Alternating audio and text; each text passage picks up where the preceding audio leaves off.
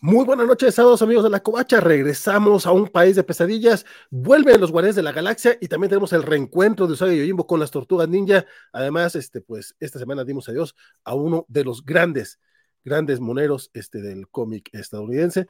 Eh, quédense con nosotros. El chisme en los cómics de la semana 143 promete que se va a poner sabrosón y amenaza con llegar Francisco Espinosa. Arrancamos.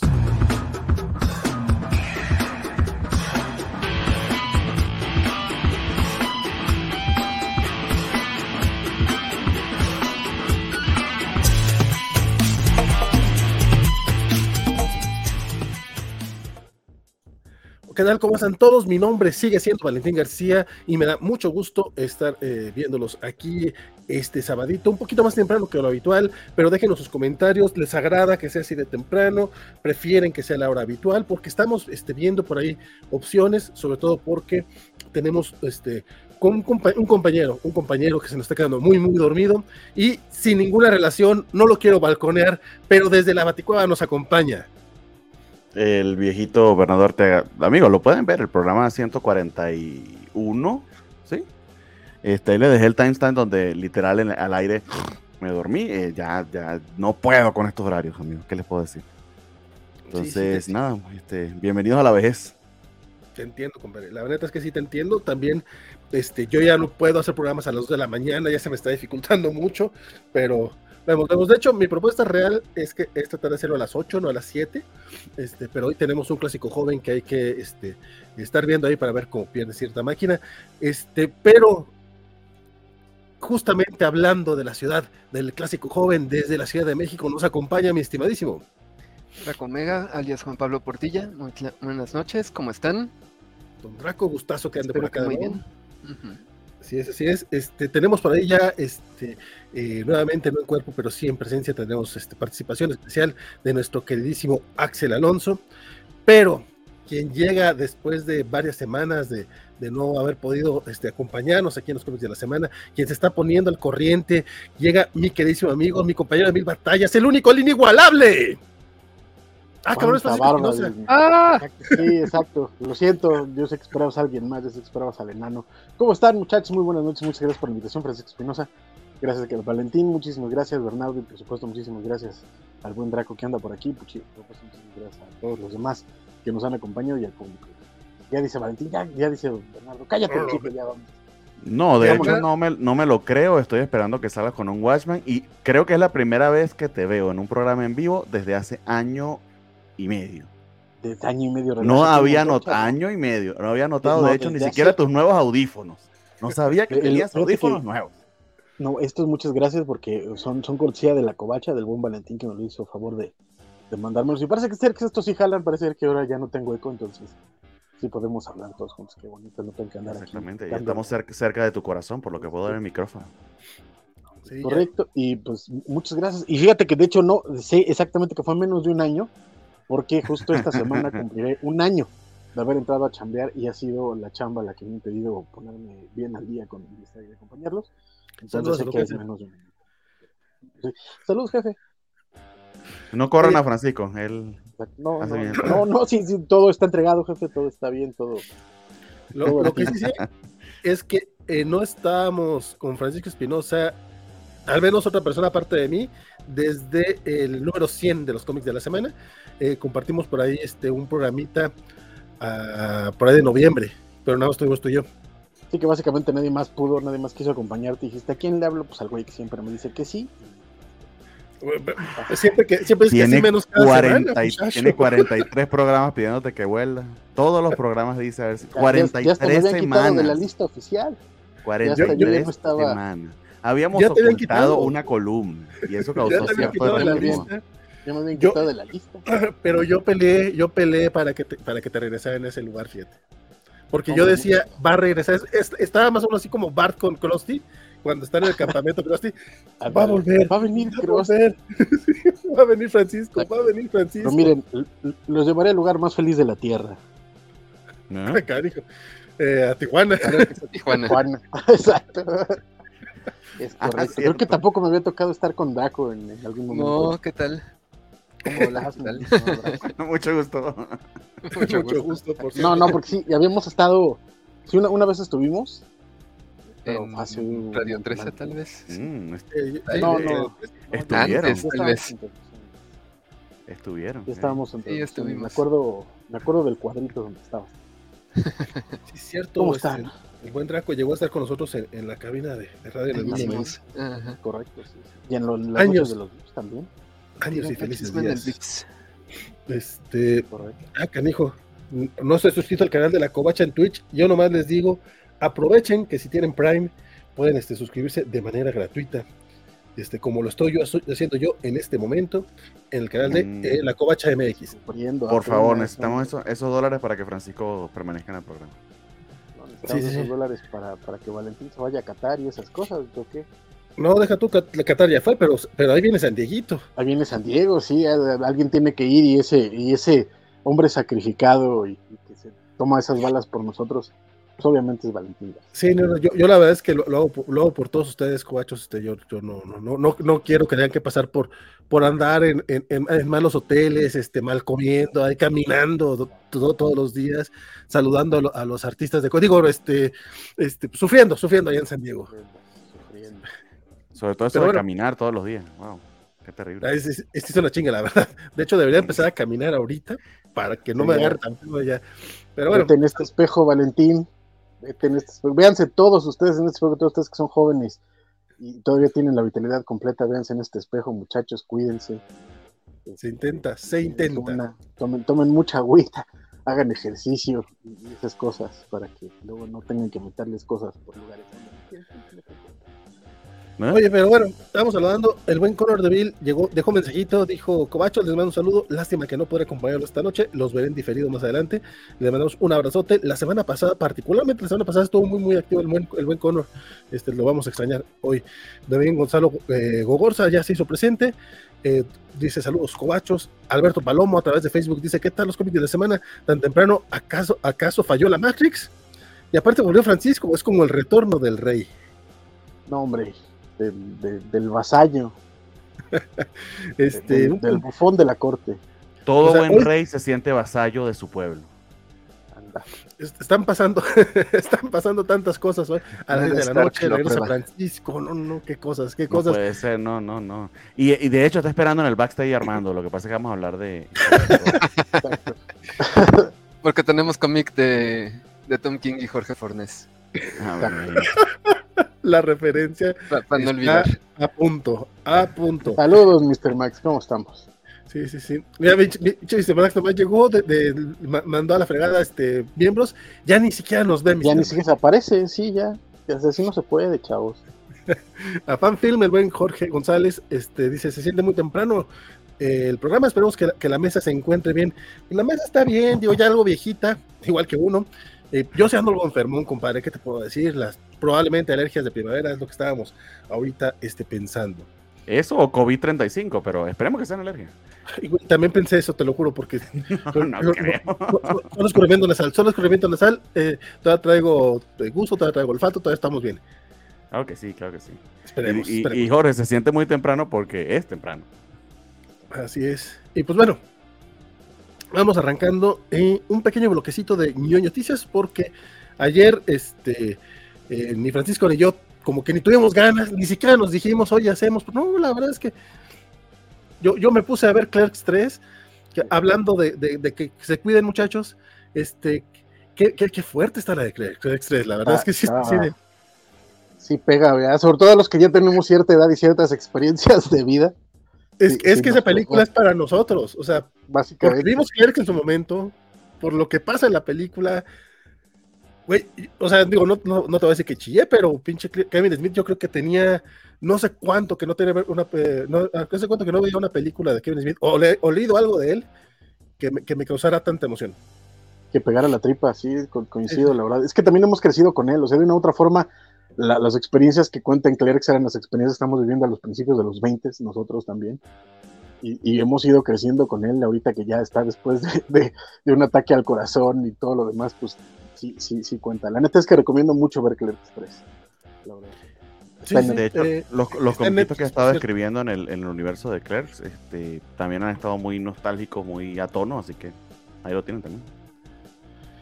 Si la quieren checar, al menos en Latinoamérica está disponible en Netflix. No sé cuándo la subieron, quién sabe cuándo la quitan, porque así es Netflix. Pero pues échenle un ojillo si. Sobre todo lo, dije, creo que en unas noticias, en unas covacharlas, estimado Valentín, es el caso que me pones. Sí, claro, yo me acuerdo, o sea, pues por, eso fue que la vi, dije, ah, mira, este, Francisco me dijo que estaba, esta tengo que verla. ¿Vieron si están las primeras dos en Netflix? Porque es algo que me debo. No, no están. ok, internet entonces. Sí, sí, sí. Que, en este caso, bueno, no te creas, sí es muy, muy, autor, muy autorreferencial. O sea, digo, creo que podrías verla sin, sin perderte mucho, pero obviamente te perderías. O sea, mucho del impacto. Un poquito más emotivo. Mucho de, los chistecitos, ¿no? Es que también es que de nuevo termina siendo esta, este, esta continuación de las Cubers. Este. Y la neta es que yo, yo sí creo que sí necesitas ver por lo menos Clerks. No sé si Chasing Amy. No, pero Clerks. Este, Clerks 2. Y, Las dos de Jay and Silent Bob. No, ahí, está un, ahí está un chiste de Mallrats. Ajá. Es que hay un chiste de todo. O sea, es, el Askiverse y siempre hay referencias constantes. Pero así como fijas son las dos de Clerks, las dos de Jay and Silent Bob y esta. Para que, para que llegues bien Sí, para que capte las sutilezas. De hecho, hubo muchos actores que yo no reconocí porque pues, no es lo mismo los tres mosqueteros que 30 años después. Pero bueno, recomendación no tan rápida de Clerks 3, discúlpame Bernie porque eso no estaba en el guion. Pero vamos, vamos pues, eh, deseamos que a las noticias.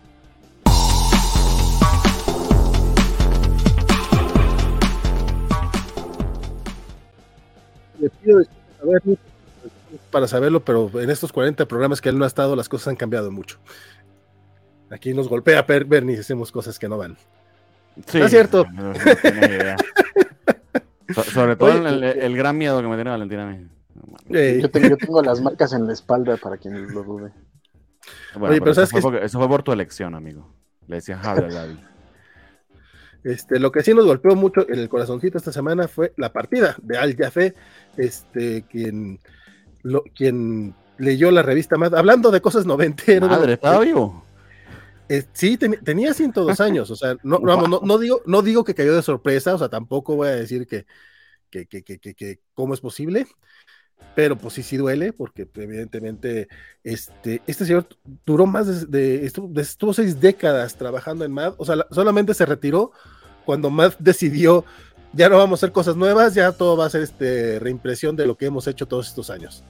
Se retiró a los 99 años hace, poquito, este, y el pasado este, 10 de abril eh, nos dejó. Eh, él se destacó pues, principalmente por, eh, no sé si se acuerdan, estas portadas, contraportadas que, que eran doblables, que traía una imagen y te hacían una pregunta, pero aparte si las, si las juntabas, este, se hacía otra imagen mucho más ácida que la primera y vamos, pues quién no. Digo, yo creo que todos los que agarraron una madre alguna vez vieron el trabajo de, él. No sé si alguien tenga algo que decir acerca de, su partida. Literal yo lo recuerdo exclusivamente por, por Matt, de, pero sí me sorprende bastante, bastante que, pensaba que había muerto hace como 10 años. Pero bueno, qué maravilla, que y si se retiró hace poco, trabajó muchísimo. wow, eh, o sea, creo, no sé, creo que es la persona que más tiempo ha trabajado en cómics, si, me pongo a pensarlo. No sé si estoy eh, exagerando. sí le dieron un premio Guinness, si no estoy mal ahora cuando se retiró. Estuvo 65 años en activo. Y eso se retiró hace a, que a los 90 y ¿cuánto, cuánto dijiste hace cuánto se retiró? 99. a los 99, o sea, poquito antes de cumplir los 100 años. Dios mío, ¿cómo será esa cotización de, de IMSS? Viene eh, eh, una, una, entrevista del 2010, este, viene esta cita de él que dice, la gente seria de mi edad está muerta. y eso fue hace 13 años, o sea... no, pero sí, sí, sí, sí, llevo trabajando durante mucho tiempo al Jafé. No, no, no sé. Dicho lo, lo que es pues que yo, yo, lo he escrito mal N cantidad de veces, incluso en la victoria de la semana de la covacha fui yo al que, al que le faltó una E, creo que ahorita me faltó una F. No, no, no. Te, este... sobró, te sobró, pero... ah, le puse, no te digo, este, pero pues, en paz, este, este señor que, que fue, pues, aparte de la, de, la pandilla usual de idiotas, que yo la, la, neta, yo de adolescente sí no me perdía la math, este, cuando, cuando llegaba a estar acá en México, ¿no? Me acuerdo que me tocó la versión ochentera, me tocó la versión de los 90 con este, este Sixto Valencia, y cuando ya aprendí inglés, este, preferí comprarlas en inglés. Creo que por ahí también una, una, una, de corta duración que, este, que dirigió Ricardo García Micro también, en algún momentillo. Este, sí, pues de hecho, de nuevo, lamentabilísima la, la, el fallecimiento, ¿no? También, como dice Valentín, mucha sorpresa. En pasar, hubiera algo que él no nos quisiera contar. Pero, este, pero, pues sí, lamentable, pero sí, su trabajo sin duda inolvidable y claro que, en general la revista Mad es, un, eh, fue un, semillero de un montón de talentos, ya el grueso de ellos de, edad avanzada, entonces este, pues también hay que estar como, preparados para, para lo que viene, ¿no? Lo que hizo Televisa fue eh, sacar eh, recopilados varios de, tiras y de, personajes de Mad, y hubo una de, las tiras de Sergio Aragonés, hubo creo que una o dos de, los de Spy vs. Spy. Me acuerdo del de. Ah, sí, de hecho, aquí tengo uno de, ese de Espejo de por ejemplo, no. Eh, es, es, es, como un libro chiquito porque y viene información acerca de, del autor original, cuyo nombre ahorita se me está escapando. Este, pero sí, aparte, eh, la, revista agarró a mucha gente que, que, que, llegó de fuera de Estados Unidos, así como Sergio, así como este, el autor de contra Espía. Pero bueno, el caso de, de, pues fue, pues ya. Fue, fue, la gran sobreviviente de la, de la extinta Easy Comics, que, que era esta compañía que, cambió la cara de los cómics durante toda la historia. Empezó pues, sacando Mad y después la adquiere eh, DC y, la siguió sacando sin tiempo. Entonces, pues bueno, paz descansa el viaje y por supuesto recordemos, es, es, bueno recordar sobre todo cómics que no son de los que usualmente eh, llenan las, las, redes sociales, sobre todo, principalmente superhéroes y grandes Y Matt pues siempre fue este, este ejemplo de, de humor, de, de, de, chorcha, de irreverencia y, y, sobre todo de calidad. Entonces, Sí es. Dice por acá el buen Alberto Palomo que un amigo de él le sacaba fotocopias a las MAD para doblar las hojas. No, la verdad es que yo sí era un, un, cochino de lo peor y yo sí doblaba las, las contraportadas. Sí, Don Jafé, mejor conocido como sarcasmo, está en paz, dice Alberto Palomo. en, otros, en otros temas. Provechito, Francisco. En, otros temas dice llega Edgar Vázquez, dice saludos desde Texcoco, muchachos. Este, llegando apenas, me sacaron de onda este día con el horario.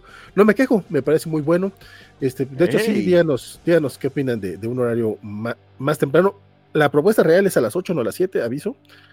Este, pero... que Francisco, Francisco, apenas ahorita va abriendo el sarcófago, aún hay luz del sol, entonces es complicado. Citamos a las 7 para llegar a las 8. Es que ¿Este plan salió muy bien? Yo no sé, o sea, nosotros cambiamos a las 7, vino Francisco, a mí me parece que a lo mejor se le acomoda mejor así temprano. Alberto, está diciendo que no, pero ahí está comiéndose sus frijolitos en el, en el, en el potecito de, de yogur. No son frijolitos, es, es, una, es una nieve de guanábana. Oh, Dios mío, qué exquisitez. Sí, suena muy. Hola, la. Suena muy, suena, perdón, perdón. Sobre todo, es muy divertido decir guanábana. Mm.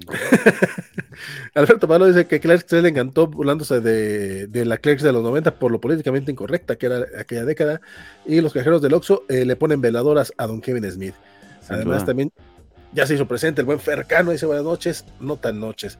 Saludos, mi buen Fer, y saludos también, este, por ahí a Chelito, que hace mucho, pues, que qué bueno, compadre, que ya no la pones a vernos, porque pobrecita, este, pero sí, que saludos, saludos también. Y si eh, Francisco quiere reírse, voy a decirle cómo, quiero preguntarle a ver si él sabe cómo le dicen a la papaya en venezolano. Este chiste le va a gustar. No es chiste, pero. La no, ¿cómo Lechosa. No, oh, chulo. Inolvidable. Chulo.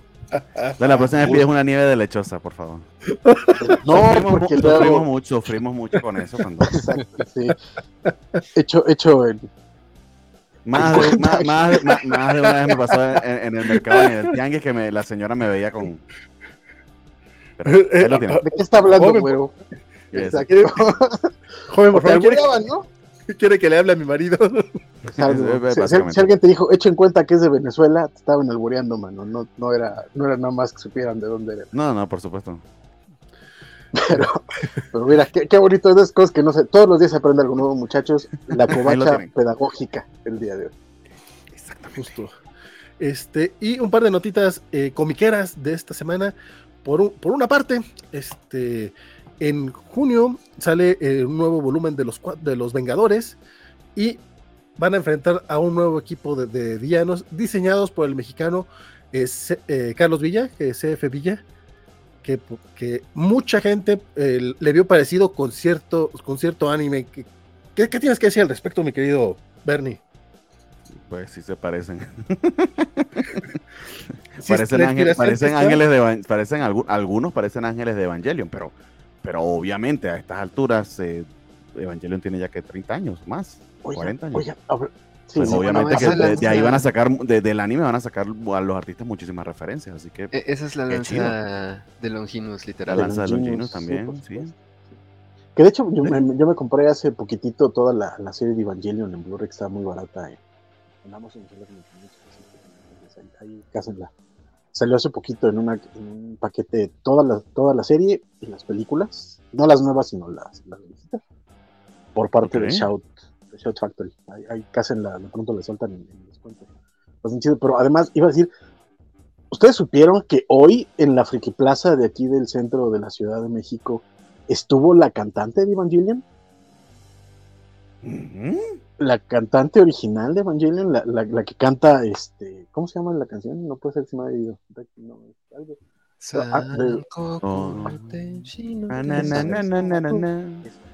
Esa es la, la cantante original estuvo en la Friki Plaza, anda la Angel Thesis, aventándose la canción en la Friki Plaza, en, una, en un escenario, hace poquito lo acabo de ver en un tweet y fue como de, básicamente aplique usted aquí el meme de avísenme, ¿no? Sí, y, yo, en mi casa, ¿qué pedo?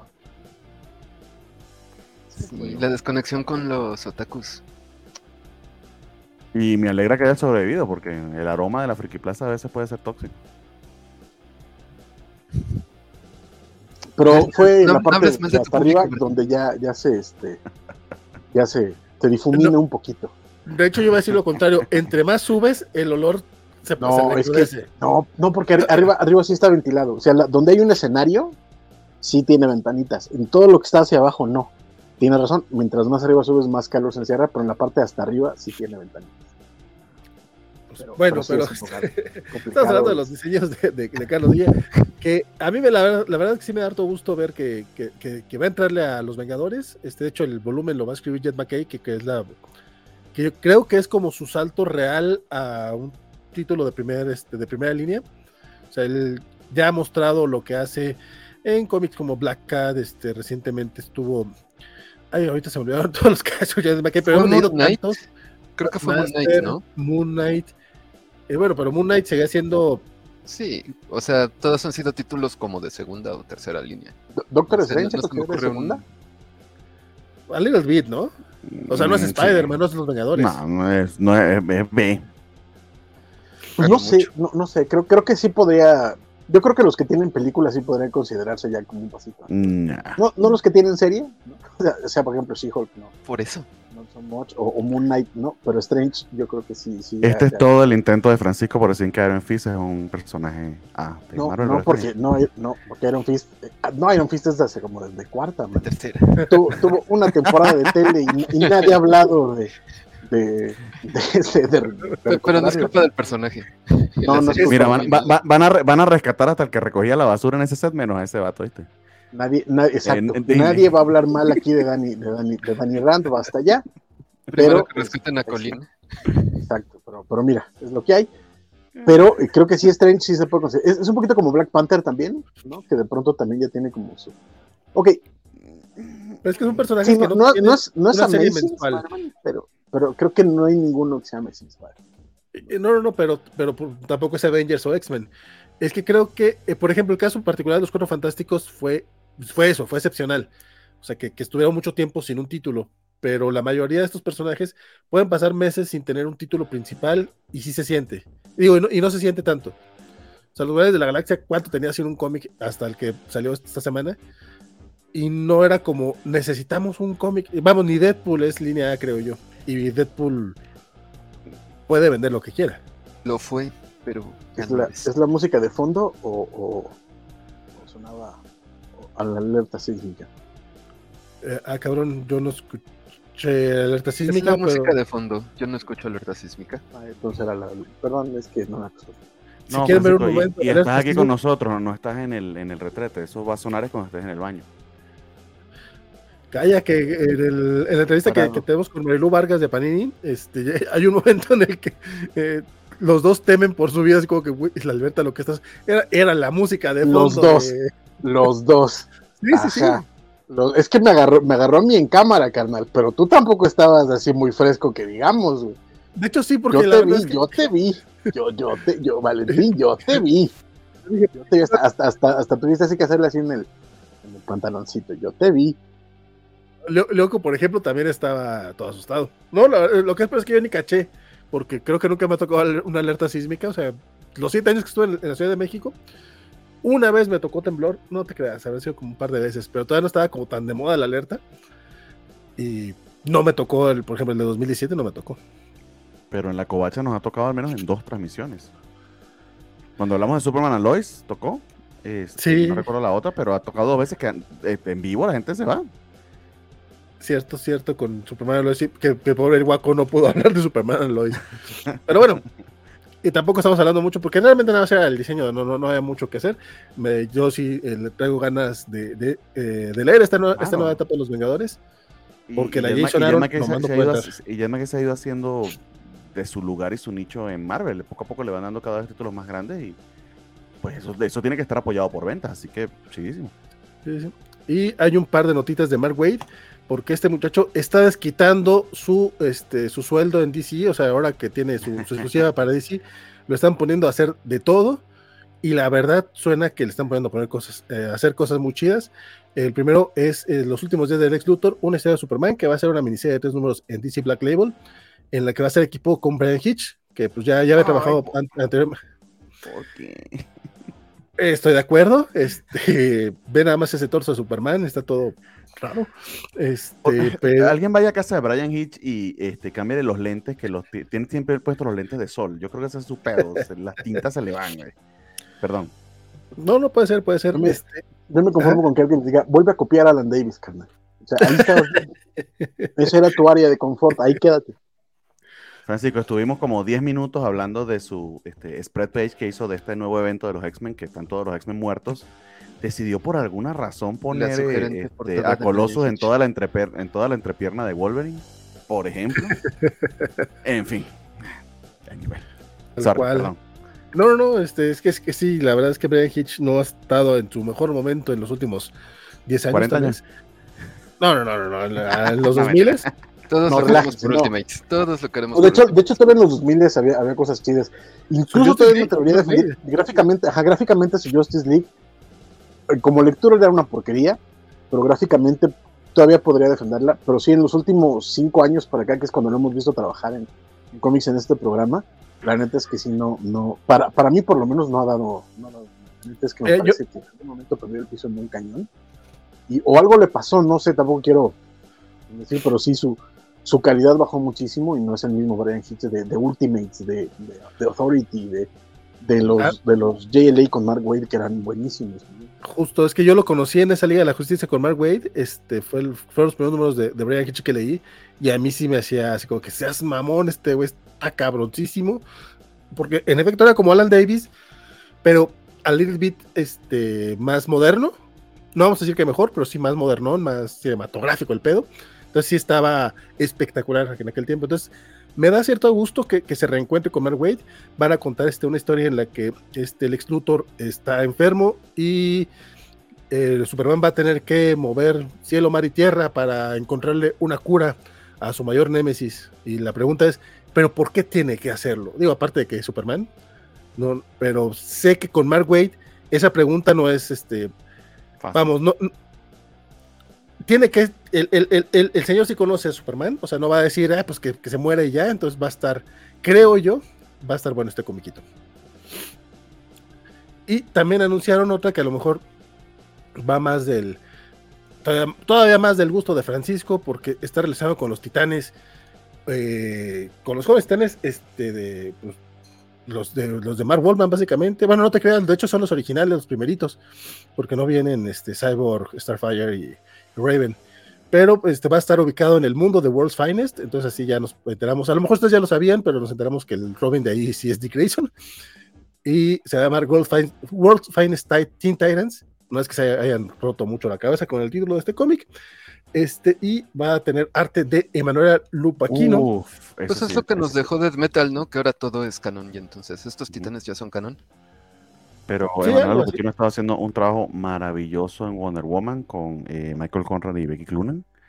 Y tiene un estilo, a mí me recuerda un tantito este, Dan Mora, en el sentido de que clásico moderno, eh, es muy buena esa artista y qué bien que va a trabajar con Mark Waid. Sí, es súper contemporánea. De hecho, la portada anterior a esta, en la que solo está Robin, es una variante de Doc Shainer para, para el título. Esta. Y se ve bonita. Están escuchando el, podcast. Es una, portada donde se ve nada más a, Robin. Y es una portada variante de, Doc Shainer que está preciosa. Y a mí me emociona muchísimo el título. De hecho, eh, están bastante eh, complicados los cambios, porque sí, de hecho, ya se había visto, no sé en qué momento Vale se perdió con, con Finest, pero que sí era una historia más contada durante la época de la Edad de Plata, digámoslo así. Eran jóvenes, sí era, era Dick. Este, de hecho, el último que leí fue Dick en una cita con, con, Cara Sorel, que estaba muy divertido. Sí, yo comenté que eso no tenía, había pasado así, pero ¿eh? ¿a quién le importa? No, está, está, está bonito. De nuevo, obviamente no, no, no son la vieja continuidad, pero por lo menos a mí, y lo, lo dije en algún momento, creo que en, unas noticias o algo así, lo que me está gustando es que ya estamos regresando a esa vieja continuidad. Yo conocía, donde estaban eh, en paralelo la, la, Justice Society, donde teníamos a estos titanes, donde la Liga de la Justicia fue formada por, por Martian Manhunter y no por Cyborg y por el estilo. ese tipo de cosas a mí me, están gustando mucho. Entonces, pero, eh, Dan Mora, ¿mande?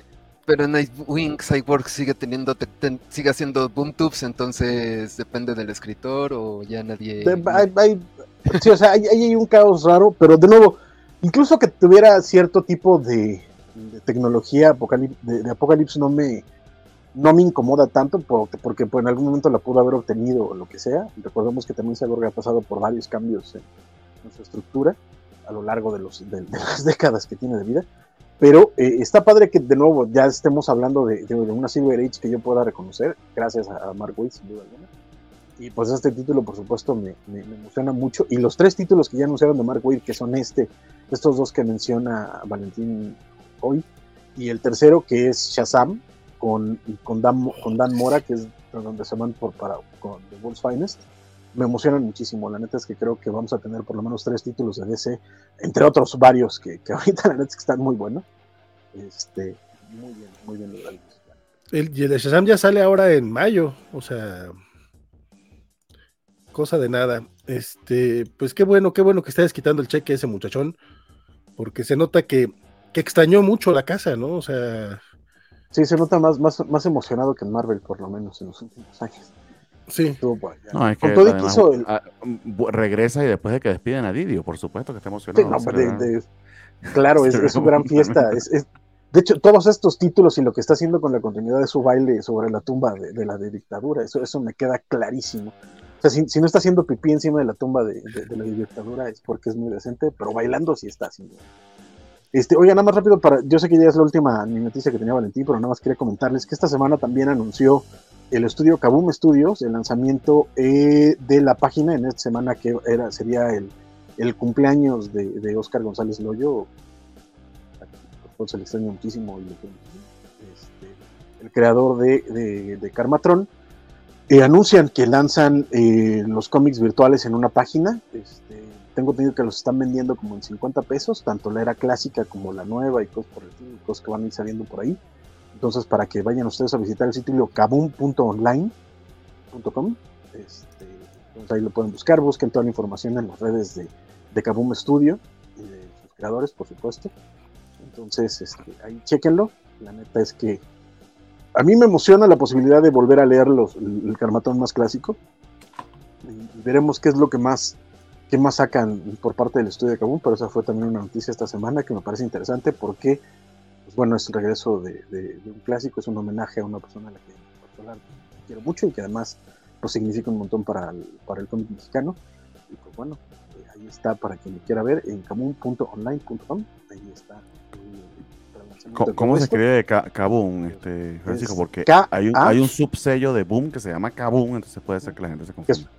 Que era el dedicado para niños este es, es, básicamente es K-A B de burro W O M ah, punto online o online punto com. la diferencia va a ser el guion, eso es lo que va a diferenciar de, Exactamente. del cabún de, de, Boom. Es muy correcto. Y este, pues ahí pueden, pueden checar esto y entrarle si quieren. Creo que tienen ahora por plataforma de PayPal para que puedan ustedes pagar sus comiquitos yo la neta es que sí, en cuanto pueda voy a entrarle porque ese, ese clásico le tengo muchísimo cariño y hace muchos años no lo leo, entonces tengo muchísimo ganas de encontrarme pues, con él. Espero que sí esté como remasterizado, que sí le hayan dado una shineadita en cuanto a los originales, o que no sea nada más un scan de, de un cómic físico, pues. Dice el comunicado de prensa, dice la saga clásica del cómic mexicano continuará en formato digital después de más de 71 años de haber salido de circulación. Kaboom Studio anunció una plataforma para continuar las aventuras del superhéroe que dominó la escena del cómic en México en los años 80. El regreso de Calmatorio en los Transformales había sido anticipado por su creador Oscar González Loyo unos meses antes de su fallecimiento en febrero de 2021. Sin embargo, su partida de este plano y algunos contratiempos técnicos retrasaron el deseado retorno del héroe mítico Suyua. Fue ayer, bueno, no fue ayer, fue en la semana, a través de una transmisión en vivo cuando estuvo entrenado por Susana Romero, Horacio Sandoval, Donatiu Rocha, Mariana Moreno y otros miembros del equipo. Justo la fecha de de esta forma, de abril Se te está yendo el audio un poco cabrón. Ok, déjame hacer un poquito más. Ya. Eh, Kabum.online eh, por solo 50 pesos cada número. De hecho, si la, la, justamente se escribe, como decía el buen Francisco, K-B-O-O-M.online. En esta plataforma, eventualmente se podrá adquirir. K-A. Sí, K-A. Ah, es que dije K por. Sí, sí, tienes razón. En esta plataforma eventualmente se podrán adquirir todos y cada uno de los 298 cómics de la era clásica, los 20 números de la nueva era y cada mes llegó, hasta 20, wow y cada mes se tendrán disponibles nuevas entregas, tanto de la nueva era como de la nueva saga que da continuidad a la historia primigenia. Eh, los nuevos números contarán con algunas viñetas dibujadas por el autor, quien, a, quien al partir de este plano legó este trabajo a su pupilo Horacio eh, Sandoval. Eh, Susi Romero estará a cargo del guion y la letra, mientras que Tonatiuh se encargará del color y el diseño. Y eventualmente, eh, eventualmente, estoy leyendo, el estudio integrará nuevos proyectos que formarán parte del universo K y que estarán apadrinados por Karmatron. Correcto. Ah, de hecho, ahí, pues, porque. Espérate, tengo que dar este. tengo, que dar este. El, tengo que dar el crédito porque no es un comunicado de prensa. Esto salió publicado en Tenemos que hablar MX. Que soy un asco de persona porque no conocía. creo que es un medio ñoño que no conocía. Tenemos que hablar MX es quien dio la nota así tal cual. Correcto, sí. Y de hecho hubo un lanzamiento en vivo en, desde sus redes, o todo un video en vivo de toda la noche en las redes de Kabum. Y porque no hay nada más bonito que mi, que mi narcisismo y, hacer todas las notas acerca de mí. Por ahí hay un número de la era clásica donde salgo yo, por si quieres ¿Qué número? Cada Santiago. Ah, el número no me acuerdo. No me acuerdo. Pero es el, de, en el que van a San Diego Comic Con del 91, por ahí salgo, salgo salgo. De hecho, yo así conocí yo a Francisco Espinosa. Ah, ok. Qué maravilla. Estoy viendo acá el, lector aquí directamente en la página este, y de verdad que está bastante ágil y, este, al menos este primerísimo número eh, está gratis. Imagino ah, que para engancharte. Y si, si pueden ver, tiene razón Valentín, es nada más un scan de los clásicos, no, no, le, no le metieron nada. O sea, es un scan de, las revistas, se ve hasta el papel amarillento. Yo no lo veo mal, pero pues si hubiera estado chido que le echaran más ganitos, sobre todo porque 50 baros por un cómic no es poca cosa. Bueno, bueno. hay que reconocer este, que este escanear también da hueva. Pero ojo, ojo, este es el primer número que está gratis. No sé si los que ah, tengan que pagar los 50 pesos si tengan un trabajo. ¿eh? No, creo. yo aquí dando el beneficio de la duda, pero ok. los quiero, los quiero muchísimo y ellos lo saben, pero no, lo más probable es que sean escanos. Que de nuevo, no está mal, ¿eh? no está nada mal. Y la neta es que no hay otra manera de conseguirlos, ¿no? Y los que los llegan a tener y venderlos, de pronto quieren vendértelos como si fueran no sé qué chingados. Entonces, la neta es que no está, no está malo, no es una mala opción. y yo, por lo menos, hermoso, yo por lo menos les recomiendo conocerlo. Es muy divertida, es muy fresca, sobre todo la era clásica. Y, van viendo además la evolución de Oscar como, como artista. Si de por sí era bueno cuando empezaba, uf, hacía unas cosas al final de, miedo, la neta. Yo ese lo leía, ese número lo leí cuando salió la reedición por ahí del 200, no, antes del 200 creo. Los compraba mi hermano y este tal cual esta historia tal cual la leí no sé cuántas veces. Una de las tonterías que me gustaba era que aparece un holograma y te explicaba que era un holograma. Y es como, oh, está bien, en otros tiempos, acabar los transformables. Este, yo sé que hay gente que, que habla mucho eh, sobre el proyecto y sobre Carmatrón, pero a mí sí me gustaba cuando estaba chavito, ¿qué te digo? Yo, yo sé que tú con mayor razón, pero bueno, sí es cierto, se me olvidaba el regreso de Carmatrón Ahí está el chisme. Por acá dice Alberto Palomo. Mark Wade y DC Comics, como el meme de Hal de Malcolm, el del medio, son como los dioses caminando al Valhalla. Y lo madre, es está más joven que yo. Ya me sentí viejito, no me imagino cómo están los del panel. Gracias, Alberto, también te queremos. Alejandro bueno, aparece la fecha 17 de febrero de 1986, ahí lo tienen. Sí. Dice, hola cobachos, apenas voy llegando, es, es eh, compilación de lujo o serán tomos separados. Este, van a estar sacando nuevos números escaneados mes con mes y va a ser por, por número individual, no es lo que entendí. Y digital.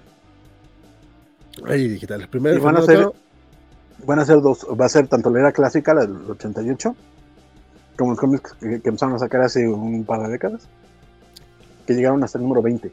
Entonces también los van a poder encontrar me acuerdo que eh, alguna vez intenté venderlos en mi tienda de cómics y me pedían comprar 100 y yo, no, no manches, no, joven, no, no, no, no, no puedo. o sea, se quedaban con los tirajes que se vendían en los 80 y ya en el 2010 ya no era igual. ¿eh? Fercano dice, el primer número de Calmatrón venía gratis en un número del Hijo del Santo. Compadre, qué memoria. Este, por acá dice Alberto Palomo, creo que Brian Hitch va a trabajar más más mejor en este cómic es miniserie y con Don, tu papá Mark Wade. También dice que la canción empieza, la de eh, Evangelion empieza con una mentira, el anime porque dice se sale Goku. Este, Samuel Franco, ¿qué onda, chavos? ¿Están listos para un sábado de queso? Diría la chaviza. ¿Así, así se utiliza lo de queso? Mm. Compadre, yo apenas estoy, pues, me estoy enterando que se utiliza esa madre. Pero bueno, este, ya, ya se hizo tardecito y hay que arrancar ya los cómics DC de la semana.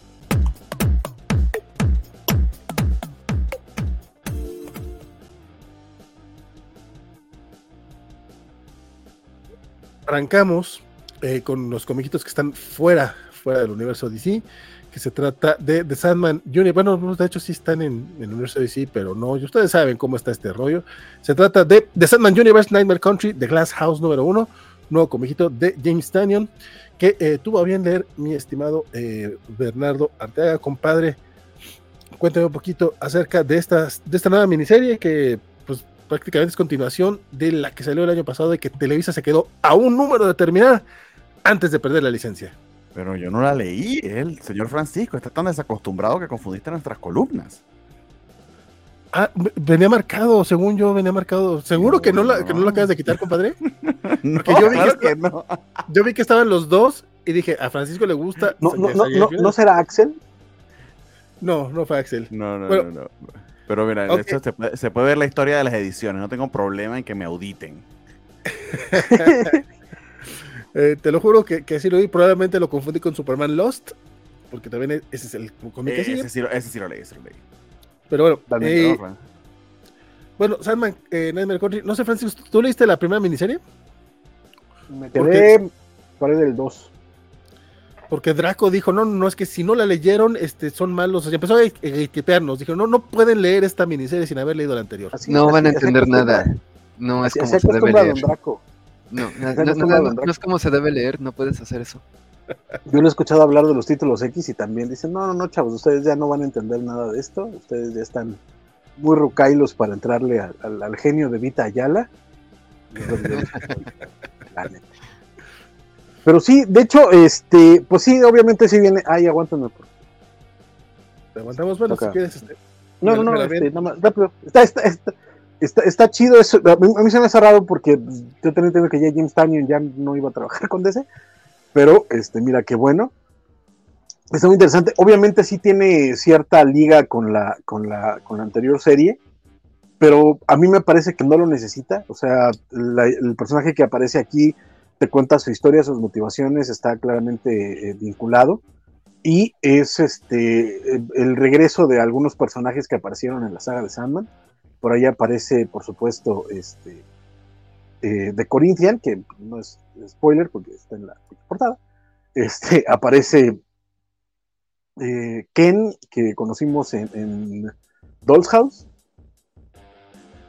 y un personaje del inframundo que lo vemos en, posteriores eh, en posteriores páginas y al final es como la vuelta de, de este de este comiquito y a mí me gustó mucho la neta es que la idea me, gusta me, late cómo va cómo va trabajando el arte creo que me recuerda mucho a varios a mucho arte de la vieja escuela de Vértigo, pero creo que no termina de, sostenerse del todo. Depende muchísimo de, del, color de.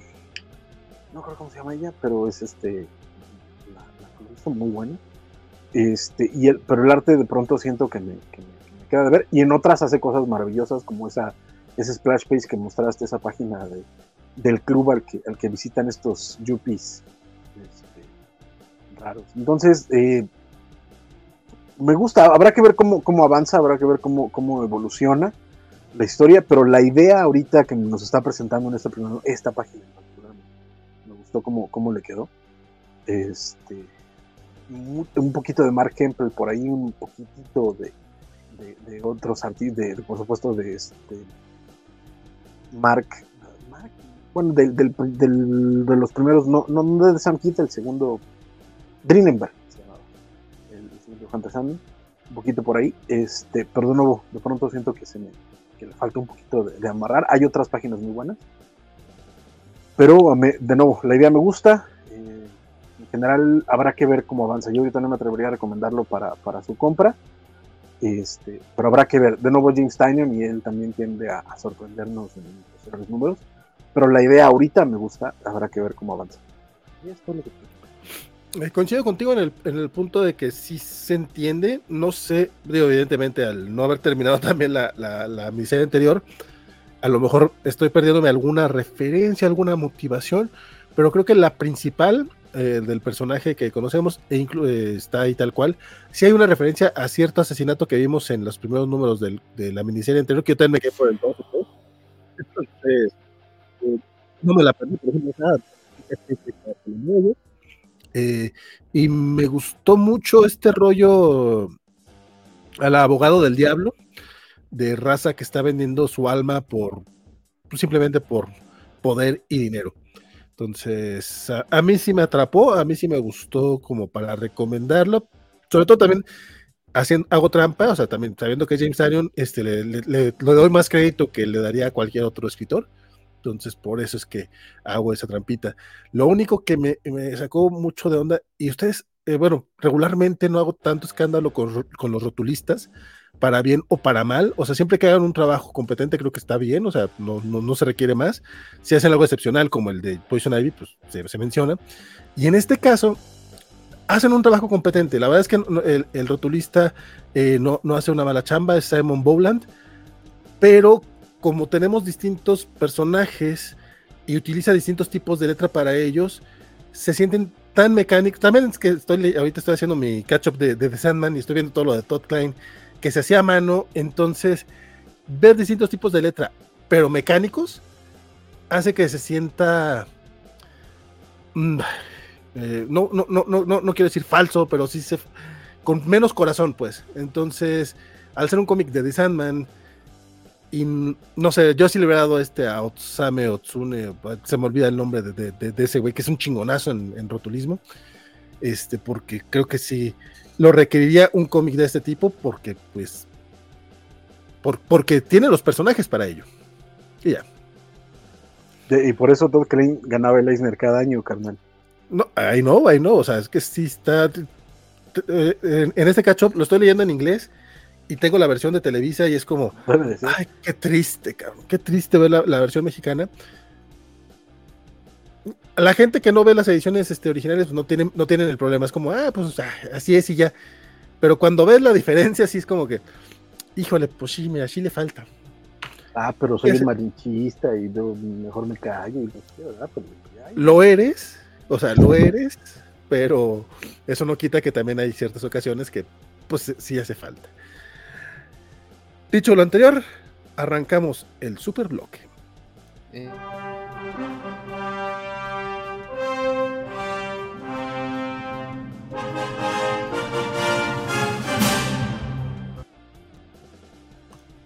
Superman Lost número 2. ¿Y la opinión de Draco de Sandman? Sí, mi opinión. Ah, perdón, perdón, perdón, perdón, perdón, perdón. Ya, ya hasta, ya hasta borré el nombre. O sea, o sea tú sí lo primero se te olvida. y, primero piensas que es Bernie y luego, y luego no ves mi. Es que está, es que está Francisco, amigo, está emocionado, ¿entiendes? Sí, sí, sí. Sí, se entiende. Sí, ha de ser eso. Vamos a decir que sí. Perdón, perdón, Draco, cuéntame de Sandman Universe. Sí, bueno, va, mi comentario, tampoco mucho que agregar, ya comentaron Francisco y Valentín, que es un cómic muy al estilo de Sandman, que no se centra tanto primero en los poderes sobrenaturales, se centra más en este personaje que es un, un, oficinista que trabaja en una corporación de entretenimiento, y entonces, pues de cómo salen de fiesta y cómo, este, por ser estos hombres blancos heterosexuales corporativos, pues tienen privilegios y demás. Y pueden este, de ser lo que ellos quieran, ya con ciertos tratos con personajes del inframundo. Ya para la segunda mitad, pues aparece. Aparece este Corinthian y los personajes sobrenaturales. Y ya retoma un poco la trama. Que sí, lo, lo reconozco, no. No tienes que haber leído la miniserie anterior, pero pues ya ayudará cuando. para aclararte como ciertos detalles de un par de personajes que sí salen por ahí. Ah, ¿Qué más? Pues sí, em, lo recomiendo también por ser de Tinyon y por la miniserie anterior. Creo que es un buen fit para, para el universo de Sandman y que no se sale mucho del tema. O sea que sí puede trabajar como con Sandman, no como otros escritores que luego se los, les dan como el universo a cualquiera. Y pues, hay otros que no lo logran también. Ah, eso sería todo. nombres, nombres. La verdad se me olvidaron ahorita, pero sí leí un par de miniseries que no me gustaron. Seguro se, seguro se refería a Tiny Howard. Sí, seguramente. Este. Howard hizo algo? Sí, fue la de. Hubo una donde eran como loas o como dioses africanos y esa estuvo muy feita. Y sí, ha habido otra que no me gustó. No me acuerdo quién la hizo. Que pero de, de los que de Size Purrier, que fue el Hellblazer. Y... Está el Hellblazer de Size Purrier y Size Purrier hizo también The Dreaming. Y The Dreaming tuvo una segunda parte con Jay Willow Wilson, que creo que son las mejores. Esas tres son las mejores. Sí, correcto. Pues bueno, con eso, con eso cortamos y vamos al super bloque.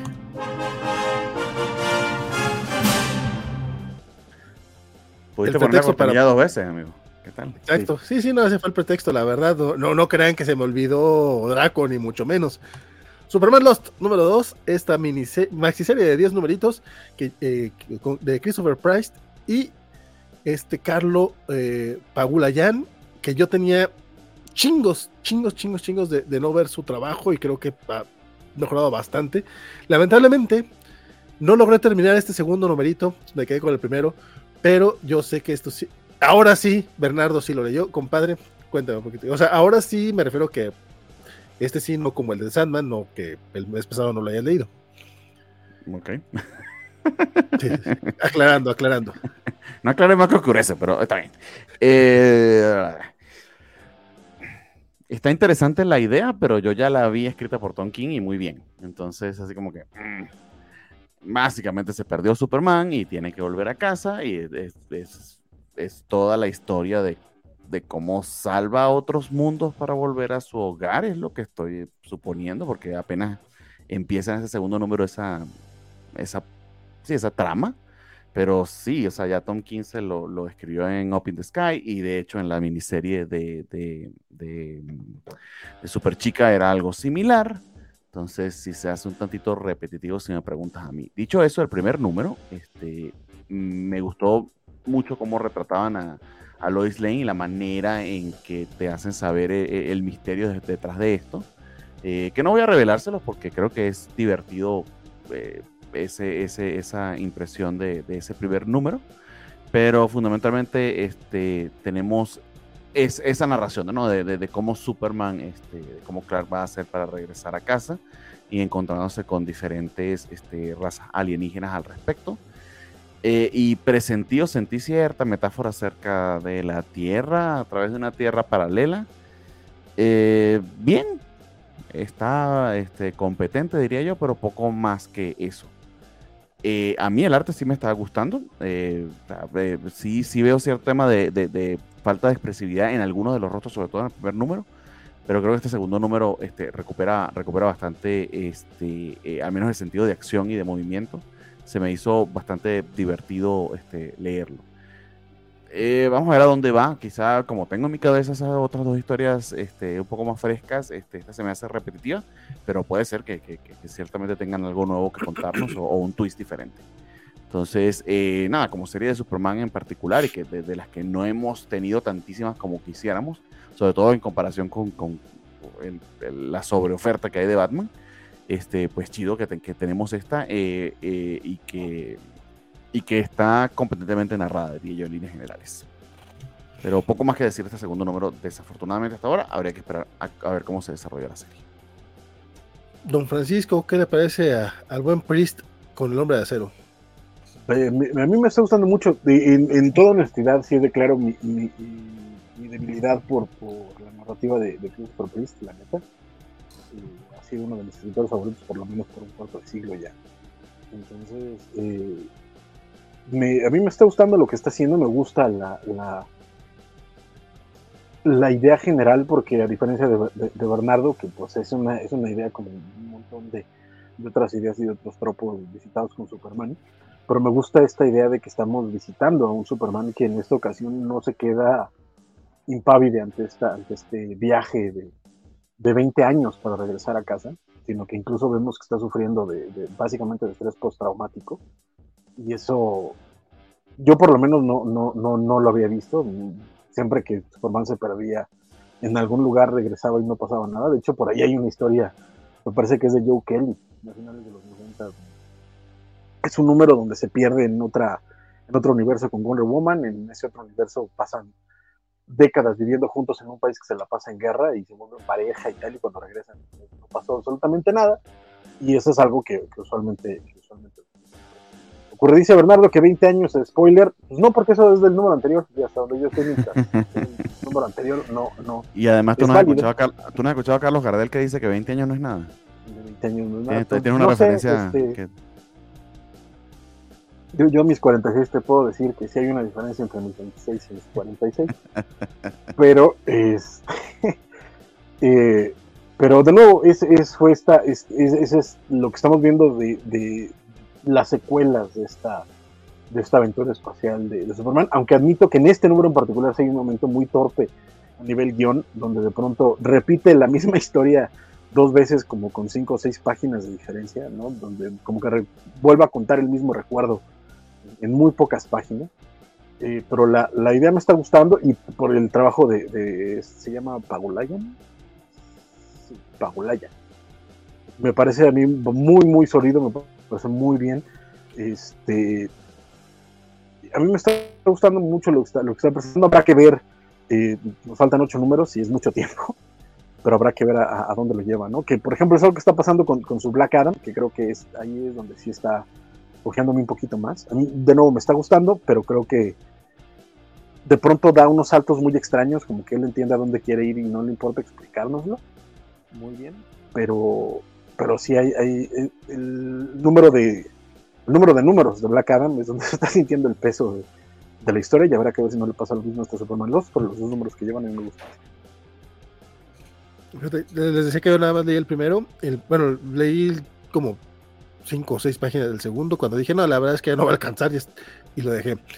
Eh, el arte de Pagulayan, este, yo lo recuerdo a él en Planet Hulk Y aunque yo sé que a mucha gente eh, le encanta esa historia, a mí la verdad es que no, no es como mi hit. Entonces no sabía qué esperar y lo eh, que vi que también es coplotter. Dije, ay, a ver qué tal le va. Y me sorprendió bastante, me sorprendió para bien. La historia solamente se hizo un poquito pesadona en el primer número, pero es un número completamente para situarte de lo, que va a tratar. Entonces, pensándolo como el primer, primero de 10 capítulos, tampoco está mal.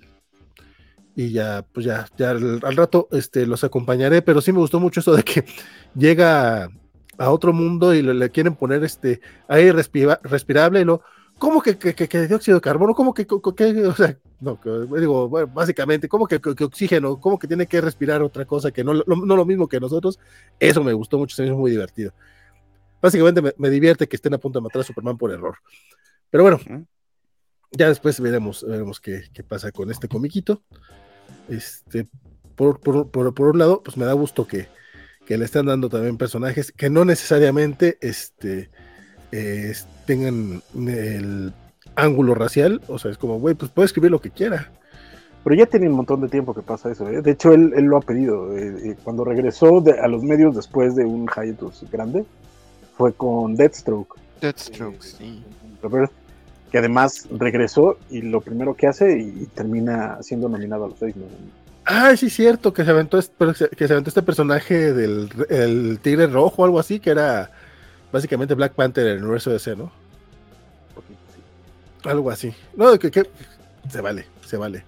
Este, Don Draco anda muy calladón ah, y por eso le, eh, que hable un poquito de Multiversity. Harley Screws Ups de DCU número 2. Que recuerdo que no te gustó el primer número, compadre. Sí, ah, bueno, entonces ya no voy a ser muy reiterativo, pero en primera esto no debería de llamarse Multiversity, porque es de sonor para Grant Morrison. Este, y este es el número 3. No sé cómo se traspapelaron los números, pero aquí después de dos números de exposición acerca de cómo Harley arruinó el universo DC, ya pasan a la acción y te cuentan cómo fue que realmente Harley arruinó el universo DC y pues es simplemente apareciendo en momentos poco oportunos y distrayendo a Llorel y a... Eh, ahorita se me olvidó el nombre de la mamá, pero el chiste es que los distrae y entonces Lanzan el misil muy tarde y pues entonces muere el superhéroe. Creo que cae Harley dentro de la... Sí, cae Harley dentro del pod que se tenía que llamar Superman y entonces pues explota el planeta y se muere y Superman muere en el planeta Krypton. Y así, este... Entonces pues ya esto se lo, se lo explica como a la otra Harley de esta línea temporal y pues ya llegan con un plan para arreglar este problema. El humor está muy feo. Este es bastante decepcionante. La verdad, este fue el último, casi no lo leo. Fue como que ya lo último que leí después de que me leí un número de Superboy de la semana que entra, que por alguna razón cayó temprano. Y pues sí, tiene bromas muy simplonas. Por ejemplo, y además este es muy bobo y a las 10 páginas ya está solucionado lo de Superman, ya hasta le hace tiempo de solucionarlo de Flash. Y, por ejemplo, bromas tontas del estilo que tienen que recapitularte la historia de Flash, entonces es un quickie for the quickie, un rapidín para el rapidín. Y que por alguna razón este Barry Allen termina lleno de este empapado con un frasco de orina cuando le pega el rayo y así. Entonces, pues no sé. Yo creo que si no me veo forzado a rellenar como los cómics de DC, igual ya te lo voy dejando porque muy malo el humor. Ok, este, lo, que estoy viendo es que el que salió fue el número 2. Compadre, no sé, eh, tú estás en una máquina del tiempo o algo así. Este. Te lo juro, puedes ver en la portada. Ahí dice número 3. Creo que más que máquina del tiempo es que nuestro, nuestros servidores de confianza están accediendo a un poco más de lo que usualmente deberían. Tal vez. Tal vez, tal vez. Bueno, este, pero pues sí, la verdad es que desde el principio a mí no me llamó para nada la atención este comiquito, ¿qué te puedo decir? Pero con eso le, eh, pero sirve que le damos este poquito de, velocidad porque toca hablar de uno de otro de otro cómic de Tom King. Digo, no que el de Harley Quinn sea de Tom King, por cierto. Este se trata de Danger Street número 5 y si mal no estoy, tenemos este, tenemos opinión, espérame, un compadre, tenemos la opinión del buen Axel Alonso al respecto. Bien. Excelente es fin de semana, espero que estén muy bien. Este, pues como puedan ver, no, no llegué al programa, pero pues sí hubo ahí lectura de cómics, entonces pues Danger Street número 5, este, esta serie de Tom King sigue avanzando y pues ya no, ya, hay acción, que es, es, decir algo, este número sí hay bastante acción, pues digo, si saben nos quedamos ahí en un cliffhanger, si no estaba leyendo, hay unos, unos golpes entre dos personajes este, pero las cosas se van, se van, digamos, entendiendo aquí, ¿no? O sea, todavía no termina de entender quiénes son los jugadores, por qué razón está actuando, pero lo, que se sabe, digamos, ya se está asimilando, ¿no? Sabemos que alguien está casando al Green Team, sabemos que, que, estos niños ya descubrieron la identidad del asesino de su amigo, este, entonces, este, todavía hay, hay personajes que todavía no, no sepa qué están, pero pues al menos se va alineando esta historia de, de, de, este afargo con, con, superhéroes. Este, y, pues digo, eso, eso se agradece, ¿no? Este, que ya hay al menos un avance, pero sí siento que esta, si no, no, no es una serie que esté cuajando muy bien, no me termina de quedar claro que quiere contar Tom King, este, y además esto, ¿no? Son demasiados personajes y como que la estructura de, de cuento fantástico que quiere darle, no entiendo todavía por qué, o sea, no entiendo todavía por qué los superhéroes son... Sí, este, entonces pues eso, eh, habrá que ver qué tal, qué tal termina esta serie. Perfectísimo, dice que a ver cómo termina, pero no le está convenciendo al buen Axel. Antes de pasar a otro, a otro comentario, yo sé que este también lo leyó el buen Draco Mega para después no dejarlo sin, sin opinar al respecto. Pues sí, aquí ya estoy sintiendo lo mismo que dice Axel, que son demasiados hilos y que no sabemos cómo se van a unir. Y siendo Tom King, pues si de repente te preguntas por qué luego Tom King deja los misterios de lado, a favor de esos arcos de personaje.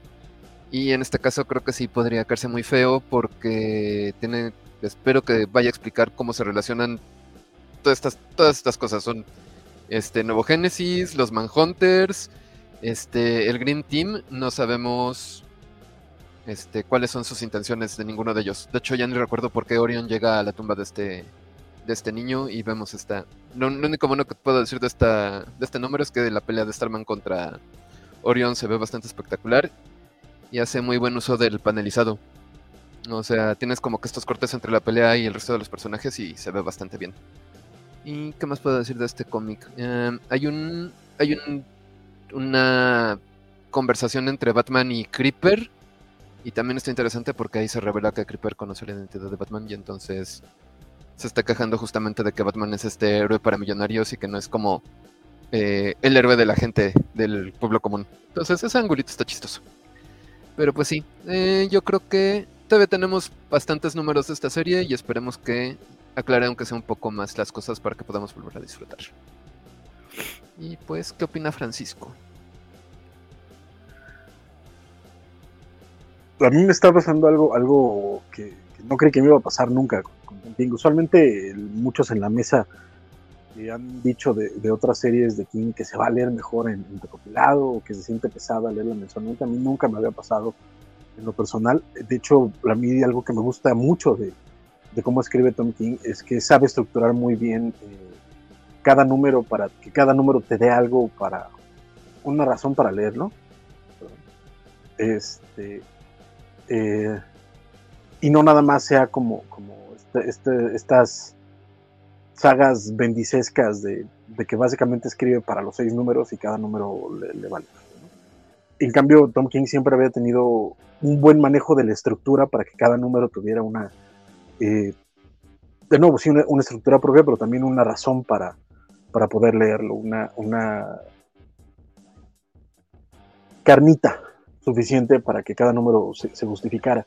Danger Street no me está pasando así. Danger Street sí tiene mucho esta estructura totalmente lineal. Sí son muchas, este, son muchas tramas, son muchos personajes, son muchos tiempos. De pronto pareciese este, una, eh, sí, una especie de, de, novela de largo aliento, pero el problema es que la está estructurando como novela de largo aliento. Y cuando terminas en esta, eh, leyéndolo, puedes ver que incluso los, los momentos de To Be Continued o regresamos a nuestra historia que utiliza el casco de, Doctor Fate, incluso termina apareciendo nada más este, que están metidos ahí a fuerza, ¿no? Como que están obligándolo a cortar la historia así, o él se está obligando a cortar la historia así, pero tiene una, este, eh, una continuidad muy clara y esta yo creo que sí se va a leer mucho mejor este, de corrido, pero aún así tampoco creo que mejore mucho la experiencia, porque terminan siendo personajes muy oscuros, a los, de los que está haciendo lo que se le da la gana, o sea, la pandilla de, niños, esta no me acuerdo cómo se llama, este, creada por, por Kirby, los Thinkpads. Esos, Los boceadores, yo, ni los conocía, no, los boceadores son otros. Sí, exacto. Oh. La, Newspaper Legion es otra cosa. Esto, esto, estos son unos que aparecieron despuésito y que tampoco, de que no, o sea, no sé, eran una cosa rara de, que hizo Kirby. Francisco, ¿tú conocías a Lady Cop o ella sí es nueva? ¿Tú conocías a Lady Cop? ¿Tú conocías a Lady Cop? Sí, de, referencia, o sea, no, no, tampoco he leído nada de, los otros güeyes. Este, y también lo digo nada más de referencias. Este, di que conozco a Warlock, y eso porque es Mike Grell. Este, o el Starman del Starman ochentero, que, que me gustó. está haciendo cosas muy raras con personajes de, del sótano de, DC. Y también por eso se nota que está haciendo lo que se le da la gana con ellos, ¿no? sí se nota que los, conoce, que los ha leído, que sabe de dónde vienen. Este, de pronto estas referencias de Warlord a este reino subterráneo donde, donde vive y a su familia, que de nuevo es otra, es otra variante de, John Carter o de, o de, Adam Strange, nada más que en vez de viajar a otro planeta, termina en un mundo perdido, eh, subterráneo, la Tierra, etc. Y termina haciendo cosas muy raras y no sé, a mí sí me parece que está yendo demasiado lento me parece que está explotando estos personajes de una forma muy extraña y que no, no está terminando de cuajar al final. Espero que los últimos números ya nos dé nos dé algo, pero sí me pasa que, por lo menos incluso a nivel lectura, los cortes que está teniendo cada número me parecen muy raros y que no, cada número no me está dando la suficiente razón para leerlo. Y eso me preocupa por parte de King, porque nunca me había pasado nada de lo que he escrito. Nada. Pues la verdad es que yo nomás intenté el primero y me pasó eso y dije, después lo leo cuando ya esté más completo y cada reseña que hacen mes con mes me quita las ganas de leer Danger Street. Pero Fornés sí está impresionante, ¿eh? o sea, Fornés, vamos, no, no, es el Fornés de Rorschach, pero, este, pero está muy bien. Pues bueno, no, sé quién, se va a ir hoy. Eh, pues bueno, eh, una bala que va a tomar Draco Omega, que por alguna razón él dijo, él vio Lazarus Planet y dijo, yo, yo lo voy a hacer, yo voy a leer cualquier cosa de Lazarus Planet que salga. Eh, yo, quería Wonder Woman, yo quería subirme a Wonder Woman y pues este no fue el momento. No sé, compadre, no sé. Pero bueno. Que todos queremos subirnos a Wonder Woman, sí. pero esa no es razón para leer cómics muy malos. Pero bueno, eh, sabía, lo, que iba a pasar cuando lo dije y aún así lo dije. Revenge of the Gods número 3, Draco. ¿Qué highs? Ah, mira, pues después de muchos, después de tres números reglamentarios de estarse buscando y no encontrarse, aquí se encuentran los protagonistas, le hace Wonder Woman, le hace Billy Batson y le hace Yara Flor y pues toda la pandilla de Wonder Woman porque están Steve, está Eta y está esta Chita. Y introducción, introducción, introducción y... A ver, espérame. Porque aquí está Wonder Woman lamentándose de que... No, no, joven, ¿cómo, que espérame? Si tú eres el único que le leyó, lo, va a leer otra vez, vamos a esperar a que lo lea para que no, no los cuente. ¿Te gustó o no te gustó, muchacho? Sí, exacto. Se, me hace que alguien nada más lo y lo marcó así como de, mira, les digo cualquier cosa y se lo creen. Sí, yo, creo, que, estamos usando la, Google Sheet de, de, lista de deseos de lo que quisiéramos leer y no lo que leímos. O sea, o sea yo lo he hecho, no, no, no, no lo voy a juzgar tanto, y, a veces funciona.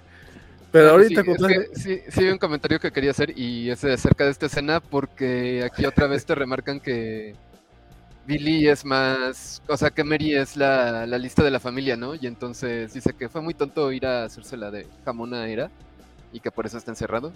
Y entonces, pues, no sé, o sea, no es como la forma de, de hacer que te interese leer a la familia Marvel. Pero bueno, eh, de aquí yo creo que ya Mark White decidirá a quién se le, bueno, se le va a dar más este... De momento se va a enfocar con Billy, pero dice que sí va como a, a incluir a Mary y que probablemente también traiga a, la, a los miembros de la familia que Geoff Jones creó y pues que están, que tuvieron su debut cinematográfico. Eh, y pues no sé, ya este va a concluir el siguiente número con una pelea muy espectacular que yo creo que no tendrá muchas consecuencias. Ah, todavía supongo falta que revelen quién es el misterioso extraño que los ha estado ayudando y enviándolos a encontrarse. Ok, no sabía que era un misterioso extraño, pero qué bueno. Sí, hay por ahí un encapuchado. Por cierto, los que, sean, los que sean miembros del canal de YouTube de La Covacha, ya está disponible para, todos ustedes el Yoyonautas dedicado al Shazam de Gary Frank y Geoff Jones, porque no solamente nos tardamos en, publicarlo, sino que además este, confiamos un poquito más en su taquilla y mira, sale un mes después, ya cuando ya nadie le interesa Shazam, pero ahí, ahí está, por si lo quieren echar un ojo. No está tan malo como parece. Eh, y en todo caso, en este, me, di cuenta de este número que tiene el arte de precisamente de Manuela, de Emanuela Lupachino, de quien estábamos hablando, que va a ser esa serie con este, Mark Waid, y tiene una, una probadita de suerte. Perfecto, pues bueno. Pues este fíjate, nada más, debo rápido comentando lo de, lo de Mary Marvel. No sé si tuvieron la oportunidad, me imagino que sí, no, no, no, no, estaba por aquí, pero el, New Champion of Shazam, esta miniserie de cuatro números que hicieron Josie Campbell y Doc Shainer, hace unos meses, a mí me gustó muchísimo. Creo que, a diferencia de lo que menciona el buen Draco Mega, a mí me parece que presentar a esa Mari Marvel a mí me, Sí, o sea, y está bien que, sea, que se le dé su lugar a Mary, pero pues luego le dan como... Es este, en detrimento de Billy, ¿no? Entonces yo creo que se puede tener ambos y tener como que su lugar para ambos. Estoy sintiendo que Draco, a Draco lo está canalizando el espíritu de Jorge, de Jorge mm. González, así de, no, no, es que me lo están haciendo menos. Híjole, sí, hasta me siento un poquito mal, pero es que sí, es muy in your nose, o sea, espero que Willow Wilson. Ok, bueno, eh, yo coincido con el comentario de Francisco, de hecho sí, creo que no, no llegué al segundo, no, no, llegué al último número, bueno, sí llegué, pero ese, esa semana no tuvimos este eh, programa pero sí me estaba gustando bastante eh, esa miniserie y termina bastante bien. O sea, justamente como para presentarte a la nueva campeona de, de Shazam, eso me gustó. Lo único que no me gusta es que no se llame los Marvel, pero ese ya es un tema legal estúpido que tiene por ahí DC. Pero ya sabemos que se llama Mary Marvel, eso, eso ya es ganancia. No me acuerdo de cuál de, estos de, de, Lazarus Planet. Alguno así la presentaron como Mary Marvel Creo que fue en ah". The Night Metal. No, no, no fue muy, fue muy reciente. se le fue el editor, hombre, no. Pues si se le fue, lo siento, ahí dice. Dice güey que Mary ya Marvel. Va a poner un nuevo nickname. O sea, no sé, ahí dice que es Mary Marvel. Captain Marvel, ya, ya, lo tienen, no sé para qué les mamada. Siempre será Mary Marvel en nuestro corazón. Y arrancamos lo que afortunadamente va a ser un, un batibloque bastante corto. Que legalmente el de Harley eh, Screws de DCU probablemente debe haber estado aquí o en el superbloque, mm. pero sigue su madre. Resulta que es, solamente vamos a hablar de The Batman and Scooby-Doo Mysteries número 7. Y ese es un comiquito que, que, del que nos manda video el buen Axel Alonso. Y Batman, como ya saben, este es uno de mis cómics favoritos. Este no es el más, más trascendental pero el villano está cotorro. Entonces, este, se agradece esta, esta serie tan ligera, tan divertida y pues este número este va de un show de talento este en el que en el que la Scooby Pandilla va a participar, pero justo este tiene momentos simpáticos, pero no es el número más fuerte, entonces pues así que no hay mucho que decir de, de este número, pero sigue siendo una serie divertida para todas las edades la verdad es que a mí eh, todas las reseñas de Axel sí me han eh, inspirado a leer un poquito del Batman de Scooby-Doo Mysteries, pero todavía no los abro. así, de, así inspirado ando definitivamente, pero es que no, hay, mucho que ver, hay mucho que leer. y uno lo, va dejando, lo va dejando, pero qué bueno que el buen Axel mes con mes no falla con este título, entonces, y parece que sí, vale la pena echarle un ojito. Algunos comentarios que tenemos este, antes de, pasar de bloque. Yo no eh, Luis Parker. Ah, sí, claro, comentarios nos, nos están pidiendo hablar de Superboy. Sí, sí, sí. ya, salió, ya salió. y, en algún momento alguien dijo que al público lo que pida. Así me enseñaron. Yo, tengo, yo tengo media hora para hablar de los de Marvel y de los indies, compadre. Obviamente no, no va a suceder, pero ¿qué te digo? Luis Parker dice: el Superbloque se les pasó la nueva serie de Superboy, ¿no? Es que oficialmente sale la próxima semana. No sabemos por qué pasó eso. Hubo algo raro, sí lo leímos. Bueno, al menos. Ah, sí, yo no. Lo leímos, yo lo leí también. No sé, Francisco, ¿también lo leíste tú? No te digo. Entonces, la próxima semana ya tenemos un cómic menos que leer. Porque también ¿Eh? nos decía: esperen, no leyeron el, número de, mi muchacho Superboy. Está muy divertido. La próxima semana hablamos de eso, compadre. Está muy Dragon Bolero. Me sorprende la, la fuerza de Conner. Y Bernardo Ortega hace rato nos decía que como no escucharon su magistral chiste, lo repite en el chat de YouTube. Dice, Marta, la madre de Superman, se llama Marta. Y yo, dice Francisco que él sí lo escuchó y se rió. Eh, Gracias, amigo. Yo, en, haciendo un cross-posting a través de Twitch, yo les digo, pues yo no lo escuché, pero bueno. Y ya. Porque estás en Twitch, tiene que estar en YouTube para escucharlo. Alberto Palomo dice, si no, si no puedes decir, eh, si no puedes decir Mary Marvel, pues póngale Damaris Marvel. Creo que, el, problema es con Marvel, compadre. Pero bueno, dicho, todo eso, arrancamos ya los comiquitos Marvel de la semana.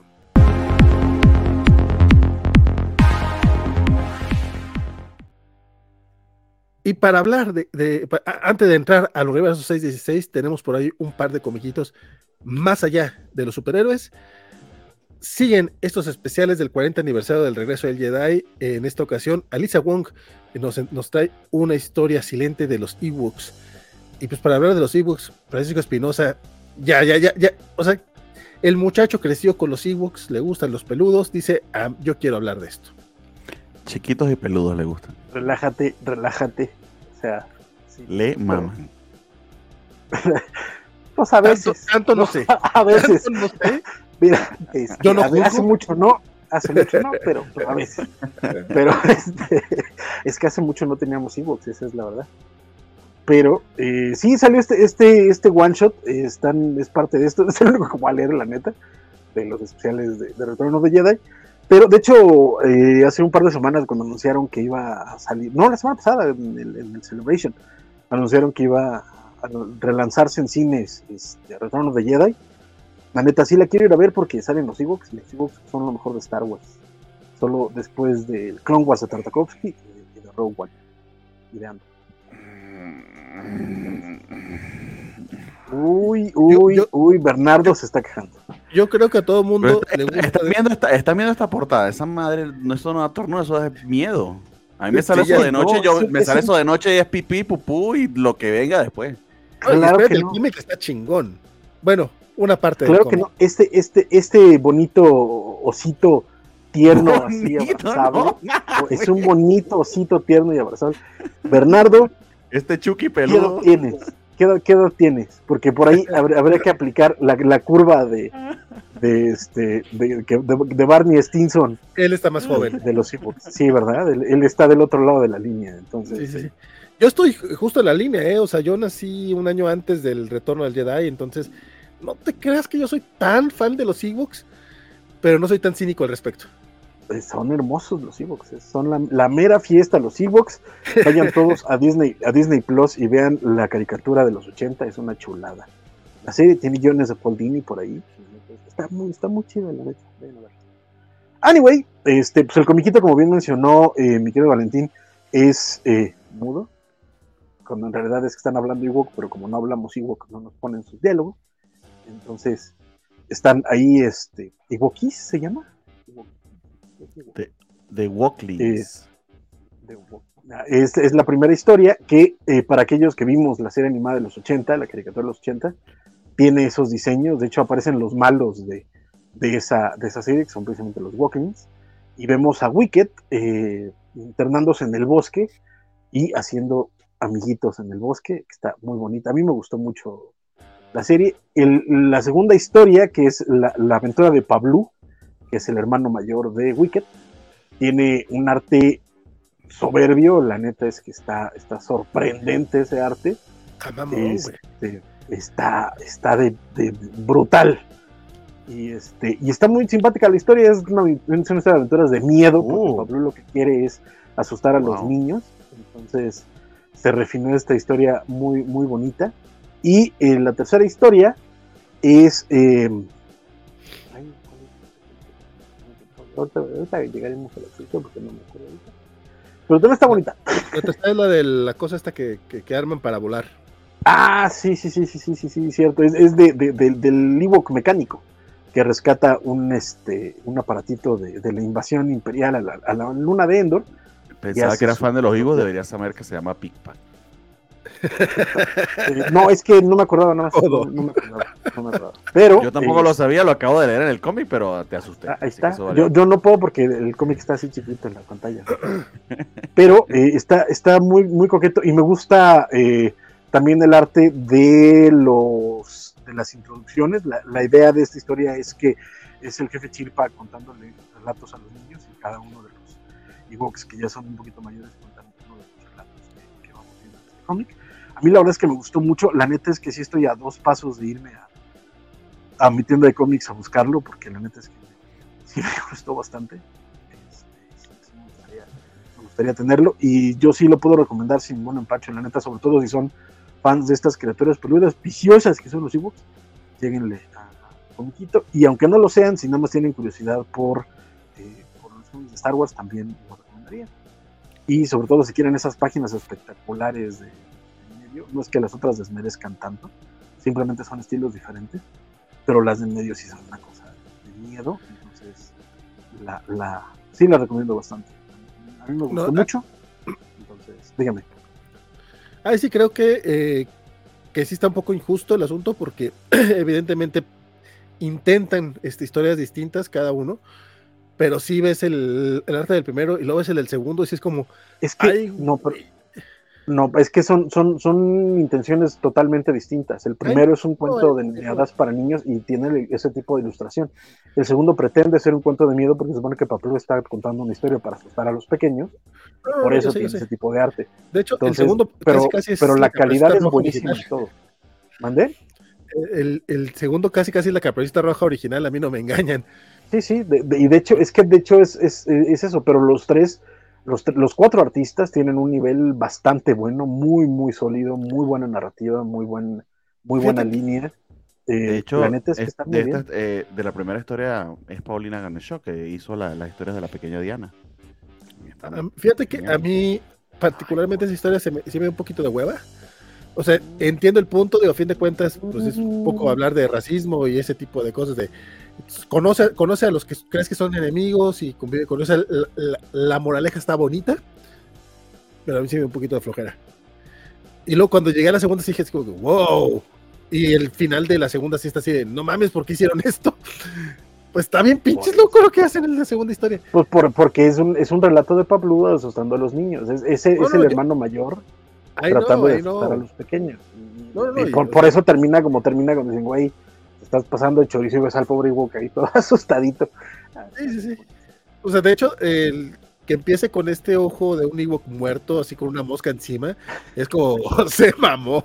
Está, está, está, eh, yo no lo compraría, a menos de que esté en descuento en Fantástico. Es que, son los Ewoks Red, White and Blood, que tú no entendiste. Sí, no, de hecho, tal cual. O sea, ese, ese, segundo capítulo tiene ese feeling completamente.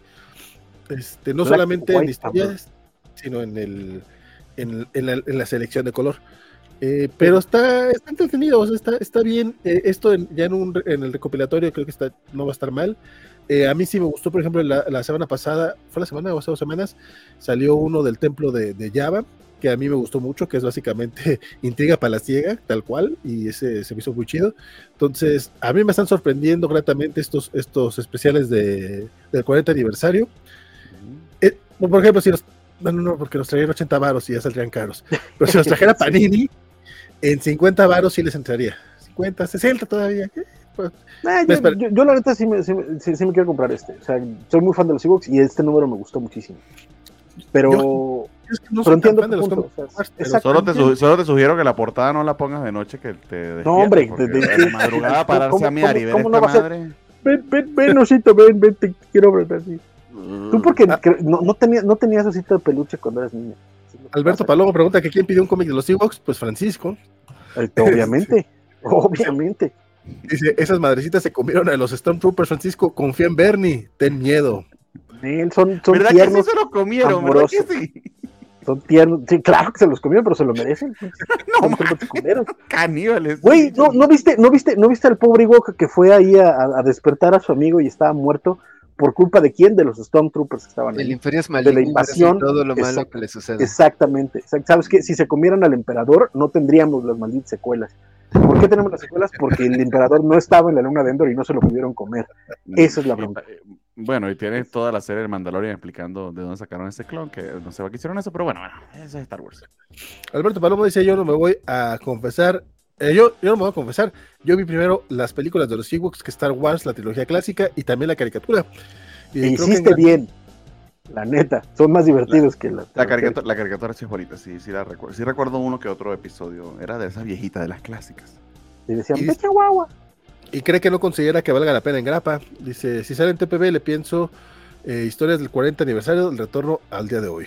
Muy es que la neta, yo, yo, yo, yo, sí prefiero el single porque solo quiero la historia, las historias de los hijos, las otras toneladas Isaías dice que estos artistas de verdad se esforzaron para hacer un cómic de los Ewoks. E-, ¿Ese reestreno del, del, retorno del Jedi va a estar aquí en México? Todavía no lo confirman para México. Pero igual sí, digo, tomando en cuenta que están haciendo ya muchas este, retrospectivas, no me sonaría raro que de pronto lo anunciaran. Y si, y si está yo, la neta sí voy a ir a verla, porque aunque Star Wars not my cup of tea, Y quien se aventó otro comiquito de Star Wars porque dijo, yo también quiero, Don Draco Mega se aventó el de Doctor Afra número 30. Pues sí. Because reasons. Sí, porque Hidden Empire está lleno. Entonces, pues no hablé la semana pasada de Hidden Empire, entonces voy a aprovechar para cerrar esa cosa. Y creo que ni las anteriores, amigo, no al día, porque yo sí no me acuerdo de eso. Sí, bueno, este Hidden Empire se trataba de que eh, Khaleesi había encontrado la Fermata Cage, que era un artefacto Sith que servía para encerrar algo. Presumían que había un Lord Sith ahí encerrado y pues ahorita les cuento en qué terminó eso, pero este es un tallín y entonces en pleno, Hidden, en pleno Hidden Empire, Afra llega a la estación espacial para pelearse con Darth Vader. ¿Por qué? Porque está poseída por alguna una chispa eterna de Spark Eternal que pues poseyó su cuerpo y entonces no sé qué pleito tendrá en particular con Vader, creo que es un pleito con los Sith. Y este... Em, aquí hay, eh, este es el em, reparto de Afra, no los conozco realmente, pero el chiste es que en plena pelea con Vader, Vader usando sus poderes de la fuerza logra exorcizar por un momento a, esta cosa que tiene poseída Afra el resto del número, pues es exposición acerca de cómo van a extirparle esta, este ser estelar a Afra. Pero el punto es que Hidden Empire concluyó, sorpresivamente, gracias a la intervención de los Caballeros de Ren. Este, los Caballeros de Ren, pues son una cosa que, de la cual se habló en las secuelas, pero que no, no sabíamos mucho acerca de ellos. Y pues resulta que aquí al final de Hidden Empire vemos cómo se unen al emperador. Y el problema de Hidden Empire fue que no se conocieron Leia y Kira, entonces no sé, probablemente siga leyendo Star Wars. Y pues por ahí sigue Kira todavía. Seguramente si en algún momento llegan los cómics de Star Wars a sobrepasar el regreso del Jedi, tendrán que empezar a inventarse un nuevo canon. Que eso fue lo que pasó cuando ya en aquellos tiempos de cómics de licencia de Dark Horse. Pero apenas, pero apenas van en este, creo que ahorita están en el Imperio. Ajá, apenas van en, en, Empire Strikes Back. Todavía les falta llegar a. Sí, sí, este, el final de Hidden Empire, un poquito spoiler, se salta como adelante, o sea, después de la rebelión, sí dicen que este Afra les ayudó porque creo que, digo no Afra, está Akira, les ayudó porque un par de asociados de ella les advirtieron acerca de la segunda estrella de la muerte. Me quedé así de eso. Supongo que todavía no ha pasado, pero bueno. Sí, le quieren dar como que su pesito a Hidden Empire. Pero bueno, ya, y pues me quedé pensando, sí, o sea, sí me gustaría leer cómics de Star Wars, pero que ya pasen de Return of the Jedi. Ok, pues está todo lo de la, Alta República, digo, no lo pasa, es antes, pero de que hay otras partes, hay. Este, dice el buen Alberto Palomo que un cómic...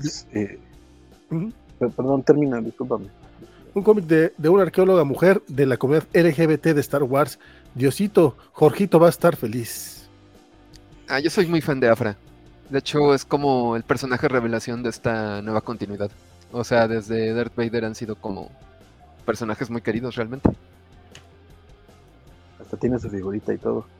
En, Legends hay un montón de. En Legends hay un montón de. de historias post. Este, post return. Que la neta estaban bastante buenas. Muchas. Este, recomiendo sobre todo la, la de Dark Empire, que fue la primerita que lanzó Dark Horse el momento de Tom Beach, buenísimo, ahí sí la... y de ahí este, sacaron lo de los clones de Palpatine. No, de... Sí, sí, sí, eso sí fue de, fue de la campaña. Este... La muy bueno. Skywalker. Sí, sí, sí, sí, muy bueno. Bueno, este... Para seguir en cómics más allá de los superhéroes, el buen Bernie dijo, ¿saben qué? a mí me gustan estos comiquitos de la 20th Century Fox y me voy a aventar el del Depredador número 2, que, es, que en efecto sí trae su sellito, compadre, que era lo que dudábamos la semana pasada. Eh, sí, pero es nuevo. O sea, pues, ahorita lo empezaron con el Planeta de los Simios, con lo que salió la, la semana pasada, y, esta segunda serie de Ed Brisson, Depredador, este, está también este, estrenándolo. Eh, a mí me gustó mucho el primer arco, esta historia acerca de esta chica, este, eh, Talia, si mal no recuerdo, o Thanos, ahorita no me acuerdo el nombre, que cazaba predadores, que estaba vengando la muerte de su familia, este, y vestida y, y embestida y vestida de, de, de, de, la tecnología de los, de los depredadores, se me olvidó el nombre de la, de la, de la raza, este, perdón, se llama Teta, eh, un, poco, un poco más este, directo. Entonces. Eh, no puedes decir la palabra teta sin reír como escolapio. Perdón. Eh, si pudiéramos, pero yo escojo no hacerlo. Entonces, este está. siempre voy a reír. En todo este muchacho no vio los Simpsons. Eh, no. Es, ese doblaje probablemente no. En todo caso, este segundo arco este, baja un tantito la calidad, no lo voy a negar. Este, eh, en el sentido de que se parece a, algunos de los otros cómics que he leído de Depredador, que básicamente es un plotpad sin mucho sentido. Al menos el primer número es bastante chocante en ese aspecto. Más eh, pareciera que hay algo de estructura en este segundo número hasta el punto de que me había decidido bajarme después del primero, pero le di una segunda oportunidad y no me arrepiento. Eh, básicamente nos hablan de, y esto ya lo habíamos visto en algunas de las películas de Depredador, no me acuerdo exactamente de cuál, pero eh, que, los, que los depredadores están cazando gente de diferentes planetas e inclusive de diferentes épocas para soltarlos en este, sí, en este planeta de entrenamiento en el que eh, miembros muy jóvenes de la especie están practicando sus habilidades de cacería. Eh, y bueno, tienes este grupo aquí tratando de, huir de ello. Lo interesante es que son de diferentes épocas, desde los 80 hasta mitad de los 90 y los 2000, este, y están dándose cuenta de que probablemente estuvieron este, congelados y crionizados por mucho tiempo. Quizá el twist es que se consiguen, y es spoiler del primer número, pero bueno, está en la portada, se consiguen con, con, con teta este, al final del número. Eh, y ella está intentando rescatarlo. Es decir, continúa en cierta medida la historia después de ese primer arco eh, y plantea algo diferente, en el sentido de que lo estamos viendo desde el punto de vista del resto de los personajes. Como buena, este, buen cómic de depredador, pues no deberías enamorarte o, o, o, encapricharte con ninguno de ellos porque es muy probable que mueran este, de manera desastrosa en cualquier momento. Eh, y en ese aspecto, pues también promete. Eh, no fue lo mejor que leí de la semana. Eh, realmente no está tan bueno como la primera serie. Pero lo suficientemente interesante e intrigante como para que le siga dando una oportunidad. En todo caso, este, la portada de Camoncoli, con ciertos detallitos que no me gustaron mucho, sobre todo la cara de este tipo aquí el cuerpo que está medio raro, este está chida. Entonces, eh, bien a secas, eh, vamos a ver cómo se desarrolla. Yo de todas maneras sigo recomendando mucho la primera serie, que por cierto Depredador, a diferencia de Alien, tardó bastante en salir en Marvel porque tenía un tema de derechos que no recuerdo exactamente los intrilingües, pero creo que tenía que ver con que Disney no quería pagarle a su autor original y eso retrasó las cosas un tanto. Pero chido y está bastante bien. De hecho, la serie de Alien de Philip Kennedy Johnson me la debo porque sí he escuchado también buenas este, críticas al respecto. Entonces, diría que en líneas generales, este, bastante competente los cómics hasta ahora de, de 20th Century Studios en, Marvel. Eh, sí, en líneas, en líneas generales, porque también el de Planeta de los Simios la semana pasada estaba interesante y bastante bien eh, sin, sin, entrar en demasiado, demasiado detalle. That's it. Dice, dice el buen Alberto Palomo que esos son su mero mole, los cómics de Depredador y de Alien y hace la, el apunte que la película se llama Predators. Ahí ah, sería el panista con machete, digo, el pianista con machete. ok. ¿Y? Bueno, exacto, sí, para los que son fan de Depredador, de verdad que les recomiendo mucho. La primera serie sí me sorprendió bastante. Sí me gustó mucho. La primera de Depredador. De Marvel. Va, va, va. Este. Y pues bueno, ya vamos a, a, a, lo que nos gusta, que son los hombres con maya, digo, hombres, mujeres y cualquier este. Este. Eh, eh, ser extraterrestre, ¿no? Digo, bueno, también, pero es que estaba pensando justamente en que vamos a hablar de, varios este, aliens a continuación. Pero antes de ello, este, Captain America Cold War Alpha, este evento que va, va a unir las series de Steve Rogers y de, Sam Wilson, algo que nadie vio venir, evidentemente. Ya, ya, estaban usados ese buen rato. Y Francisco Espinosa fue el único que leyó este comiquito. Cuéntame, compadre, cómo está el kickoff de este nuevo evento. Ah, soy yo. Este. Claro. Este, como viene de, varias cosas que están pasando en las series actuales, en las cuales me quedé por el número 2. Entonces, no, entendí muchas cosas, pero me está pasando que de pronto siento que los escritores de, de estas series me están queriendo hacer esta, esto que hacen mucha gente, que es como cambiarme a muchos personajes, ¿no? De pronto ahorita resulta que este, Bucky se volvió medio loco y ahora anda así, eh, complotando para dirigir una asociación malvada que ha estado manipulando la historia desde la Primera Guerra Mundial y liberó al, lobo, al lobo blanco, que es este soldado wakandiano y que ahora se supone que es el principal enemigo de Sam Wilson, Reasons. Este, y secuestran a un hijo de Steve que yo no sabía que tenía y que parece ser que es como su clon hecho por Armin. Una cosa rarísima. Pero eh, como lectura de aventura está interesante, pasan un montón de cosas, se persiguen, hay este tensión de, ay, es mi amigo y secuestró a mi hijo y no sé qué va a pasar y todo. Y, este, y una invasión de la dimensión sola, que parece ser que sola en algún momento creó una dimensión para él solito donde creó un montón de monstruos y van a invadir la Tierra y Cap y Sam los tienen que detener y, van a detener a Bucky que ahora es malo malo de Maloland. Básicamente se trata esta madre. Pero de nuevo, como lectura, no, no, no, o sea, fuera de mis problemas de viejito de, de that's not my cap y cosas por el estilo. Este, está entretenido, se lee, se lee de corrido, pasan muchas cosas, tiene bastante acción y pinta para que la serie pueda ser entretenida, por lo menos. La iré leyendo, este, pero, pero de nuevo, yo tengo mis problemas, pero son mis problemas. El número no está mal. Pero Francisco, ¿no habías, leído, ¿no habías leído Sentinel of Liberty, la de Carmen Carnero? es que te digo que me quedé como en el 2. O sea, sí, por eso. Eh, eh, es que ves que lanzaron las dos al mismo tiempo, que es Sentinel of Liberty y y la otra, la, de Sam Wilson, que, que de hecho es RB, RB sí lo ha hecho, pero sí es muy mala. O sea, lo único bueno es que, es que no me acuerdo, pero, pero, están en paralelo las dos. Sí, sí, sí. Entonces me quedé como en las dos de cada una. ¿no? A mí me gustaron bastante los dos números que leí de cada una, pero ya fue cuando tuve que dejar de En Sentinel los Liberties sí explican todo eso. Eh, sí, no, no, que leerlo, que leerlo, exacto, pero sí son muchos, muchos números, son como 12, 13 números. Exacto, sí, de hecho, el, los previos para este son el 11 de cada número. Y lo que sigue de este es eh, a partir del 12 de cada número.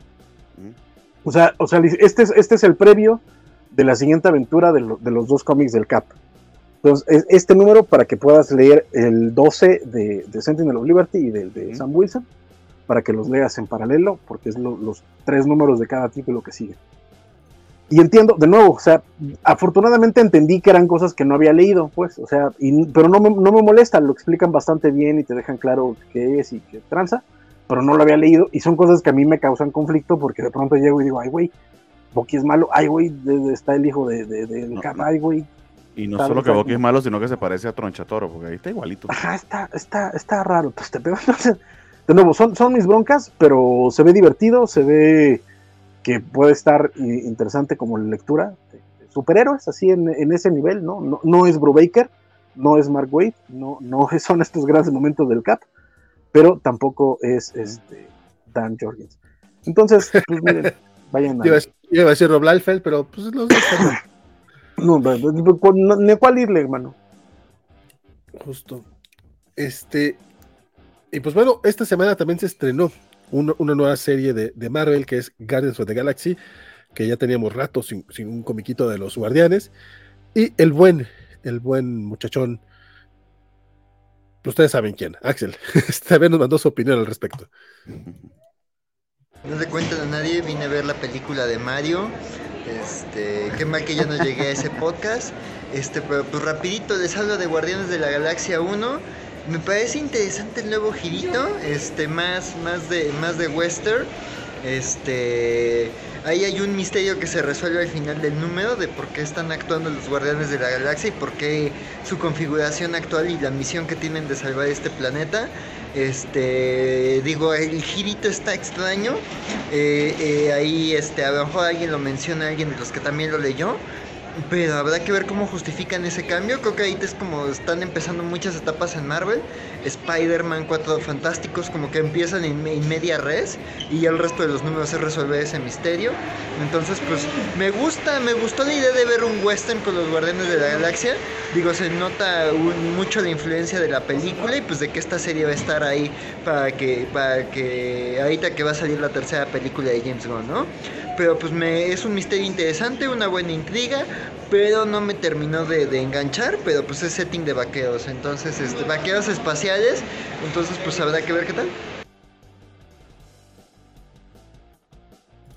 Justamente, de hecho ya, ya lo adelantó el buen Axel, pero no es, no es algo que no se fuera a mencionar porque este comiquito incluso en los títulos, porque el que viene es de Fishful, no sé qué madre, o sea, eh, trae referencias a todo el spaghetti western, a todo este tipo de, de historietitas. Eh, y creo que este lo leímos prácticamente todos, así que Don Bernie, avientes usted, eh, muchachón, su opinión acerca del nuevo título de los Guardianes. Eh, lleno de acción y, está intentando, bueno, al menos algo para mí diferente y original el setting este, de, este, de Western, como lo mencionaba Axel, se me hace este, bonito e interesante la manera en que empieza. Eh, el arte también me gustó bastante, es un estilo que eh, está entre lo caricaturesco este, y, digamos, y, la acción, o sea, con, con eh, enfoque en los momentos así más bombásticos, y creo que lo logra bastante, bastante bien él o la o él, artista. las secuencias de acción me gustaron, se sintió trepidante, de hecho se pone muy, muy emocionante, vas este, página a página y a mí se me hizo entretenido y divertido. Sí hay un montón de cosas que no estoy entendiendo mucho y digamos que la revelación del gran problema eh, sí me sorprendió, pero pienso que es un twist que puede funcionar. No lo voy a revelar obviamente porque creo que vale la pena que, que, que, lo disfruten o que se sorprendan como yo me sorprendí. Eh, entonces se, se, siente como eh, estas historias de ciencia ficción que a veces te agarran medio desprevenido y empiezan de una vez sin, sin, sin, darte mucho world building y lo van haciendo a medida de que van avanzando y eso también lo hace este, entretenido. Entonces, este, bastante bien, prometedor. Eh, no me voló la cabeza ni mucho menos, eh, no voy a negárselos, pero este, pero bastante, bastante bien. Eh, a ver, en todo caso, yo lo que tengo muy fresco es el, el, Guardianes de la Galaxia de, los, el, el Guardianes de la Galaxia de Aliwin, que creo que sí llegó a un nivelito un poquito más elevado que esto hasta ahora. Entonces quizás lo estoy jugando un poquito fuerte por ello, pero se para bien por sí solo, está divertido, está entretenido y está muy bien contado. Fíjate que a mí, a mí sí me latió como la propuesta. no es tampoco algo, como bien mencionas, tampoco es como que al menos no parece que vaya a ser un, algo que vaya a definir a los personajes, ni mucho menos, pero sí es un take eh, por lo menos interesante. O sea, por acá decía el buen Juan Pablo Portilla a través de YouTube, porque al parecer este, no, se, le apagó el micrófono. Dice: Si algo nos enseñó Mandalorian es que los vaqueros espaciales venden y pide más defenders de Aliwin, pero pues nosotros no tenemos este, tanto poder en Marvel, compadre, para ello. Este, pero a mí sí, por ejemplo, los, guardianes de Aliwin, no lo estoy confundiendo con los defenders, pero los guardianes tampoco me, me engancharon tanto. Y por lo menos esta historia, esta sí me. Se me hizo entretenida. El, el arte también se me hizo bastante. Ya lo mencionaste tú, eh, Bernardo. Es. Eh, creo que es eh, Kev Walker, si no estoy mal. Es quien se avienta el arte interior eh, y está de poca madre. El diseño de los personajes, que tuvimos chance de verlo. No sé, ahorita ya me arrepiento un poco de no haber este eh, dado, eh, un poquito más de seguimiento a esa conferencia de Stevie Cibulski, porque la, mostró ahí junto con otros diseños de los simbiontes. No sé si era exclusiva para México o no, pero pues ya, ya, ya, los habíamos visto los diseños, pero ya en página se ve poca madre. La verdad es que todo el setting eh, westeroso sí me gustó mucho. Culpen a lo mejor a que soy de Durango, este, pero me latió, me latió mucho todo todo, todo lo que se está viendo e incluso no estoy seguro si el, detalle que no quiere esto spoilear es, tiene que ver con, cierto personaje que trae algo, porque no sé si eso sea nuevo o no. E, parte que creo que es parte de la bronca de, estos comiquitos que, que, ah. proponen. Es que no sé si eso pasó al final de la serie anterior o no. Porque mm, de repente no que, yo, no que yo recuerde, pues, es nuevo para mí, pero capaz que me está ganando mi, mala memoria. Eh, ojalá. Es que, es que este tipo de historias que, que, empiezan con misterios medio raros, pero no está seguro si son misterios o no eh, le pasó, por ejemplo, a Isaac ahora que empezó a leer el de Seth Wells, el hombre de Seth Wells. Dices que no sé qué parte me perdí y qué parte es misterio. Le digo, pues casi todo era misterio en el primer número, compadre, no te Este, y aquí, aquí, me, pasó, me pasó a mí. O sea, yo no sé si ese cambio en cierto personaje es eh, previo o no. Y si es de aquí, pues ya veremos para dónde va este rollo del casco tuerto de, de, Star-Lord me encantó, se me hizo bien chingón. El traje, bien este calienta pendejos de Gamora también. Eh, no sé, en general me gustó mucho. Este, Creo que le eh, acabas de decir algo feo a Luchamex. Eh, dice Luchamex, hola a todos, y el Guardians, este, qué sexy se ve Mantis y Gamora. Que, que, que no estoy mintiendo. queremos mucho Luchamex, pero sabes que no es mentira. Alberto Paloma dice que Guardians of the Galaxy tiene eh, ¿Con qué western? Creo que le voy a entrar, no porque sea de Monterrey. Eh, no, pero, pero a ver, eh, aquí sí nada más habría que decir, no, no va a ser western. Es un número en ese setting. Porque ese setting, valgo al final, o sea, nada más es un número donde van a un planeta desértico y parece western. A ver, pero nada más. leyendo Guardianes por la trama. La trama. La trama. Ya veremos, porque el siguiente es el que se llama Fistful of. Ah, se me olvidó cómo le pusieron el nombre al siguiente, al siguiente comiquito. Pero sí tenía, ese título. Micrófono. ¿Es, ¿Es, micro de pilas, carnal? No, es que se, le, desconecta por un momento. Ahí está, ya volviste. Este, está curioso. No, no, no, este, no es de pilas ni y está conectado y todo el rollo. Qué raro, pero les decía que el título del siguiente número es este que tiene esta referencia westerosa, entonces no sé si, si realmente el próximo tampoco vaya a estar en ese setting. Y a Luchamex le debe de haber prendido un montón. De hecho, yo creo que puedes mostrar la portada del segundo número sin bronca. Eh, a, mí, me pasa esto, o sea, el, misterio del que están hablando no viene de la serie, es de nuevo, es esta, este, este y lo habíamos dicho, bueno, por lo menos yo me acuerdo haberlo, comentado, justo para, para Amazing Spider-Man, que ya me estaban hartando estos cómics que empezaban con, pasó un año, pasaron seis meses y, abrimos con un misterio que no sabemos qué y que nos vamos a tardar un chingo en explicarte qué está pasando. Este, y es de ese servicio, es exactamente igual, es este, porque abre el número y dice que los guardianes desaparecieron un año. Estuvieron un año eh, fuera de circulación y de pronto reaparecen y está pasando esto. Entonces, básicamente esa es, esa es la base de, Dice Alberto que ojalá este, le cambien este, las cosplayers eh, copien los diseños. Y un par de comentarios de Isaías antes para que Francisco nos dé su opinión sobre así ya bien. estaba en eso, vea, gracias por ponerme atención, pero. Este, no, yo sé que sí, pero es que. si no querías que regresara, mira. para que te explayaras. papá, mamá, no se peleen, me hace sentir inseguro. Es que dice que algo no le, no le terminó de cuadrar porque siente que este era un pitch este, que el equipo creativo tenía para una serie indie o algo así. Y creo que no utilizó el arte, pero eso sí, el arte de que Walker es un 1010. Y eso, o no sé si es porque después de Aliwin todo palidece y se siente el vacío. Ahora sí, mi querido Francisco. No, pues gracias. Este, sí, pues no sé si, si está pegando es para que tengas todo el tiempo a gusto, para que puedas explayarte. Yo, yo no sé es si para evitar interrupciones, es para no estar sí. comentarios. ¿Ya? Pero ya, ya, ya, ya. ¿Chiste? Ya, ya. ya, ya subo porque me tengo que ir un ratito. De, ah, ¿verdad? Ah, ¿verdad? No, no más por eso, fíjate, fíjate. No, este. Yo ya no sé ya, si. Ya va a pasar el juego de Cruz Azul la, la, ya, ya es el tiempo del Cruz Azul. Mutealo, Bernardo, mutealo. No se dejan. Adelante. Anyway, anyway, anyway. No, ahorita se desmutea el canal, ya lo conozco. Pero, eh, pues eso, el número abre con una con, con, este misterio de que estuvieron presos un año. De, es.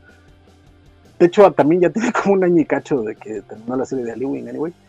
Entonces, este, pero se abre con este, con este misterio de qué está pasando yo no sé si ya me está pegando la, la, la o qué tranza, pero, ya van dos cómics donde, pues, Not My Cap y ahora no, not, My Guardians, porque este sí, si ya de por sí desde la época de Bendis trataron de, acercar mucho a los guardianes de los cómics, a los guardianes de, la película, ahora sí es un total descaro, incluso las personalidades son iguales a las de, las de, la, las de la película cuando en realidad no habían estado tan cercanas.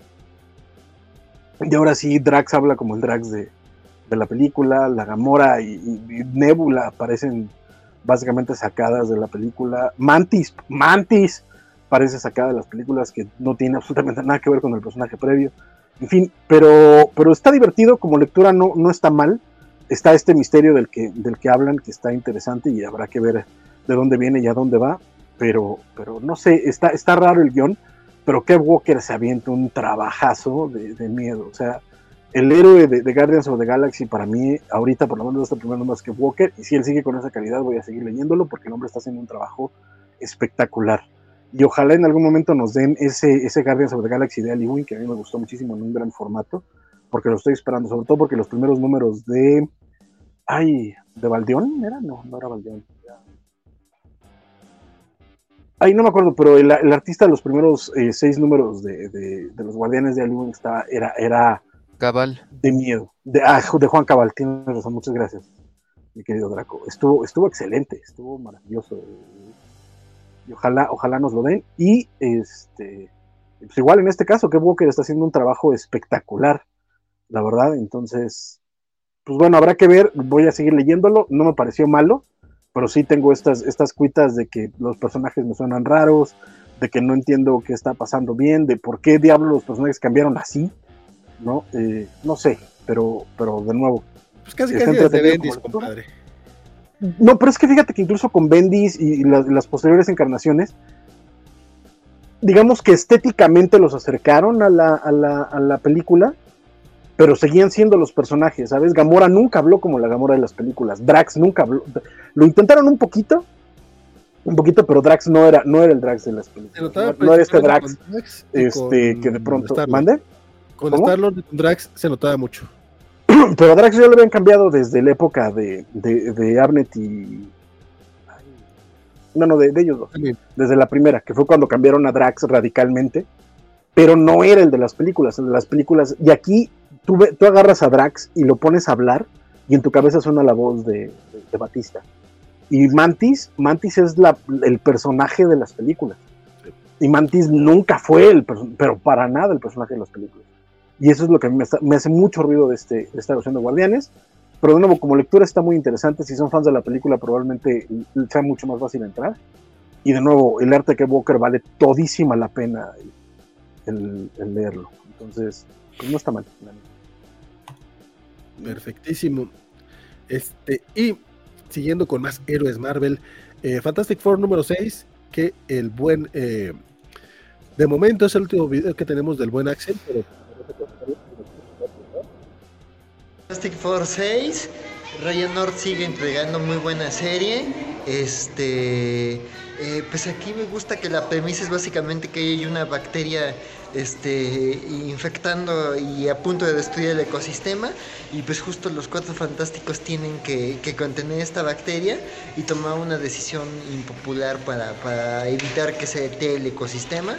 Entonces es una historia sencillita, pero pues sirve para explorar ahí como este tema de la crisis de de relaciones públicas que tiene el equipo, este, la relación de hermanos entre Sue y Johnny. Entonces muy buena, la verdad es que muy consistente.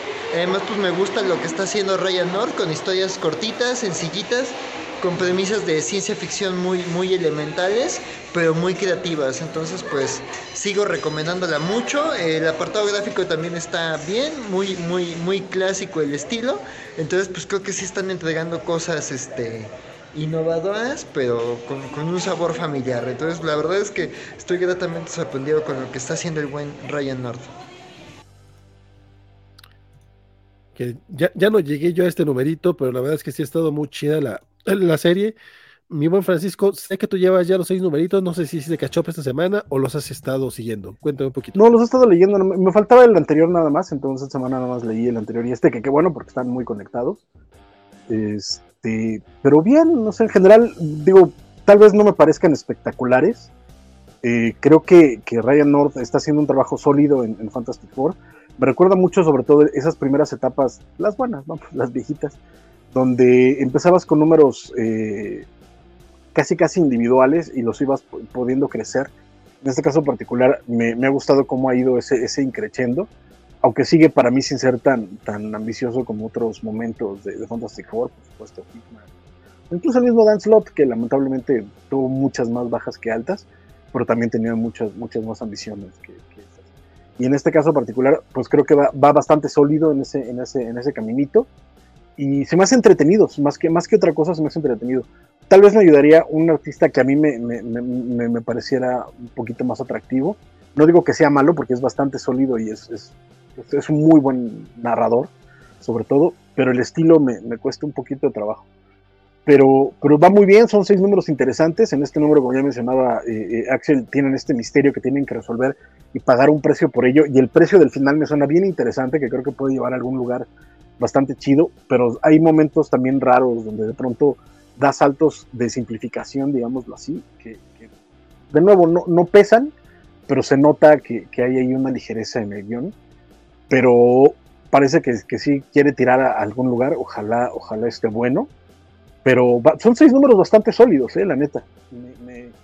Me, gusta lo que está haciendo y, estoy aquí para, para, por lo menos para los siguientes números, y eso ya es decir bastante con Fantástico. Yo sí me perdí un poquito, sí me hubiese gustado continuar, eh, eh, sí me faltaron los últimos números, pero los primeros cuatro con Iván Coelho a mí sí me gustaron bastante. Y este artista creo que es invitado, porque ciertamente no es Iván Coelho. Tienes razón, tienes, tienes toda la razón. No he visto el cambio, entonces se me hace que no he leído el quinto tampoco, demonios. Sí, porque sí, los de Cuelo sí me gustaron bastante, tienes toda la razón del mundo, los de Cuelo me gustaron. Este fue, estos últimos, como son los que tenía recientes porque los acabo de hacer el cacho, dije, híjole, ojalá hubiera alguien más sólido en el, en el arte. Pero tienes razón, los anteriores estaban mucho mejor. Y, mucho y, sí lo hay, este es un invitado, así que buena, qué buena noticia. Por cierto, eh, hay una figura de la mole que yo siempre he querido, que es esta de, la, de, de, Hasbro Legends, las que son chiquititas, de 9 centímetros.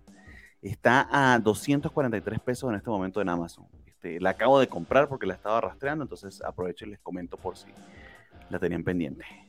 Perfectísimo, muchas gracias, don Bernie. Tenemos por acá comentarios, dice Don Fresco, ya se hace presente por acá.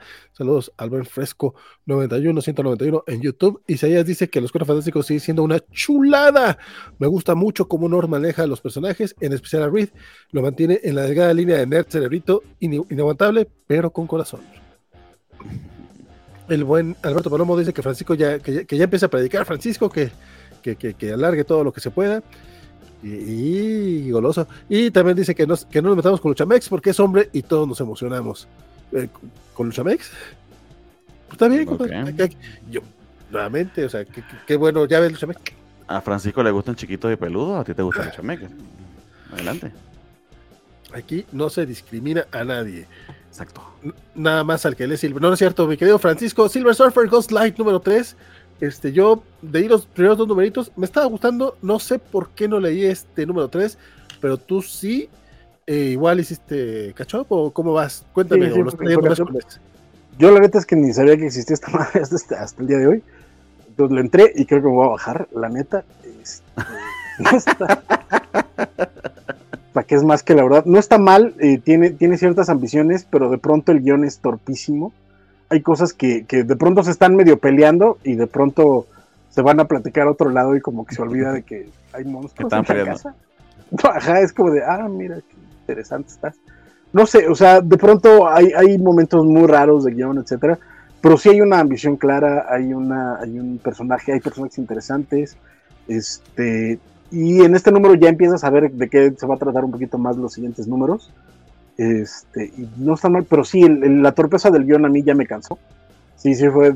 O sea, ya para este número que volviera a ser la misma cosa, fue así como de ya, güey. O sea, o, te concentras en lo que estás escribiendo, o, parece que nada más está como, tirando a lo, a lo Entonces, este, no sé, eh, pero no está mal. La idea es eh, recuperan un personaje desde la, la, serie clásica de Silver Surfer de los 60, la de Stan Lee John Buscema, eh, que se murió de aquellos entonces, y aquí lo regresan sus, sobrinos que heredan la casa de, su tío, que es este científico que antes trabajaba para AIM y que ayudó a Silver Surfer a, a poder salir del planeta Tierra, porque eh, cuando llegó, eh, Galactus puso un campo de fuerzas alrededor de la, de la Tierra que impedía que él, por la energía que tenía, pudiera salir del planeta y gracias a este objeto logra salir. Y en, este, y en estos números, eh, sus sobrinos encuentran unas máquinas escondidas en, en, la vieja casa del tío y hacen que regrese de la tumba.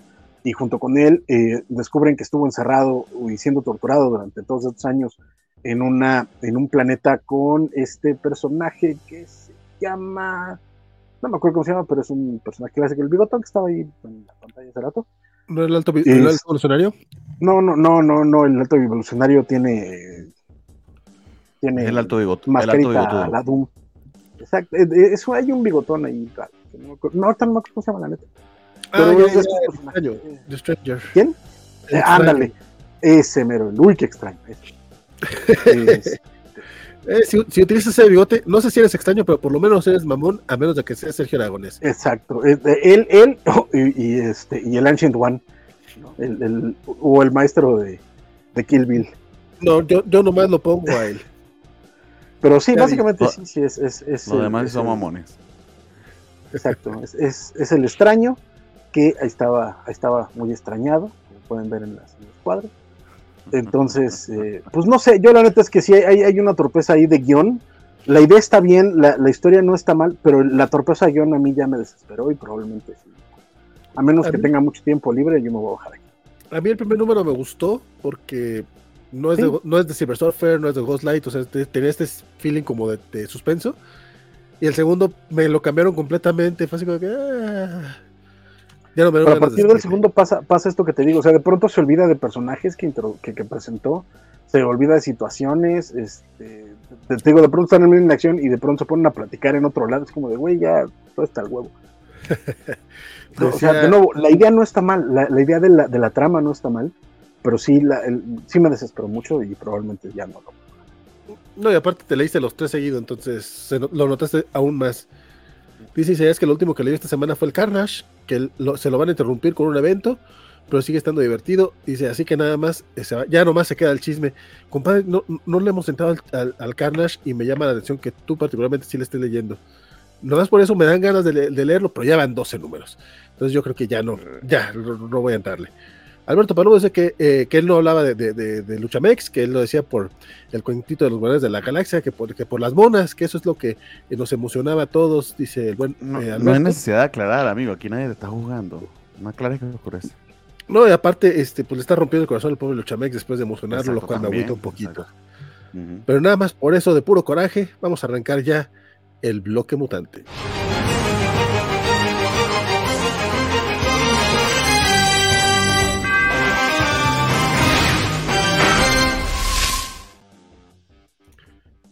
Tormenta y la, Hermand la, Hermandad de los Mutantes número 3. Un comiquito que obviamente se aventó la bala el buen Draco Omega, que ha estado muy callado en este bloque Marvel. Habla un poquito, compadre. Sí, ya voy a empezar a leer Spider-Man o los Fantastic Four, pero pues está difícil hacer el catch-up, entonces por el momento, pues los mutantes. Estás muy quedito, carnal. Ok, a ver. Pero muy, muy, muy quedito, ¿eh?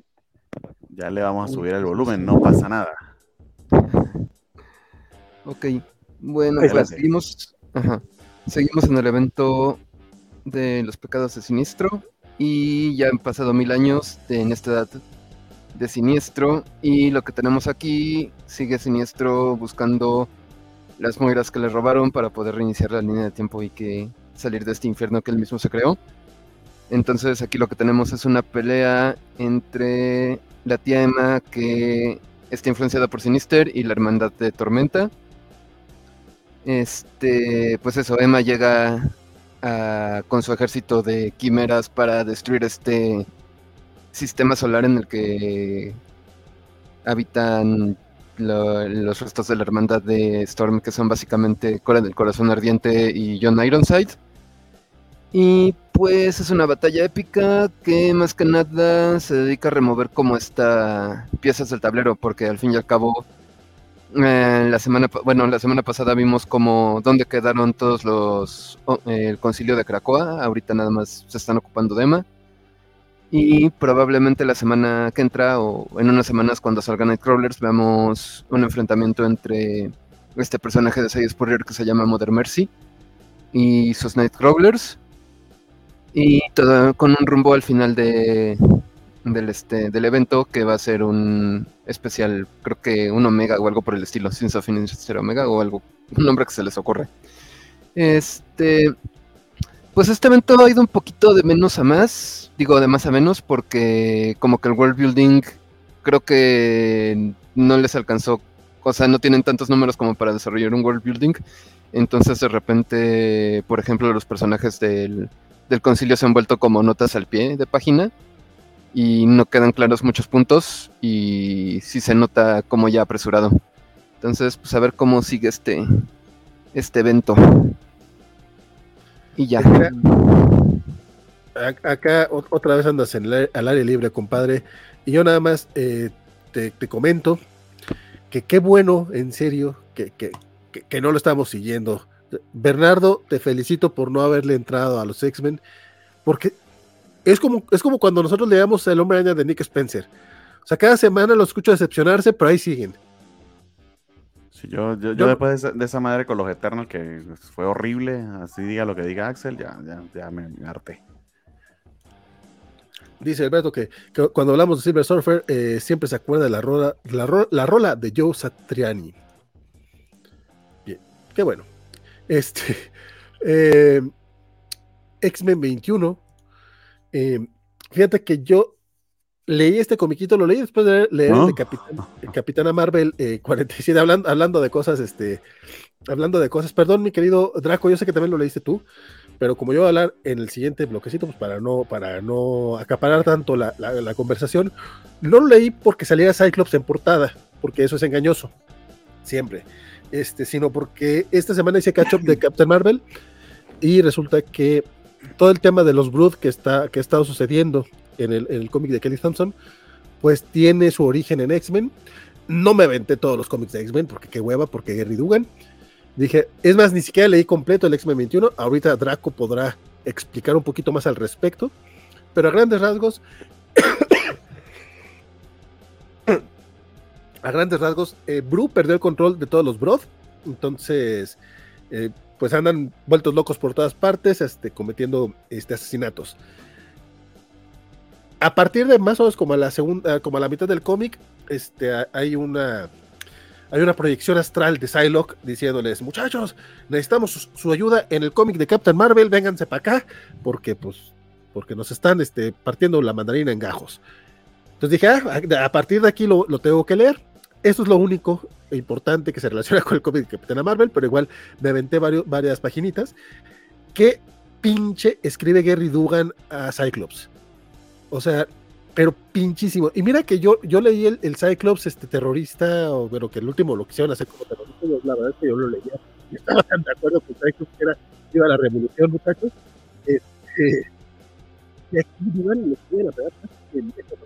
Puede no tener, puede no estar equivocado, pero lo, pone a decir este, estupideces.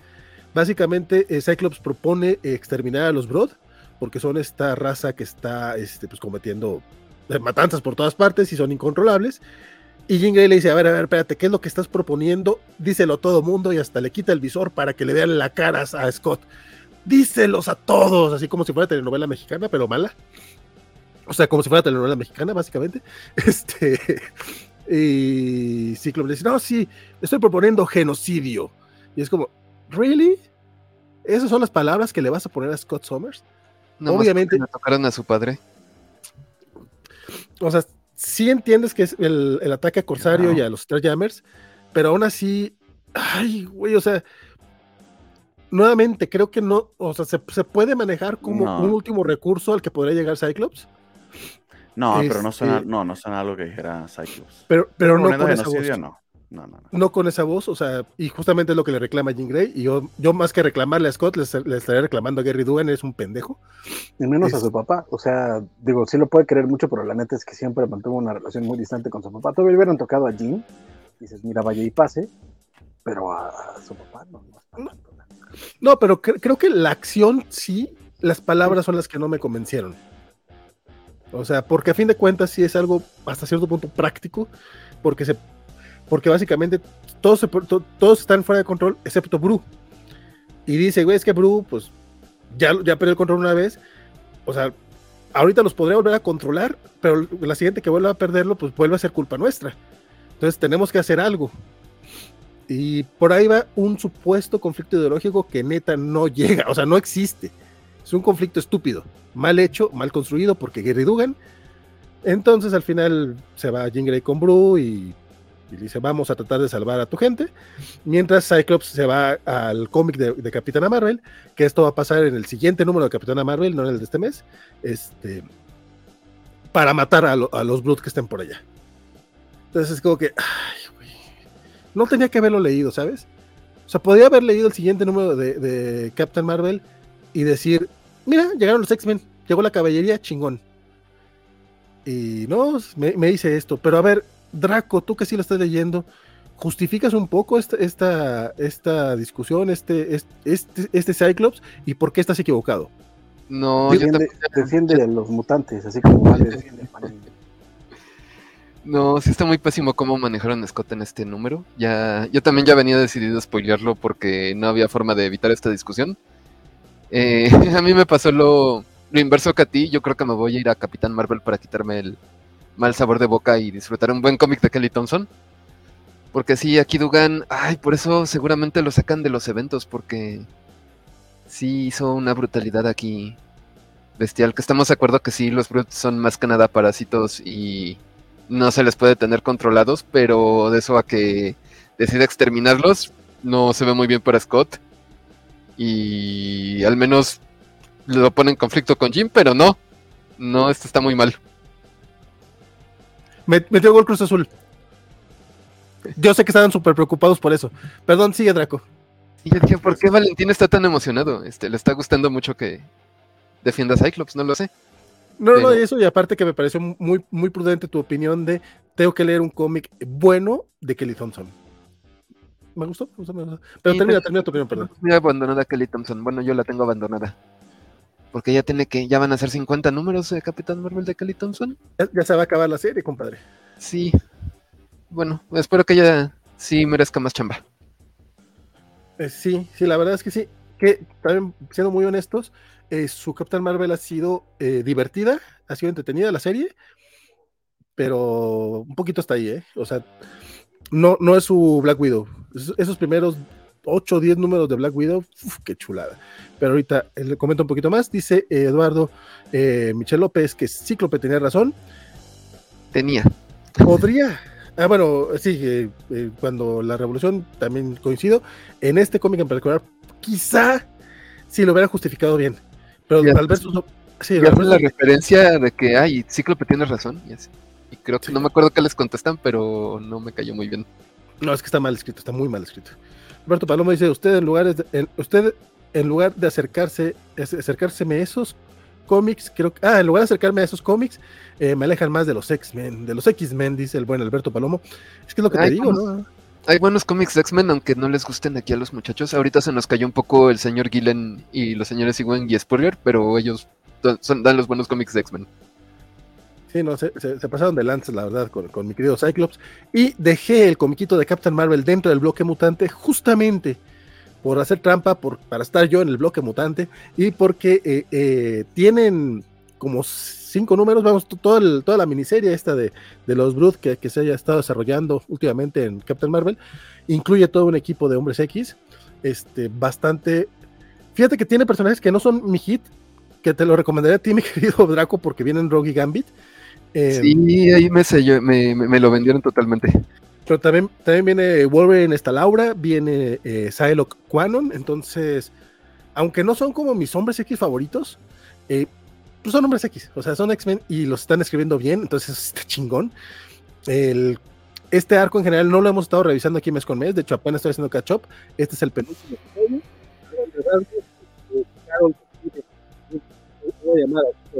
Micrófono, micrófono. Lo muevo hacia un lado y es cuando se pierde un poquito el rollo. Este, bueno, eh, recibe una llamada de auxilio de Rogue que está en el espacio. Este, y Carol se da cuenta que también Binary está en, problemas. Uh, Binary es esta ser de energía que creó Carol durante este cómic y pues, básicamente eh, tomó el manto de, de, Binaria, del personaje que en algún momento fue Carol Danvers. Es un personaje que es inocente, tiene meses de, haber nacido y la manda al espacio y como que váyase mija, este, aprenda de la vida y se topa con los Broad. Entonces, Carol, para estar segura que si es Rogue quien le está pidiendo ayuda, porque dice, güey, ¿por qué me está pidiendo ayuda a mí y no a los hombres X? Pues va a, la, casa del árbol y junta a este equipito de, X-Men que nuevamente quizá no son mis favoritos, salvo Laura, Laura, la verdad es que Laura está bien chingona. ¿Ya, ya, ya, leyeron el, el, Lonely Wolverine de Tom Taylor? Yo no lo he terminado, pero va bien chingón.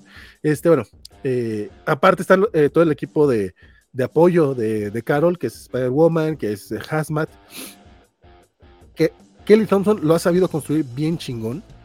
Entonces, en, básicamente en estos números lo que, lo que han estado haciendo es ir a rescatar a Rogue, tratar de rescatar a Binary este, y enfrentarse a una colonia de Brods nuevamente no es eh, quizá el, guion más pensado o la historia más complicada o compleja, no. Es una aventura espacial, pero bastante divertida, bastante entretenida. Y, oh, ya viste, pero sí, este, ahí le dan un... Eh, ahí, pasan cosas, pasan cosas importantes. Digo, los hombres X renacen, no hay problema, y de hecho lo mencionan varias veces en el cómic, es como, pues, como quiera, pues nomás renacen y ya, ¿no? Pero el resto de los otros personajes sí este, tienen sus momentos. Eh, tiene un momento muy bonito, si no estoy mal, fue en este número, es que los leí todos esta semana. Eh, leí los últimos 5 o 6 de esta semana. Eh, un momento muy bonito entre Hazmat y, y, Rogue, que son dos personajes que por sus poderes, por la naturaleza de sus poderes, batallan para el contacto humano. Y está hermoso, hermoso ese, ese, pequeño acercamiento que le dice, güey, o sea, yo sé que no nos conocemos, no somos amigas de, o sea, nos, nos estamos conociendo ahorita, este, pero yo siempre sido fan tuya, le dice Hazma the Rogue, porque tú tienes este, este problema. Y, y Rogue le ayuda. O sea, son dos páginas, pero entonces qué chulada. Este, Gambit no es odioso, que, que, podría ser muy fácil porque es el único personaje masculino y a lo mejor así como dice Draco Omega, ¿no? Aprovecharían para hacer menos al hombre. Bueno, aquí no lo hacen menos, de hecho es práctico, no es el, el más poderoso, eh, sí tiene un par de momentos en el que Carol eh, se avienta dos que tres podercillos y la chingada, y si dicen, por ello, ella es la que está al mando, pero pues es el cómic de Captain Marvel, o sea, si fue el cómic del Hombre Araña, pues el Hombre Araña estaría al mando. Entonces, eh, a mí me está, en general, la serie me ha gustado mucho, los 48 números, creo que no ha habido, ha habido no tan buenos, pero no flojos, y la, calificaría como una serie divertida. Ya está por concluir, no sé si concluye en el próximo número o en el 50, no, no me acuerdo, pero el próximo número concluye este evento en el que evidentemente ya va a llegar Cyclops con el resto de los hombres X ya para terminar por darle a esta colonia de Broad. Y me va a dar mucho gusto leer un cómic en el que ver que a Scott Summers sí lo escriben bien. Espero que Kelly Thompson no, no me haga quedar mal en eso. Que, hay que recordar que Kelly Thompson escribió las dos miniseries de, de Rogue Gambit. eh, tanto Rogan Gambit como Mr. and Mrs. X. por eso les tienen el cariño y más los escribo súper bien porque los conozco perfectamente. Esas dos miniseries, la neta, las recomiendo muchísimo. Valen mucho, mucho la pena. Sí, Valentín no nos quiero creer, pero Gambit es un personaje que puede ser querido. O sea, tampoco llegaría yo a tanto. O sea, no, creo, que, que, que, que, se lo escribe bien. se vio decente, dijo puede ser querido, no dijo puede ser un gran ah, personaje. O sea, fue, puede ser querido. Creo que todos somos eh, dignos de ser queridos, incluso personajes ficticios. Entonces ahí te la valgo. Es brutal, tío.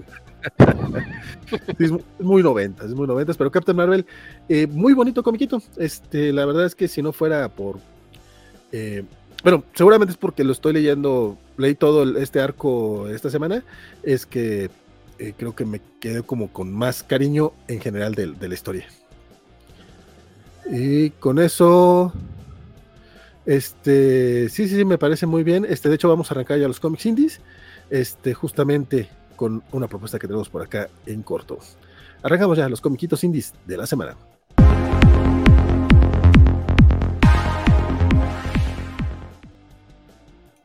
Y toca hablar, este, eh, de, un comiquito de Mark Millar que, Francisco tuvo a bien leer. ¿Quién lo, quién lo viera? Él dijo, yo me aviento de Ambassadors como yo. Este, y pues eso, don Francisco, ¿qué, qué, tal le pareció? Este, bueno, no sé si quieres arrancar tú o quieres que arranque, porque esto lo, lo dimos todos básicamente. Eh, sí, pues todos, vayan, dense. Ok, eh, don Bernie, de usted su chismecito. No, eso no lo leí yo. Ay, Digo, Don Draco, Don Draco, Don Draco. Tenés a, Don Draco y, por, ahí, alguien esperando en el backstage. Sí, sí, sí. Sí, pero no, que no mandaron, todavía no llega ese video. ¡Ah! Es que ya se conectó Axel Alonso. ¡No manches! Don Axel, llegaste para los cómics indies. Bueno, a lo mejor todavía no llega, pero ya anda por acá. ahorita, que, ahorita, ahorita, que esté conectado, que nos avise este, bien, bien, bien. no, me he dado cuenta. Axel, qué eh, alegría hablar contigo. ya está, ya está.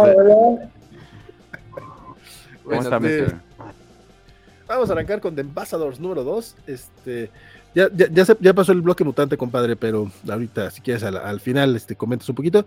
El, este comiquito de Mark Miller y Carl Kerschel aprovechemos que estás tú aquí, compadre, para, para que te avientes tu opinión al respecto. Hola, hola, este, ¿sí me escucho? Sí, sí, sí, sí, te escuchas. Hola, muchachos. Ah, qué bueno, qué, qué, qué, gusto verlos. Eh, este, pues rápido y así de corridito, este, eh, pues básicamente este segundo número ya vemos aquí implementado el plan de esta científica. Eh, recordemos que la premisa es que una científica coreana desarrolló superpoderes como parte de una, de una guerra armamentística entre varios países. Pues esta científica ya consiguió como la manera de darle superpoderes y promete solo poderes para seis personas, ¿no? Formar un equipo que, que ayude al resto del planeta. Y aquí digamos, el eje de la historia es un chico de la India, este que justo este durante un ataque este terrorista y en un centro comercial él se, él se sacrifica para salvar como a su interés romántico y a un amigo este pero pues queda gravemente herido este pero justo pues aquí se nos cuenta que, que, esta acción desinteresada llamó la atención de la, de la científica coreana y por eso lo, lo, llaman, este, lo, lo, reclutan, lo, salvan, este, lo ponen como en un coma inducido, lo salvan y lo integran, eh, es uno de los elegidos para superpoderes, ¿no? Entonces pues básicamente aquí él es el, el, vicario, este, a través de quien vemos ya la implementación de, de esta iniciativa, este, entonces pues básicamente eso es lo, que, lo que vemos en este número, sin quemar detalles, este, básicamente se nos explica ya cómo funciona esta organización este, establecida por esta científica, se nos explica cómo, o sea, digamos, cómo es el proceso con cada uno de los elegidos. Aquí solo conocemos a profundidad a este chico que eventualmente se va a llamar eh, nombre clave India. Este, también te explican como todo el relajo, el aparato de relaciones públicas para darles nombres a los integrantes del equipo.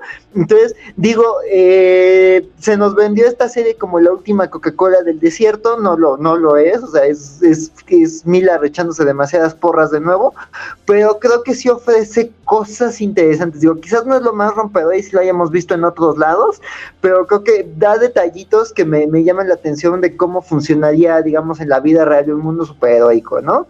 Este, sobre todo aquí se centran sobre, yo creo que por lo que va el número es como de que nos vamos a centrar en cada uno de los integrantes de, del equipo por, por nacionalidades este, ya tuvimos el número centrado en la, en la líder, que es la científica coreana, y ya tuvimos como que al más emocionado de ser superhéroes. Por ahí ya se nos presenta a, un personaje que, que podría resonarnos mucho por la manera en la que lo representó Miller, no sé, me causó sentimientos encontrados, pero habrá, habrá que ver qué, qué termina siendo el número centrado en ese personaje. Este, pues como de, no sé, o sea, el apellido blanco sí, pero ¿qué se llama chico? Pero bueno, este. Este, quiero, saber, tu opinión. Vamos a, vamos a spoiler esa parte. Sale el, héroe que va a ser de México, el representante de México, que digo, de, ocho naciones, pues qué bueno que le tocó un mexicano. Este, pero lo ponen fumando marihuana. Es como, sí. no mames, o sea, casi, casi, que quisiera colombiano le vas a poner esnifeando una eh, cocaína, pinche Miller, mamón. No sé. Con su, con su hebilla de, de, Jesús Malverde, sí, no, a mí también me, me, me, me, sacó, dije, dije, queda con su retrato, además así como con look de, Che Guevara, este, y, actitud acá de pocos amigos, ¿no? Entonces, no sé, dije, bueno, vamos a ver cómo lo hace el número, pero dices, bueno, pues es un escocés ahí intentando, intentando escribir un mexicano, pero dije, no, habrá que, no sé, estoy predispuesto a ese número, pero no me encantó la introducción de, de Chico Black entonces, este, que dije, ¿quién se llama Chico? Albur por donde le veas, compadre. Sí, sí, sí, sí, sí, sí, no, nombre con Albur. Y dije, bueno, Blanco, pues así se va a llamar el futuro presidente de México, pero, pero pues no este, este, este, Blanco 2024, señores. Pero este, pero, sí. No, me consta, no me, no me consta, pero capaz de que Mira le preguntó a Humberto Ramos, hey, a name for a Mexican, Chico Blanco. Sí, se lo Humberto Ramos. Yo no, no, no tenemos pruebas, pero tampoco tenemos dudas. Satélite for the win, saludos a Humberto, si es que nos está viendo, porque luego sabemos que, que, que sí llegan a ver estos programitas. Ay, qué gusto, saludos. Sí, sí, no, no, a ver qué dice el resto de la mesa, pero a mí como que eso no me encantó, pero la historia del chico de la India sí se me hizo llamativa y justo esto de, de, de, de como esa pequeña tragedia que tiene en su historia personal y como el dilema de, de, su identidad secreta, eso se me hizo interesante. La verdad es que el número me gustó más de lo que esperaba y digo, pues no es lo único que vamos a hablar de Miller hoy, entonces sí, la verdad es que de lo de, lo de Miller de la semana, esto sí me gustó. Este, y pues digo, sí quiero ver como que, eh, qué, pasa en el número 3, y me dejó intrigado, pero sí, no sé, como que a ver qué pasa con el resto de los personajes, pero pues mira, no, no es la promesa que, tenían, pero que está resultando, digo, no es así la cosa más espectacular, pero no, está, no lo estoy odiando, entonces creo que eso ya está mejor de lo que esperaba. Eso, eso sí habla, no, habla, no, no habla muy bien del cómic, pero habla que, es ganancia. Don Draco, ¿usted qué opina? Pues repito un poco lo que dijo Axel. Es un número muy, muy centrado en este nuevo héroe Codename India. Y em, pues sí, te cuentan como toda su historia, que estuvo en coma un buen rato, que tenía un crush.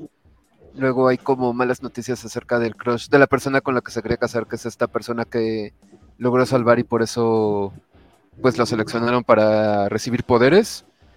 se nota que esta va a ser como una serie de largo aliento. Yo creo que va a pasar mucho tiempo para que pase algo. Yo ya estoy imaginando que probablemente tengamos números y números y números de introducción. Y tal vez en un segundo o tercer volumen ya se desarrolle un poquito más como los conflictos que puedan llegar a tener estos nuevos héroes. Y bueno, aquí lo que voy a resaltar más bien es el arte de Carl Kerschel, porque dibuja muy bonito, lo venía siguiendo desde sus cómics de Gotham Academy, que no sé, supongo que sí tuvieron un éxito relativo para la época. Y también tuvo una serie en Image que se llamó Isola. Ahorita, pues yo creo que ya está en pausa porque ya tiene varios meses, años sin salir, pero el dibujo es bastante excepcional, pienso yo. O sea, tiene como esta toque como de animación muy, como que mucho, mucho detallito muy bonito. Y pues eso. Mm, pues sí, no, no tengo mucho más que agregar. Ya ver, y ah, Chico Blanco, sí, este, me encantó Chico Blanco. Ya, ya, quiero llegar a la miniserie de Chico Blanco, por favor. ok. Con eso de que a los mexicanos no nos molesta la inclusión, aunque sea Mario usando sombrero y zarape. O no sé, algo así han dicho. Me agradó que fuera moreno. Porque regularmente lo ponen. O sea, sí, es que no, no sé si Mark Miller esté tan consciente de la las capas que tiene ese nombre, que aparte es, un chico blanco, pero no, no es un chico blanco. Eso, no dudo que, que, sí, que sí esté consciente. Más bien, ha de ser el chiste que él hizo. Y no se da cuenta del otro chiste que tienes. Eh, esos dos También puede ser. Dice Luis Javier, el chico temido. Alberto Palocia está llegando como el santo haciendo relevo al Blue Demon. Este, era más temprano. Y con Don Francisco Deluxe y Axel, doble Deluxe. Don Federico dice que dio, sí le da el botón de notificarme y nunca le avisa, exige una satisfacción. Compadre, este, luego te mandamos el chico temido para que te dé una satisfacción. No te creas, este. ¿Sabes dónde me molesta más que pase eso? En Facebook. En Facebook tenemos un shadow ban bien mamón, que no entiendo por qué es. Qué mal que también en, YouTube. Este, pero sí. Luego te etiqueto. Cuando vayamos a empezar, le voy a poner este arroba Federico Blico, no. Tiene, eh, tiene buen dibujo Captain Marvel, dice Luis. Ay, compadre, qué bueno que mencionas el dibujo de Capitán Marvel rapidote, porque en, esta, en este arco este, dibujó Sergio Dávila, que no me encanta, aunque el último número no estuvo mal, pero cuando entró Javier Piña, qué bruto dibujazo. Ojalá Javier Piña dibujara más. Eh, sobre The Ambassadors 2, eh, coincido mucho con Axel, me gustó más de lo que esperaba, pero sí se me hizo como un poco chafa que agarren como un héroe, o sea, que le, que le a dar poderes a este cuate solamente por, este, básicamente, andar de, de pagafantas. Creo que eso se puede, se, puede malinterpretar muy feo en el mundo ñoño. Y creo que no va a haber un cómic exclusivo para el chico blanco, eh, porque la portada del siguiente número es de eh, un par de franceses. Entonces, digo, qué bueno que no vaya a haber este, puros, puras este, introducciones. Eh, no, no, no, estoy, no estoy albureando por lo del chico, este, eh, sino que avance un poquito más esto. Mi querido Francisco, ¿a ti qué te pareció? Pues yo la neta entré por el mame, más que la verdad. Yo sabía lo que me enfrentaba, es Mark Miller, tampoco me sorprendió. Este, el anterior es asombroso, vamos, en mi queridísimo Frank White le hace un trabajazo. Este, siento que, aunque coincido en el que Kessel es un gran dibujante y hace buena chamba, lamentablemente en comparación sí se fue al otro lado del espectro eh, Miller al elegir al artista y siento que, en la comparación termina a mi gusto este, cojeando el número por varias razones. Y de ahí en fuera pues está simpático el número, ya dijeron básicamente todo, es, está lindo, este, de, del mexicano que pues obviamente tiene la pinta de, de hippie coyoacanense, no, no hay poco, hay poco más que decir, la neta. Y, del cómic, vamos, no, no, no es la gran cosa, habrá que ver a dónde lleva esta idea de, de, la guerra armamentista y de los seis embajadores y de lo que quiere hacer. Este, lo malo es que la idea se parece mucho a lo que yo quería hacer en algún momento de mi vida, pero pues, está Pero, este, pero está, está, pues mira, está. Este, entonces, eh, habrá que ver, la neta sí la, sí la voy a seguir, vamos, y leí King of Spice, no veo por qué no voy a seguir esta. Entonces, este, habrá que ver qué otros artistas. Bien, el que sigue es Travis Chares, lo cual está Básicamente, este, como que hice una apuesta, le voy a agarrar a todos los, los, los artistas que hacen un número al año, y voy a hacer que hagan un número al año, lo cual, como idea de mercadotecnia, me parece bastante buena. Entonces habrá que ver qué es lo que hace Travis Charles en el siguiente número. Y, pues, habrá que ver. Pero no está mal. Que la neta, decía eso de un comiquito de, Mark Miller ya es como un Es un. Pues fíjate, que en general, fíjate que en general ha sido como nuestra, nuestra marca, ¿eh? King of Spice fue lo que dijimos, no está mal, o sea, la neta es que se deja leer, está divertido, está ágil. El arte de Mateo Escalera. Uf, claro, por supuesto. Bueno, pues es que siempre los artistas que, que, elige, vamos, viene una serie con Pepe Larraz, hermano, o sea, el güey sí lo, lo que sabe es eso, ¿no? Y sabe que al final de y los artistas saben que con, que con Miller tienen este, asegurado un, número de venta particular, eh, derechos, y, que cuando los adapte Netflix les va a caer una lana. Entonces, tiene por qué comprarlos. Que ahora que ya los cómics son de Netflix, no sé si tengan derechos, pero por lo menos les han de estar pagando una lana. Cabrón, no sé quién era el que mencionaba, creo que, que, que Steve McNiven fue el que cuando, cuando dijeron que ya eh, se había ya, ya, ya, ya, estaba en preproducción alguna serie, este, se compró una casa, un carro, algo así, ¿no? Así pues, que tienen, tienen eh, o sea, vamos, los, los derechos los tienen, tan los tienen que les tienen que pagar regalías a fuerza, o sea, ese, ese es el punto, como son creados por ellos, les tienen que, les cae una lana a fuerza, y por eso están trabajando con Miller, pues, tampoco es que sean hermanitas de la caridad o que a todos les guste mucho el trabajo de Miller, vamos a ver. Exacto. tal cual, de Ambassador 2, pues ahí está, mira, cómo no. Este, ustedes no lo saben, pero esta fue una, una estrategia medio, medio fea de, del buen, este, eh, del, buen Bernardo que yo caí, porque dijo, ahora si quieren agarramos a los dos, por si Francisco ya se quiere ir. Y es como, ¿what? Y, yo como ya me están corriendo la Netflix. No, Y yo, y yo caí. Por si, no quieres, por si no quieres quedarte, porque Valentín tiene pendiente, no sé, se está haciendo pipí hace dos horas. Ahí, dice, porque ya te quieres ir, o sea, para que ya te vayas enfriando, ahí dice, ahí dice. Sí, sí, no, o sea, por ejemplo, yo, o sea, yo sí ya me tengo que ir. Este, pero sí dije así como que no, no caché, no caché que ya estaba Axel en, el backstage y no caché que, básicamente, Exacto, le, dijo Axel, ya vente porque ya se va Valentín y ya no aguanta Francisco, entonces vente para que hagamos el programa. Exactamente, todo eso. Pues ya, me voy. Francisco, tu, tu, eh, tu, comiquito de la semana, compadre. bueno, si sí te vas, no sé. Yo sí me voy. Sí, me voy, nada más que antes de irme, este, un par de, alertas ñoñas y, otra de a veces me doy vergüenza. Este, ahorita, eh, no sé si nada más sea, sea, hoy, pero creo que no, probablemente no.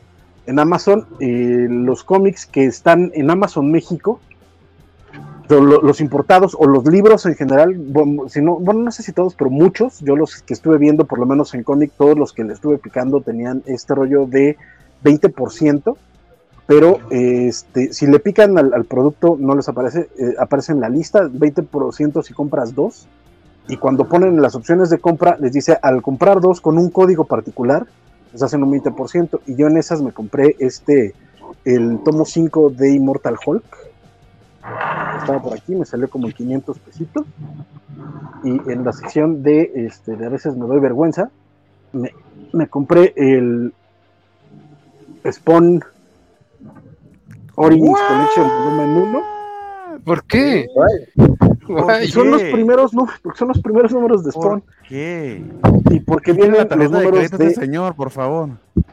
Porque es que eh, vienen, vienen, los números de Alan Moore, de Frank Miller, de Neil Gaiman y de Dave mm. Ah, los tres números buenos de Spawn. Eh, básicamente, exactamente por eso. Y, este, y, básicamente, nada más voy a comprar, es el único que voy a comprar, lo prometo pero sí me lo quería comprar y me salió como en 1300, no estaba tan, tan caro. Entonces, este, pues vayan a, sí, yo sé, pero, pero la, la calidad está buena. Este, vayan a Amazon, busquen esos comiquitos que están buscando. Hay varios indies, por ejemplo, que tienen en, bodega en México. Entonces, búsquenle este, por ahí y pueden meterle este 20% adicional a, a sus compras. Este, por ejemplo, está el, el ómnibus de el, X el 2 de X Factor de Peter David y cae en este rollo del 20% si ponen ese, ese Entonces, para que me lo ganen, porque yo lo quería, pero ya no me alcanza. Y en fin, varias cositas. Y también en eh, librero.com, que es este, esta página de Larus. Si se meten a la parte de novelas gráficas, tienen varios cómics de Marvel en 50% de descuento y salen bastante bien la Netflix. Entonces ahí búsquenle. Perdón, están ahí unos de, Spider-Woman que tengo rato queriendo echarles el. Correcto. trae los dos primeros tomos del Black Widow de Kelly Thompson, y Elena Casagrande y otro. Este, hay alguno de Captain Marvel también. Este, tienen el pasta dura de George Pérez, del arte de George Pérez en Marvel. Lo tienen en menos de 500 pesos. Wow. Este, el, gran formato de, eh, del Giant Size X-Men. E, este que hicieron como de, covers de las páginas. Me lo quiero comprar, pero no, no ya la patria anda pobre. También anda, anda con menos de 500 varos. Este, eh, varios, tienen, tienen varias cositas. Ahí tienen el, primer Epic Collection de Wolverine, que trae los números de Chris Claremont y de, y de John Buscema, buenísimo. Búsquenlo. Y, el primero de, Incredible Hulk también de Epic Collection. Eh, el pasta dura de Welcome Back Frank. Eh, en fin, si se meten al librero.com, ah, ahí vienen varios. Entonces, para que para que lo busquen y sería como las recomendaciones que, traigo para el día de hoy. Pues muchísimas gracias, mi cómic de la semana. La neta es que ni lo pensé, entonces, este, así a bote pronto, voy a decir que, este, ustedes elijan uno bueno. Este, That's not how it works. No, es que no, no, no sé, ni sé qué leí. Guardians of the Galaxy. El de Superboy. El de Superboy, el de Sandman, Superman Lost, Danger Street número 5. El de los Ewoks. El de los Ewoks, ya, ya vendido, sí, el de los Ewoks, la neta, porque ningún otro, la neta, hay unos chidos tan padres, pero, pero para el cómic de la semana tampoco es para tanto, la verdad. Pero sí, el de los Ewoks me gustó mucho, la neta sí. Mi cómic de la semana es el de Star Wars 40 aniversario de Trono de Día de Ewoks. Ese es mi de la semana. Muchas gracias por, permitirme acompañarlos. Los extrañaba muchísimo. Espero estar más seguido por acá. Y este, pues muchas gracias, Valentín. Muchas gracias, Bernardo. Muchas gracias, Draco. Muchas gracias, Axel. muchas gracias, por supuesto, a todos los que nos han acompañado. Y ojalá se hayan entretenido. gracias a ti, compadre. Dice Federico Blee que, vas a decir que, el X-Men 21 es un cómic de la semana. Perfecto. Eh, don Federico Blee fue el que coloreó X-Men 21. Pero. Eh, qué, bueno que no, qué bueno que no llegaste para escuchar la, opinión de, del único cobacho que leyó el, el X-Men. Dijo que el color estaba muy bien. Lo dijo varias veces. Sí, sí, sí. Y yo el ratito digo cosas de ese X-Men también. Carlitos Parque dice, Francisco volvió, y Axel también. Ya, ya hacía falta, oigan, ya hacía falta bien. Tomen captura aquí de los cinco aquí reunidos. Yo pensé que no iba a pasar hasta el 150. Este, y no sé por qué, igual probablemente en el 150 no sucede. Dice Michel López que él tiene todo Spawn de beat del 1 al 185, lo de Camite y de ahí todo en inglés. Dice Francisco es un hombre de, cultura. Este, sí, por eso no me gusta Spawn, pero, este, pero qué bueno que a ti sí, más poder para ti, disfrútalos mucho. Yo también, yo, de, los de Beat, creo que llegué como hasta el 120, 130. y es que esa es la importancia. Y esa es la importancia de tener cómics de grapa accesibles para que se te pegue otro y compras uh números, cómic que no te está gustando. Pero bueno, ese es otro tema. Deberíamos, deberíamos decía en, en, un video, vi un video, perdónenme la, la, la introducción, vi en un video de, de Near Condition que me parece que debería de hacer una, una playera que decía, este cómic está horrible, pero lo sigo comprando. Y es cierto, ¿no?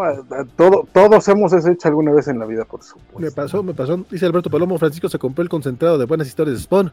Nomás son esos números. Correcto, sí, por, eso lo compré, la neta. Y bueno, porque me gusta McFarlane. Y Federico, dice que Frank Whiteley es un tesoro mundial, que no, no lo deben de sacar a su blister. Dice, estoy seguro que este, que este es un cómic de la semana número uno otra vez por la alineación. Estamos, relanzando los cómics de la Sancia Mixly. Manda saludos a todos, qué gusto vernos. Muchas gracias, mi querida Mixly. Este, don Francisco, muchas, muchas gracias, compadre. De hecho, yo me voy contigo. Este, básicamente, este, porque los, otros cómics afortunadamente leyeron, también los que yo leí. Me dan mi opinión rápida de Little Monsters. El próximo número termina, entonces el próximo número doy mi opinión de todo el comiquito. Para que no. Y mi cómic de la semana, este, creo que va a ser de, de Sandman Nightmare Country. Es el que más me gustó. También me gustó mucho el de Phantom Road, por cierto, de este. También es de Lemir, de hecho, este de Lemir. Ah, no, el otro es de Tinyon. Este es de, el de Phantom Road, me gustó, pero todavía no, todavía no pasan cosas. O sea, me gustó cómo está escrito, pero todavía no pasan cosas. Entonces, por eso me quedo con Sandman Nightmare Country. Gusto estar con ustedes, gusto uh, todo el chat, gusto, muchas gracias Bernie, Draco, Axel, Francisco por estar aquí. Mi nombre es Valentín García. Espero que lo siga haciendo la próxima vez que nos veamos y ustedes se quedan aquí en los cómics de la semana. Adiós. Live long and prosper. Bye. Adiós. Bye. Muy bien, amigos. Entonces, este, continuamos eh, por acá. Eh, gracias a quienes están dejando comentarios. Eh, dice Federico que está seguro que este es un cómic de la semana número uno, otra vez por alineación. pues sí, sí, exactamente. Muy bien, amigos, déjenme acomodar aquí un poquito la cosa. Lo bueno es que hay numeración Legacy, entonces ya vale o Bernie nos dirán cuál es la numeración Legacy. Exactamente. Muy bien, entonces continuamos con los índices estimados. El siguiente que tenemos en lista... ¿Cómo, cómo? Lo bueno es que no hay una pausa de seis meses con un misterio. cambios radicales. No, no, no. El siguiente de la lista es de Boom Studios, eh, The Great British Bump Off, de eh, los creadores de Giant Date. Este lo leí eh, yo y voy, voy bastante, bastante rápido porque la idea es que vayamos al grano, estimados. Denme un momento para buscar acá la pantalla. Eso salió con Boom Studio y quienes recuerden este, a, este, Giant Dates, yo en particular recuerdo con mucho cariño, es una serie, básicamente una Slice of Life, este, que publicó Boom hasta hace, creo que unos tres o cuatro años, terminó por completo, eh, eh, con razón que no lo conseguía porque estaba viendo en Image Week, esto es Indie Week, em, terminó completo eh, la serie y de hecho terminó ganando, si mal no recuerdo, el Eisner como serie regular ese último año. Es una serie eh, muy, muy británica, muy bonita, sobre una, un, trío de amigas eh, en la universidad y básicamente sus desventuras con ciertos detallitos este, este, esotéricos. Me equivoqué, amigos, les dije que estaba saliendo por Boom Studios y no, está saliendo por Dark Horse Comics. Giant Date sí fue por Boom Studios, entonces tengan ese, ese detallito allí acerca de The Great British Bump Off. Eh, y la cosa está bien interesante porque eh, fundamentalmente empiezan en uno de estos concursos de repostería, como eh, hemos visto quizá, o quizás ustedes hayan visto en repetidas oportunidades en, en, cualesquiera canales de cable o inclusive en algún servicio de streaming. Tienes este, este grupo de personajes que son fundamentalmente los este, finalistas, que son más de 10, cada uno con sus rasgos bien definidos y empiezas a conocerlos a uno o al otro em, con, con, ciertos detalles de, del humor muy propio de John Allison, que a mí se me hace muy interesante. Me gusta mucho el arte de Max Arin, cómo este, es capaz de, hacer tantísima variedad de personajes y sus expresiones y demás. Es muy, muy versátil en, cuanto a eso.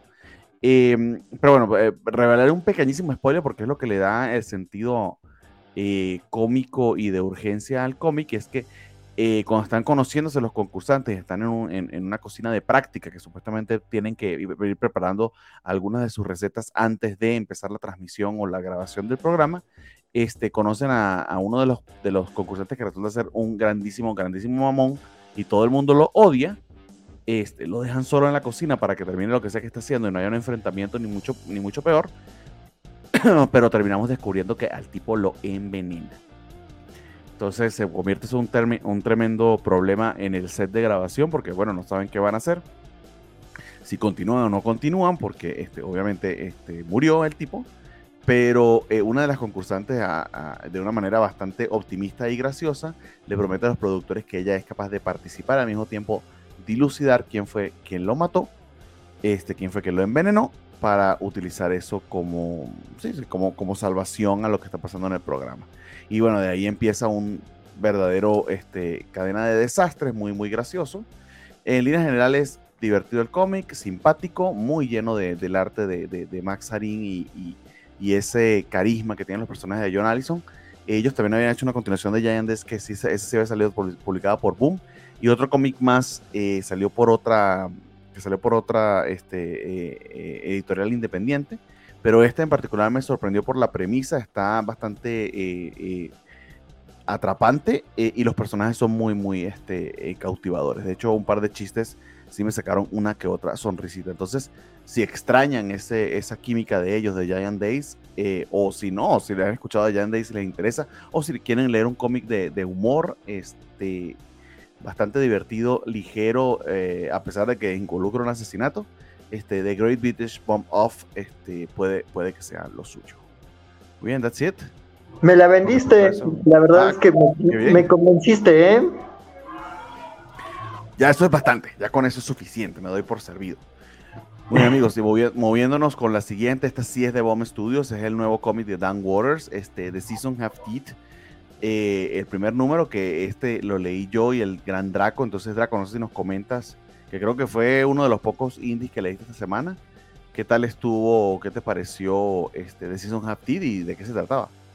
Pues sí, este The Seasons Have Teeth, Dan Waters, te tira un poquito en medio de la acción. Eh, en primera te hace como muy evidente que las temporadas, algo le pasa a las temporadas. Y esto se ocupa para más o menos contarte la historia de este personaje que es un fotógrafo. Porque como que está buscando la temporada. O sea, en primera escena es evidente que le está mintiendo una persona. Porque están evacuando este pueblito, creo que de Inglaterra y se supone que él se tenía que haber ido con el resto de las personas, pero no. Entonces le está mintiendo a esta persona y le está diciendo que sí, que está en otro, ya se mudó a otro pueblo. Y está, las temporadas las están tratando como un fenómeno, como un huracán, digamos. O sea, como que tiene una trayectoria, pero que lo que pasa en esa trayectoria, pues, es peligroso.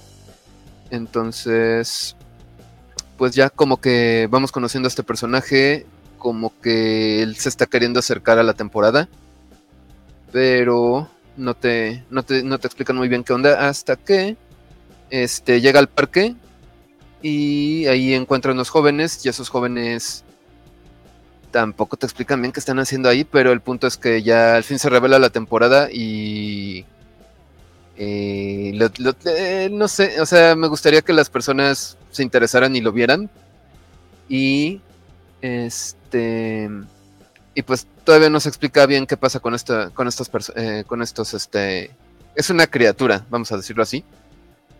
Pero pues parece que también este, hay otras temporadas y que este, invitan a este periodista a seguir el rastro de las temporadas. Mm. Es un poco, es, es un poco cansado porque no te explica nada, pero al final la narrativa y el arte resuelven de manera que sí me agradó y que yo creo que voy a seguirlo siguiendo. Y pues le dejo a alguien más que opine. Ok. Contanos más de, qué te pareció, my friend. Mucha, mucho sinopsis. Pero bueno, sí, como lo, como lo comentaste, este, es una premisa fantástica, e interesante, básicamente una personificación de las eh, temporadas, pero como desastres naturales y, y, con una revelación eh, entre Fantastic y de Body Horror al final de, la serie. Eh, está muy, muy competente el arte, la narración se me hizo, eh, aunque es pausada y algo lenta, es muy, muy efectiva, dándole esa, ese, ese, tono de misterio, de sci-fi, de, de horror, que creo que le queda bastante, bastante bien, y en el que Dan Waters es bastante experto, pero se, se hizo acompañar esta vez de un artista bastante efectivo, se trata, y permítame leer el nombre, Sebastián Cabrol, y creo que hace un trabajo este, maravilloso. Me gustó también muchísimo, muchísimo los colores. Aquí es Dan Jackson quien está haciéndolos. Eh, sobre todo para dar este tono cenizo, este, eh, oscuro y nebuloso, que no coincide con lo que nos cuentan este, a través de titulares y de la llamada telefónica, que es que está llegando supuestamente la primavera, ¿no? Pero la primavera se está convirtiendo en algo que, que, que temen, ¿no? Entonces, eh, bastante efectivo. Maldita primavera. Eh, sí, sí, sobre todo para los que sufrimos de alergia, pues bastante maldito.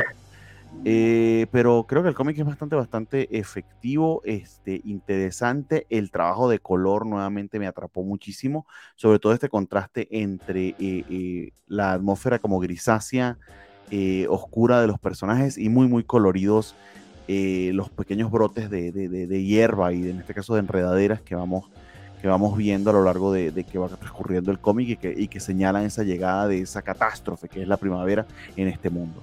Entonces, eh, una premisa interesante, original eh, y bastante bien ejecutada. A mí sí me, me, me gustó bastante, diría que sí. Eh, inclusive entre los números uno que leí esta semana, creo que es uno de los más sorprendentes.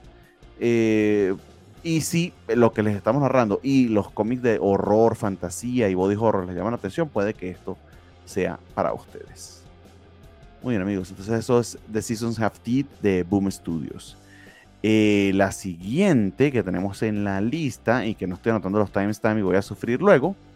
Eh, la había leído Valentín, pero bueno, decidió ir, ir a verse fútbol este, por enésima vez en vez de comentarnos acerca de este cómic que acaba de salir. Y es el regreso de eh, las tortugas ninjas al universo de Usagi. Y tenemos una historia original escrita por el maestro este, Stan Sakai.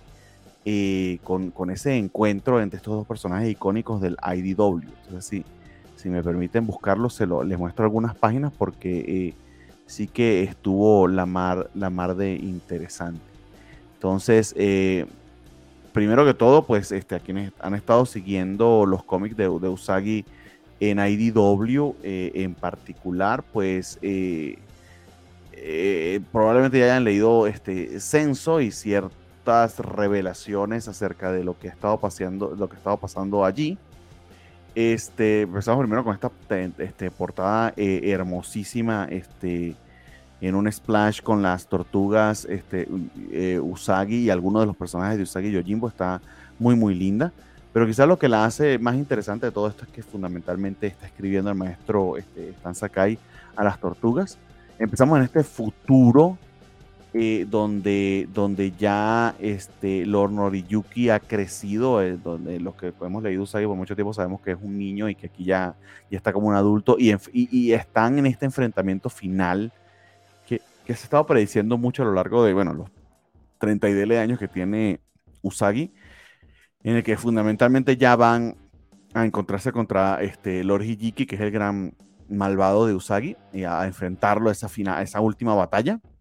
Pero, como buena historia de Usagi, no se concentran en, en, la trama general, al menos no por ahora, sino que nos hablan de estos campesinos que buscan a, a, Usagi para decirle que este, hay unos capas eh, malvados, que son estas eh, eh, demonios tortuga que hemos conocido también, que están este, atacándolos, ¿no? Entonces ya, cuando sabes el título, etcétera, y que te hablan de los capas, dice, ah, ¿será que esos monstruos tortugas son precisamente las tortugas ninja? tenemos bastante desarrollo de personajes y dónde están cada uno de ellos, eso me pareció muy lindo. Tenemos o sabemos qué es lo que ha estado pasando con, con Tomoe, con el primo de Usagi, este, Em, eh, con el rinocerontico que se me olvidó el nombre, también tenemos una revelación bien bonita acerca de él. Este, y, y, en líneas generales hacen un equipito para ir a, atrapar estas capas e, y termina deviniendo, por supuesto, en el encuentro con las tortugas. Quizás lo más cuchi, lo que más me gustó, y, eh, eh, y esto de cuchi puede, puede, ser que lo diga irónico, pero realmente me enterneció, fue ver estas páginas llenas de acción en la ciudad de Nueva York con un ambiente moderno, dibujadas por el maestro este, Sakai. Eh, verlo dibujando algo que no sea Usagi es peculiar y raro en estos últimos años y que concentre estas páginas en las tortugas estuvo muy muy bonito. Está muy buena la pelea este, y la acción, la manera en que la retrata siempre me ha gustado un montón. Eh, tenemos este splash page maravilloso de este, rompiéndole la madre a unos robots y como tiene capturada la voz de cada una de las tortugas también está este, espectacular. Entonces promete, promete bastante este primer número, esta aventura que según yo entiendo eh, es original y es la primera vez que sale. No sé si es una reedición estoy diciendo una borrada, puede ser. Cualquiera de las dos, a mí en particular, como lo este, leí por, primera vez, me gustó muchísimo y lo disfruté un montón. Eh, podrían escuchar la opinión de Valentín, pero él prefiere, como siempre, estar eh, de FIFA, entonces no la tendrán, se la van a tener que este, imaginar. Pero muy, muy buen número, este, uno, este, este crossover entre Usagi Yojimbo y las Tortugas Ninja que de hecho tiene una portada variante de nada más y nada menos que el señor este, eh, Kevin Eastman eh, dibujando a Usagi.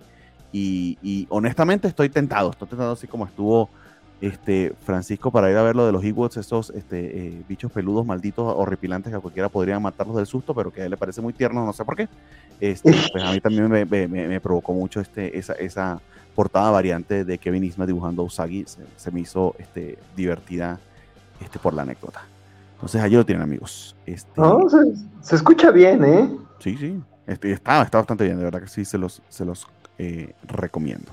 Muy bien, sí, de mí no van a estar hablando. ah, volvió el FIFA, el FIFA oficial de, de la covacha.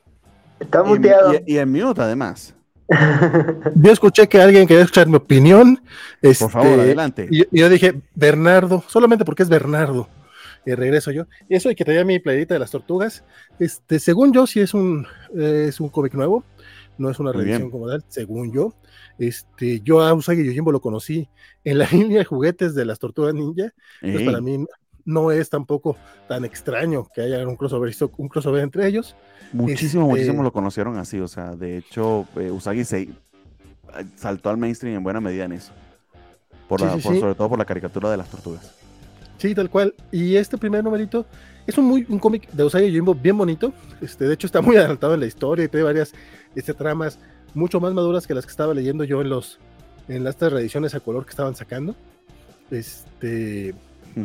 Y sí me, como que de repente las tortugas, que soy muy fan de las tortugas, pero sí sentí que me estorbaron porque como que están ahí nomás, hay cuatro tortugas estorbando un poquito el cómic de Usagi. Espero yo que el próximo número ya haya como tal este, el crossover, porque aquí sí fue muy... Mira, están las tortugas en el futuro, vamos a explicar por qué es que regresaron a la era este, de los samuráis. Mm. No sé si nos van a explicar también cómo es que saltaron también en el espacio, pero bueno, esos son detalles, detalles mínimos. Fuera de ahí, el arte de, de, este... Sakai. Están Sakai, está bien, está bien coqueto, me gustan sus tortugas, están así muy muy clásicas, muy comiqueras de los ocho pues en el estilo de Sakai tal cual, me gusta, pero sí cambia a, lo que presenta en, Usagi. Simplemente el hecho de verlo eh, con paisajes de ciudad, como bien mencionas, es algo pues bastante coquetón. Eh, probablemente, como también coincido contigo, eh, es un cómic que promete. Yo espero divertirme mucho con este crossover, pero este primerito me quedé como, está bonito el cómic de Usagi hasta ahí. Y como sé que están muy, muy enterados, este Cruz lo, empataron casi al final del primer tiempo. Eh, ya le expulsaron a un pendejete, entonces el, juego está bastante bueno. Y los, los dejo, pero igual me gusta estar por acá con ustedes nuevamente. Los veo la próxima semana en los comiquitos de la semana. Muy bien, ahí tuvimos, este pequeño crossover de, de, Valentín. Este parece crossover de Marvel, pero así son, amigos. Lo estaban esperando hasta el final de la película y aquí salió. Eh, sigo yo porque aparentemente no me quiero callar, eso es fundamentalmente para, no dormirme. Y voy con un cómic indie de nada más y nada menos que el escritor favorito de Draco, el señor Jerry Dugan. Eh, es una cosa bien peculiar y rara. Se llama The Great, The Great eh, Cockju o algo así, ya les voy a decir, pero está bien pinche raro esto. a ver, a ver si lo consigo. The Giant Cockju. Y si lo de Cockju y, y, mi, énfasis en la pronunciación de cock les da alguna idea, eh, sí, amigos, van allí. Eso que están pensando en este momento, eso pasa. Eh, vamos a ver si logro salirme con la mía y mostrarles esas páginas. Vamos a ver. Pero fundamentalmente, y permíteme quitar el banner, está haciendo muchas cosas a la vez. Fundamentalmente es un ataque de Kaijus a la ciudad de San Francisco, pero todas las cosas que alguna vez te imaginaste que un kaiju podría hacer y nunca viste, eh, y que te morías de ganas de ver, como que le dé diarrea en medio de la ciudad y que fornique contra uno de los edificios, esas ambas cosas suceden. Classy. Eh, muy, muy, muy de buen este, gusto y de buen sentido. En todo caso, el artista que, si mal no recuerdo, y voy a buscarlo acá al final para poder comentárselos y decirle el nombre rápidamente. Téngame paciencia, porque no me lo sé. Scott Koblish, que probablemente sea muy famoso, pero yo no lo conozco. Este, ah, se divierte bastante con esos detalles este, del Kaiju. Sobre todo tenemos un close-up del pene erecto del Kaiju. Este, después de que ha fornicado con un edificio. y eso es todo.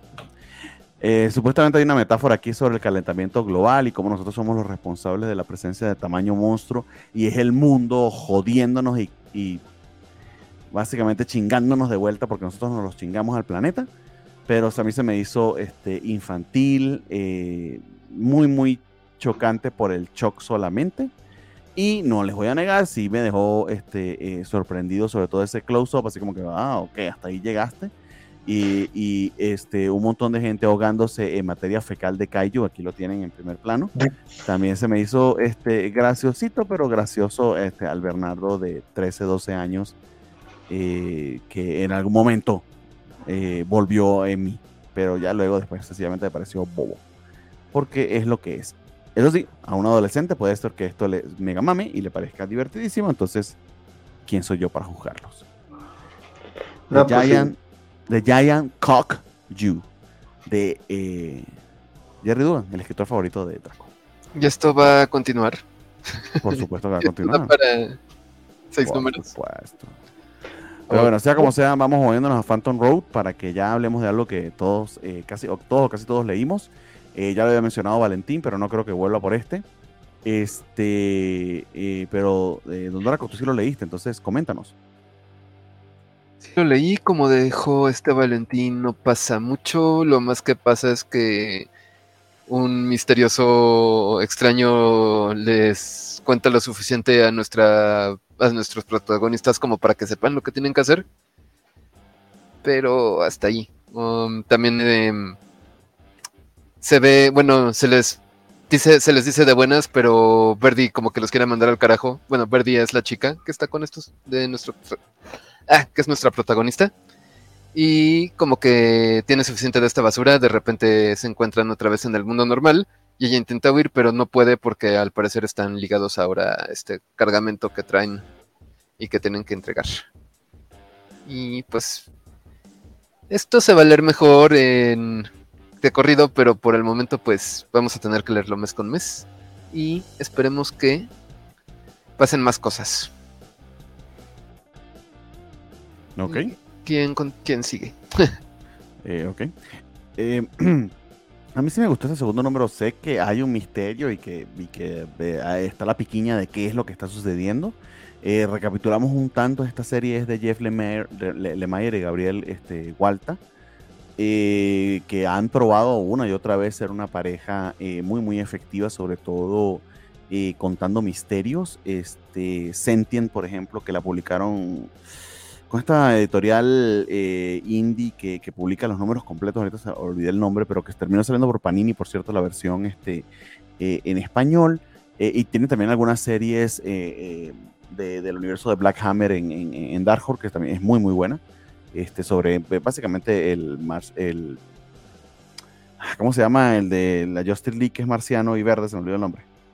El detective marciano. Detective marciano, exactamente. Es a decir Martian Hunter y no, no es eso. Este, el detective marciano, este, que es básicamente el detective marciano de Black Hammer. Bueno, esa serie es muy buena. En todo caso. Ah, esa este está buena, esa está buena. Sí, exactamente. Menos mal que Axel, Axel sí me entiende cuando hago mis ramblings. En todo caso, eh, aquí continúa el misterio y sí puede ser un poquito nervante de que no sepas de qué se trata, pero creo que ese es el gimmick, ¿no? Es, es, misterio.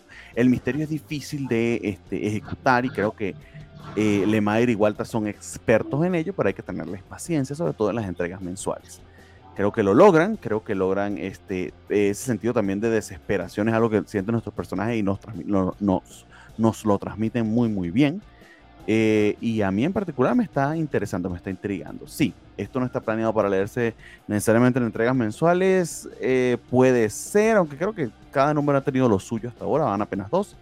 Eh, pero la premisa y el equipo me llaman lo suficiente la atención como para darle más que el beneficio de la duda. Es casi, casi que por seguro que, que, valdría la pena este, el, el TP. Y si no, el arte de este Gabriel Hernández Hualta está bellísimo espectacular. O sea, la, la, creación de atmósferas y el, el, panelizado este, es un grandísimo experto. Entonces, nada más por eso valdría la pena. Eh, y bueno, también por este, esta, esta portada que pareciera muy pendeja, pero eh, créanme que tiene varios, varios detallitos. La localización aquí de los zombies, viendo pasando el, el este, este camión solitario, este, cómo pinta el cielo, en fin, en fin. Tiene muchos detallitos que, eh, si te gusta su arte, aquí lo vas a disfrutar un montón. Entonces, ese sería Phantom Rope de Image Comics, amigos. Y ahora sí nos movemos eh, a lo que leyó nuestro querido eh, Axel, que leyó otro, otro Miller World, esta vez este, con Jorge Jiménez, y yo a esta sí no le había entrado porque entiendo que es un relanzamiento de una serie anterior de Miller, pero no sé si tú nos comentas de qué va o de qué trató este segundo número de Nemesis Reloaded, amigo, y qué te pareció. Ah, no, pues creo que no es el, es el cuarto, creo, el número cuatro. Sí, número cuatro. Este, sí, sí, sí, porque ya es Sí, no te preocupes. Este, pero sí, ya, ya es el penúltimo número de la serie. Y pues mira, la verdad, qué bueno que, lo mencionas así, Bernardo, porque pues sí, esto se tiene que ver como lo que es, ¿no? Como un relanzamiento, una reversión de una serie pasada de Mark Miller. Y creo que sí es necesario, digo, aunque Miller intenta como hacer algo distinto o digamos, probar cosas distintas a la primera serie. Ahí está, o sea, las comparaciones son inevitables Digo, las dos series básicamente se tratan como de un Batman malvado, o sea, básicamente alguien con un traje blanco, este, con un montón de recursos, este, y un montón de habilidades, sembrando el caos y la destrucción, ¿no? Este, y que su foco son los, los jefes de policía, ¿no? Por una vendetta personal. En la primera serie se iba contra el comisario de, de Washington y le hacía unas cosas horribles y además Miller siendo Miller llegando a como a niveles de edgy muy, muy este, intensitos Ahí recordarán como lo que le pasa a, los dos hijos del jefe de policía en la primera serie. Este, ahí con unas cosas que dices, oye, Milar, ve, ve, ve, ve habla con tu doctor, ¿no? Con, con, tu psicólogo, porque como que se te haya ocurrido eso, como que está, está, está raro, ¿no? Aquí la verdad es que esta serie hace cosas muy similares, o también nuestro, nuestro personaje principal está en una venganza contra agentes de la ley, pero aquí es una venganza más simple, más directa, ni más bien aquí como que la diferencia está en que nos quieren contar una historia alterna, o sea, el cómic está dividido en dos, este, y ese es el curso de la serie. Eh, por un lado tenemos a, a, Nemesis sembrando el caos en Los Ángeles, aquí es en Los Ángeles, contra el jefe de, contra el alcalde de Los Ángeles, que es un policía que, que ascendió su carrera después de haber atrapado a los, a los padres del protagonista y al mismo tiempo pues nos cuentan una pequeña historia de, de, de Némesis durante su entrenamiento, ¿no? De que una cabala ahí de, de, multimillonarios fueron los que lo entrenaron, lo recogieron y lo volvieron el, el, monstruo que es, ¿no? Este, la verdad es que, o sea, como que en la historia principal, la de Némesis contra los agentes de policía, se siente más interesante, pero sí siento que, que, no le falta carnita, o sea, dentro de lo que la, la historia original, creo que sí había ahí como que más razones como para esta venganza personal, y aquí, no sé, o sea, se siente como cosa de cajón, ¿no? Este, la segunda historia, digamos, la, la, que al parecer es la que le da el distintivo a esta serie de Reloaded, es la de la del entrenamiento de Nemesis, y aquí pues nada más se nos cuentan que Nemesis ya descubrió ahí un misterio, pero como que se nos va a revelar o va a ser fuerte en el siguiente número, el misterio de un presidente perdido que estuvo entre Carter y Reagan, este, no sé a dónde vaya a ir, se supone que es como algo bien importante, pero no, hasta no ha conseguido que me importe, que me parezca relevante. Entonces, como que a nivel historia, pues esto no está tan padre. Les decía, ¿no? Se me hizo más interesante y propositivo y más fuera de, de la zona de confort de Miller el 2 de Ambassadors que Nemesis Reloaded esto sí me recuerda mucho pues al Nemesis original, pero sin esa fiereza que tenía o cosas como como como el universo Ultimate, pero no sé, no no no termino como de, encontrarle la distinción o el o el valor agregado a esta historia principal contra el policía. Lo que sí es que, por lo que lo recomiendo es por el arte de Jorge Jiménez. Digo, ahorita que se hizo, se ha hecho como mame de, de, de las fotos de Jorge Jiménez, como sus referencias, sus fotos, sus fotoreferencias, pues se nota que lo, que, que lo hace muy bien. Y aquí la verdad es que hay unas momentos tanto del villano como del jefe de policía y de otros personajes que, ves la calidad de artista de Jorge Jiménez, que hace unas tomas muy cinematográficas, que se nota que el encargo fue de que esto se vea espectacular para que alguien en Netflix lo use de, de, storyboard.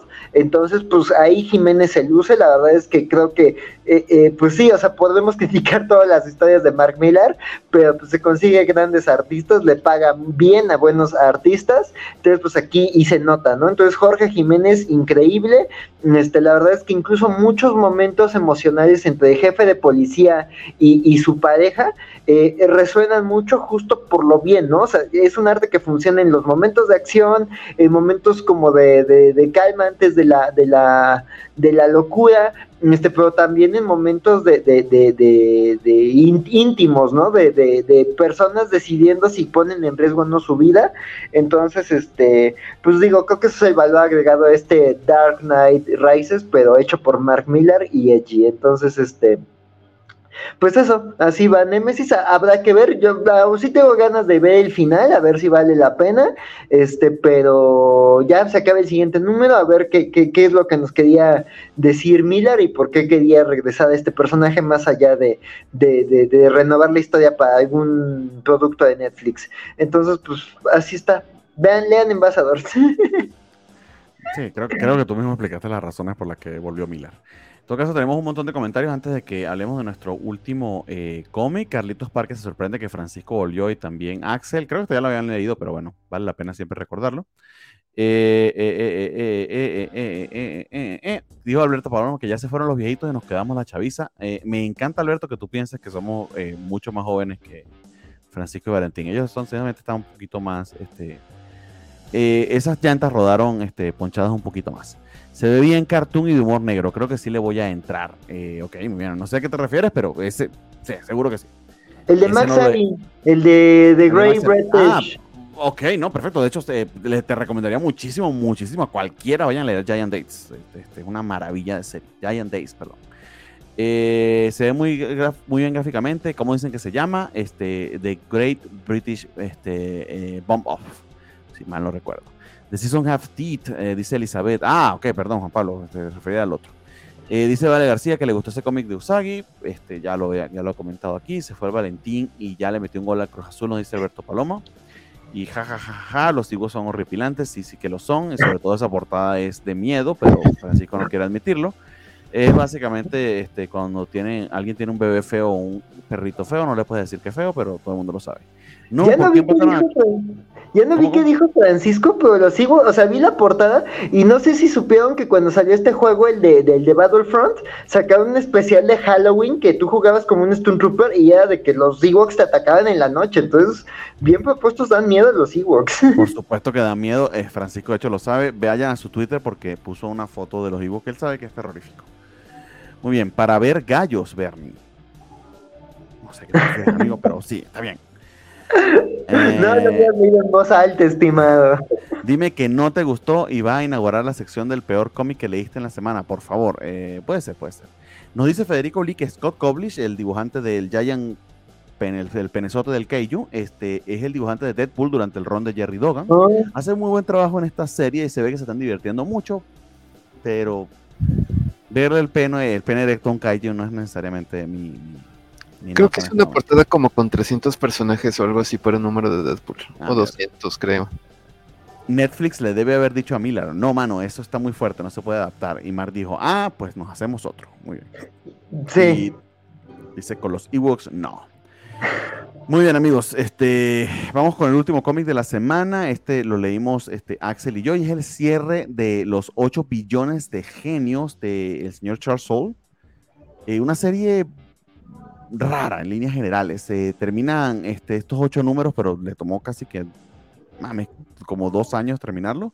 De hecho, creo que empezamos a hablar de esto antes de que se fuera Francisco y está, está volviendo al programa hoy después de 43 semanas eh, y un poquito más, porque por supuesto tuvimos este, el break de Navidad que nada más Valentín quería tener y que nos obligó a tener. Este, no mentira. Eh, y aquí lo tenemos, ¿no? Al final de, de los 8 millones de, de los 8 billones de genios que funciona este último número casi casi como un one shot o algo así, o no sé. Eh, fue mucha distancia entre este número y el anterior, creo que está saliendo casi que trimestral esto. Pero bueno, coméntanos tú, este Axel, ¿qué te pareció esto y, ya terminada la serie, como la ves en líneas generales?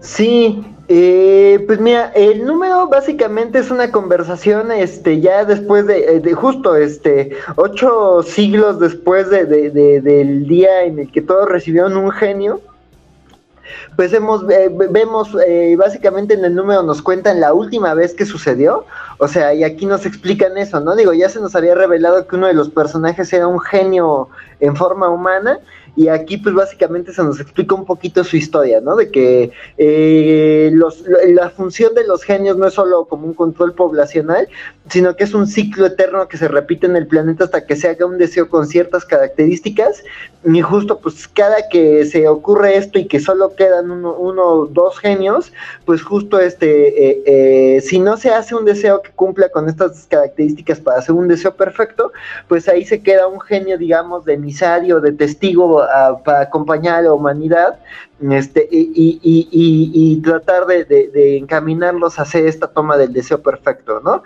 Pues aquí se nos cuenta la historia de este viejito del bar, este, que pues, y eso se lleva buena parte del número, ¿no? Eh, em, el resto del número, pues básicamente ya tenemos a, los tres personajes que sobreviven después de ocho siglos.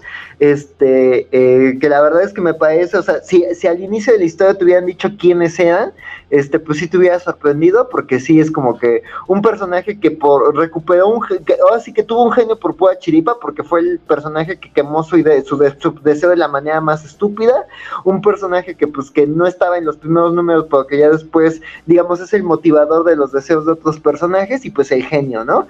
Entonces, pues aquí estos tres personajes se reúnen en el bar, regresan al lugar donde todo empezó, y aunque en un inicio digamos que hay un conflicto en el que buscan este, quitarse los genios mutuamente, pues la conversación que tienen este, este, y, todo este, este repaso que se hace como de la historia de, del genio, este, pues es, lo, que, lo que lleva a, la conclusión de la historia, ¿no?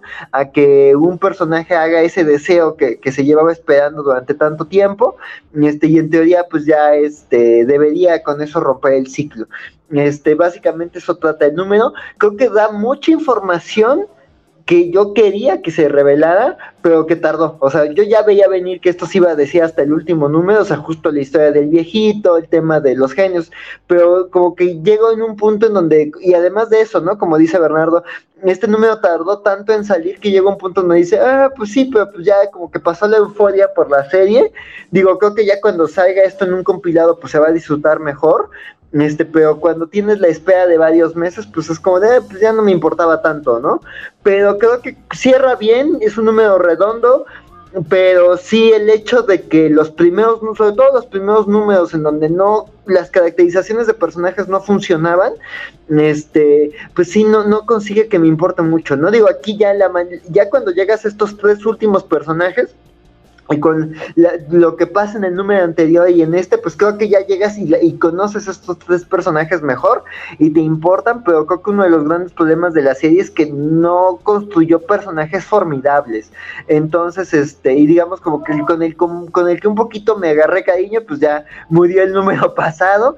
Y entonces, este, este, pues aquí la verdad es que creo que eso es como lo que le pesa al número, ¿no? Que llegas con tres personajes, pero no son como los personajes con los que más conociste o te encariñaste. Entonces, pues sí, creo que eso es un poquito de lo que lastra esta, esta serie en general, pero también este número, pero me gustan las resoluciones.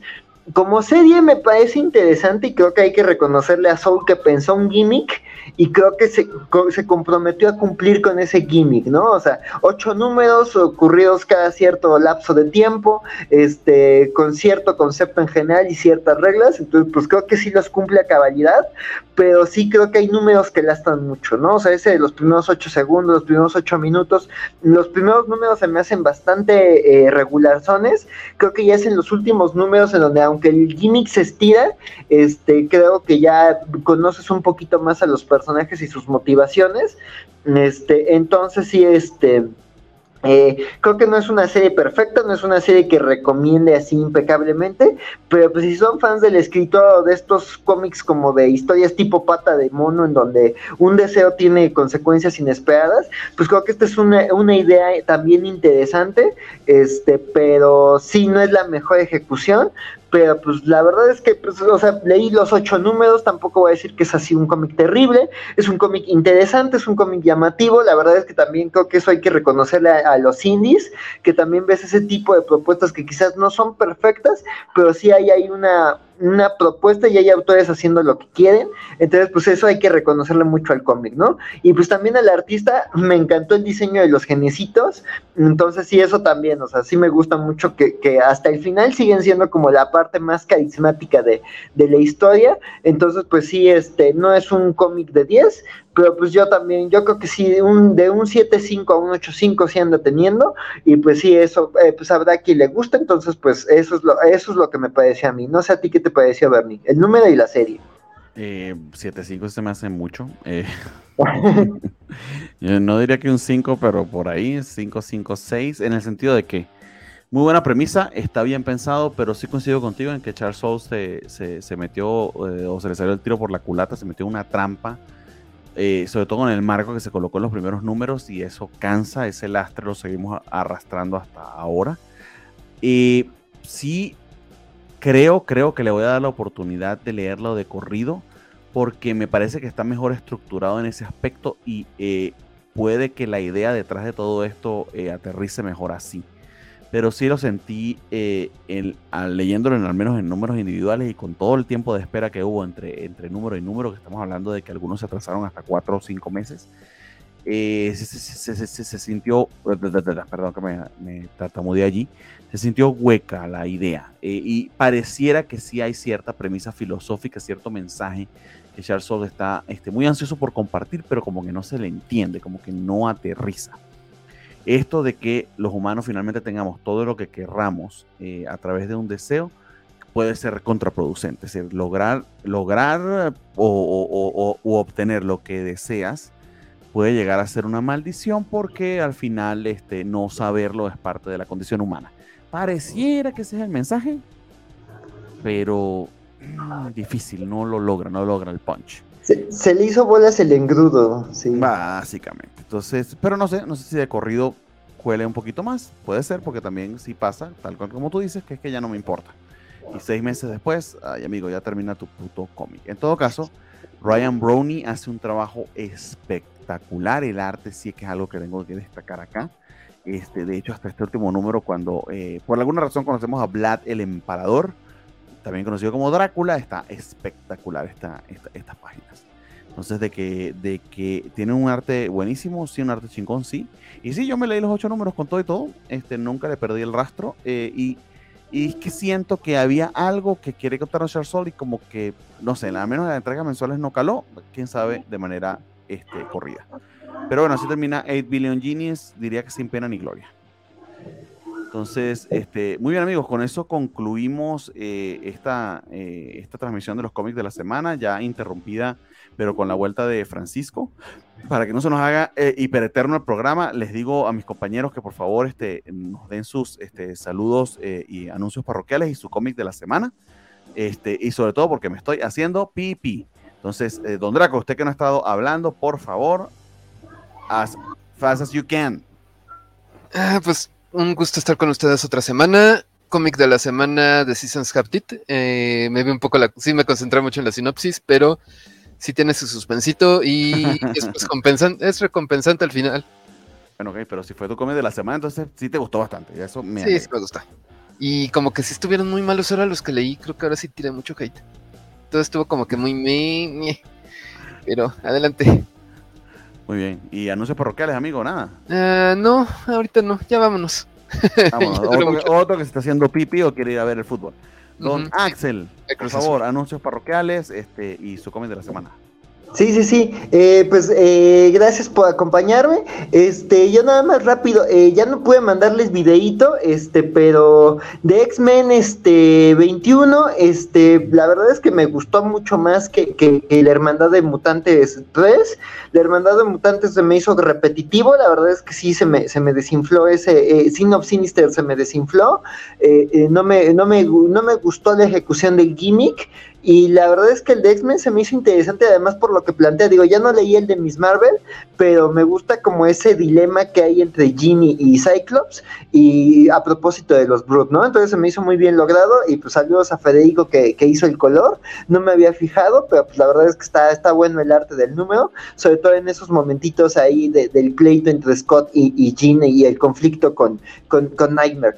Este, mi cómic de la semana, y también es uno que, que perdón, no, no reseñé porque no me no alcanza a mandar video, pero me gustó muchísimo.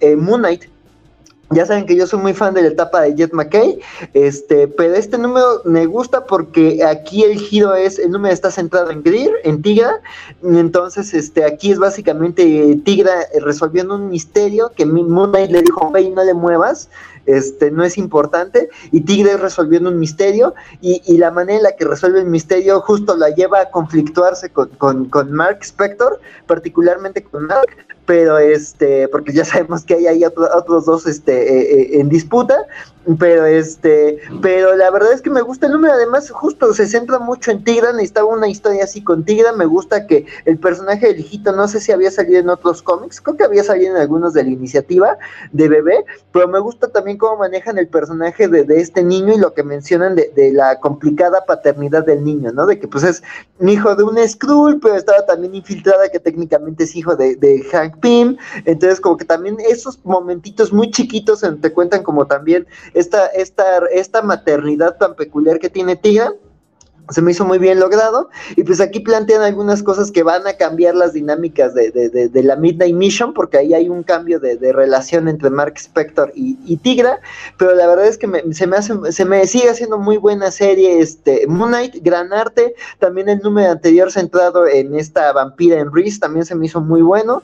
Entonces, la verdad, yo, yo es mi cómic de la semana, lo recomiendo mucho. Pero en una posición de plata, pues yo pondría a los Fantastic Four, porque Ryan North sigue haciendo un trabajazo. Ya eso, sí les mandé opinión. Este, y pues anuncios parroquiales rapidito, eh, eh, lunes hay Kobayashi Maru, este, entonces pues ahí acompáñenos, ya casi se acaba Picard, ojalá nos puedan venir a echar el chismecito, este, es una historia muy Secret Invasion, entonces también, si, si no ven Picard, pero pues leyeron esos cómics, pues también vengan a echar el chismecito porque vamos a hablar de ese tipo de historias, y pues nada, nos vemos el lunes, gracias por todo, y ya me apuro para que Bernie se pueda ir. Pensaba que era bromeando lo que me estaba orinando, pero ya pasó, amigos. Este, ya, pasó. Este, eh, anuncios para Esperamos al Bernie dormido. y ahora es el Bernie orinado. Orinado, sí, sí. Tienes de todo aquí, sobre todo después de tres horas y media de programa. Pero bueno, amigos. Eh, a ver, eh, mi cómic de la semana, perdón, iba a hacer anuncios parroquiales, pero no. Eh, voy con The Great British Bump Off porque me encantó tener de vuelta a John Allison y a Max Sarin. es muy, muy cerca del de Usagi Yojimbo, pero tal como Valentín lo comentó, y creo que sí es cierto, eh, es un, está muy chido tener de vuelta al maestro Sakai dibujando las tortugas, pero el primer número no, no, no, no, no da más allá de eso. En cambio, The Great British Bump Off este, es la vuelta de un equipo creativo que me gusta mucho y creo que el numerito está bien redondito y llama bastante la atención y quiero este, pues yo poner el spotlight sobre eso. Este, amigos, tenemos programa de la Covacha Anime el próximo martes a las 9 de la noche. Acompáñenos, que ya estamos reseñando las series de, primavera. Y vamos con el gran mame de la temporada, que es Oshinoko, que todo el mundo estuvo hablando de eso la semana pasada, porque les encanta una telenovela y es este, la telenovela de anime de esta temporada. Véanla si quieren estar en la conversación, sí que vale la pena. Y mañana tenemos este, nuevamente eh, Demon Slayer. Ahora sí, no lo que nos hicieron ir a ver al cine, sino las, este, los capítulos nuevos. Entonces, también acompáñenos porque lo, lo, lo, comentaremos brevemente en la Coach Anime y ese capítulo se estrena el día de mañana. Dicho todo eso, muchísimas gracias a quienes nos acompañaron hasta ahora, sobre todo en los últimos comentarios. Gracias a Elizabeth por sus este, comentarios y por ayudarnos con este, tuitear, porque Valentín también se le olvidó eso por ir a dársela de FIFA. Gracias al señor Federico Bli, este, tanto por X-Men 21 como por este, su fidelidad y sus comentarios. Siempre es un placer tenerte por acá. Federico, este, al señor Alberto Palomo, por supuesto, una maravilla, a Juan Pablo Portilla cuando no hace los comentarios en vivo, pero sí los hace por los, por los mensajes, al señor Vale García 82, que se fue a ver este fútbol, Carlitos Parker, Luis, Luis Xavier, Eduardo Michel López Galicia desde este, eh, a YouTube, a Fresco 91991, eh, a Isaya y a todos, todos los que nos están acompañando en vivo. Recuerda, estamos todos los sábados eh, usualmente a las nueve y media de la noche, esta semana estuvimos a las 7 y estamos probando un horario 9 probablemente alrededor de las 8, pero si no pueden ver el recalentado en todos los canales de la Covacha, ya sea YouTube, Facebook o inclusive en Twitch al menos por una semana. Y si todo eso les da piquiña, les harta, no quieren saber nada de las redes sociales ni darle dinero a, ninguno de los superpoderosos, pueden irse a archive.org slash la covacha slash el guitarrista de Guns N' Roses y se descargan el archivo en versión .mp4 y lo ven lejos de la red. Lo pueden hacer desde su browser Tor para que se sientan así más hackers. Entonces, dicho todo eso, amigos, un placer este, como siempre. Una maravilla que tuvimos este, casa llena. Gracias, Axel, por volver desde Mario. Este, y nada, cuídense un montón. Nos vemos la semana que viene. Los programas de la covacha, pues deberían haber estado en el banner, pero creo que nadie los pasó. Pero ustedes lo saben, así que no creo que importe. Nos vamos con el outro si es que lo consigo, porque no es que crean que estoy hablando todo esto porque no lo consigo, pero aquí está. Un abrazote, cuídense mucho. Bye.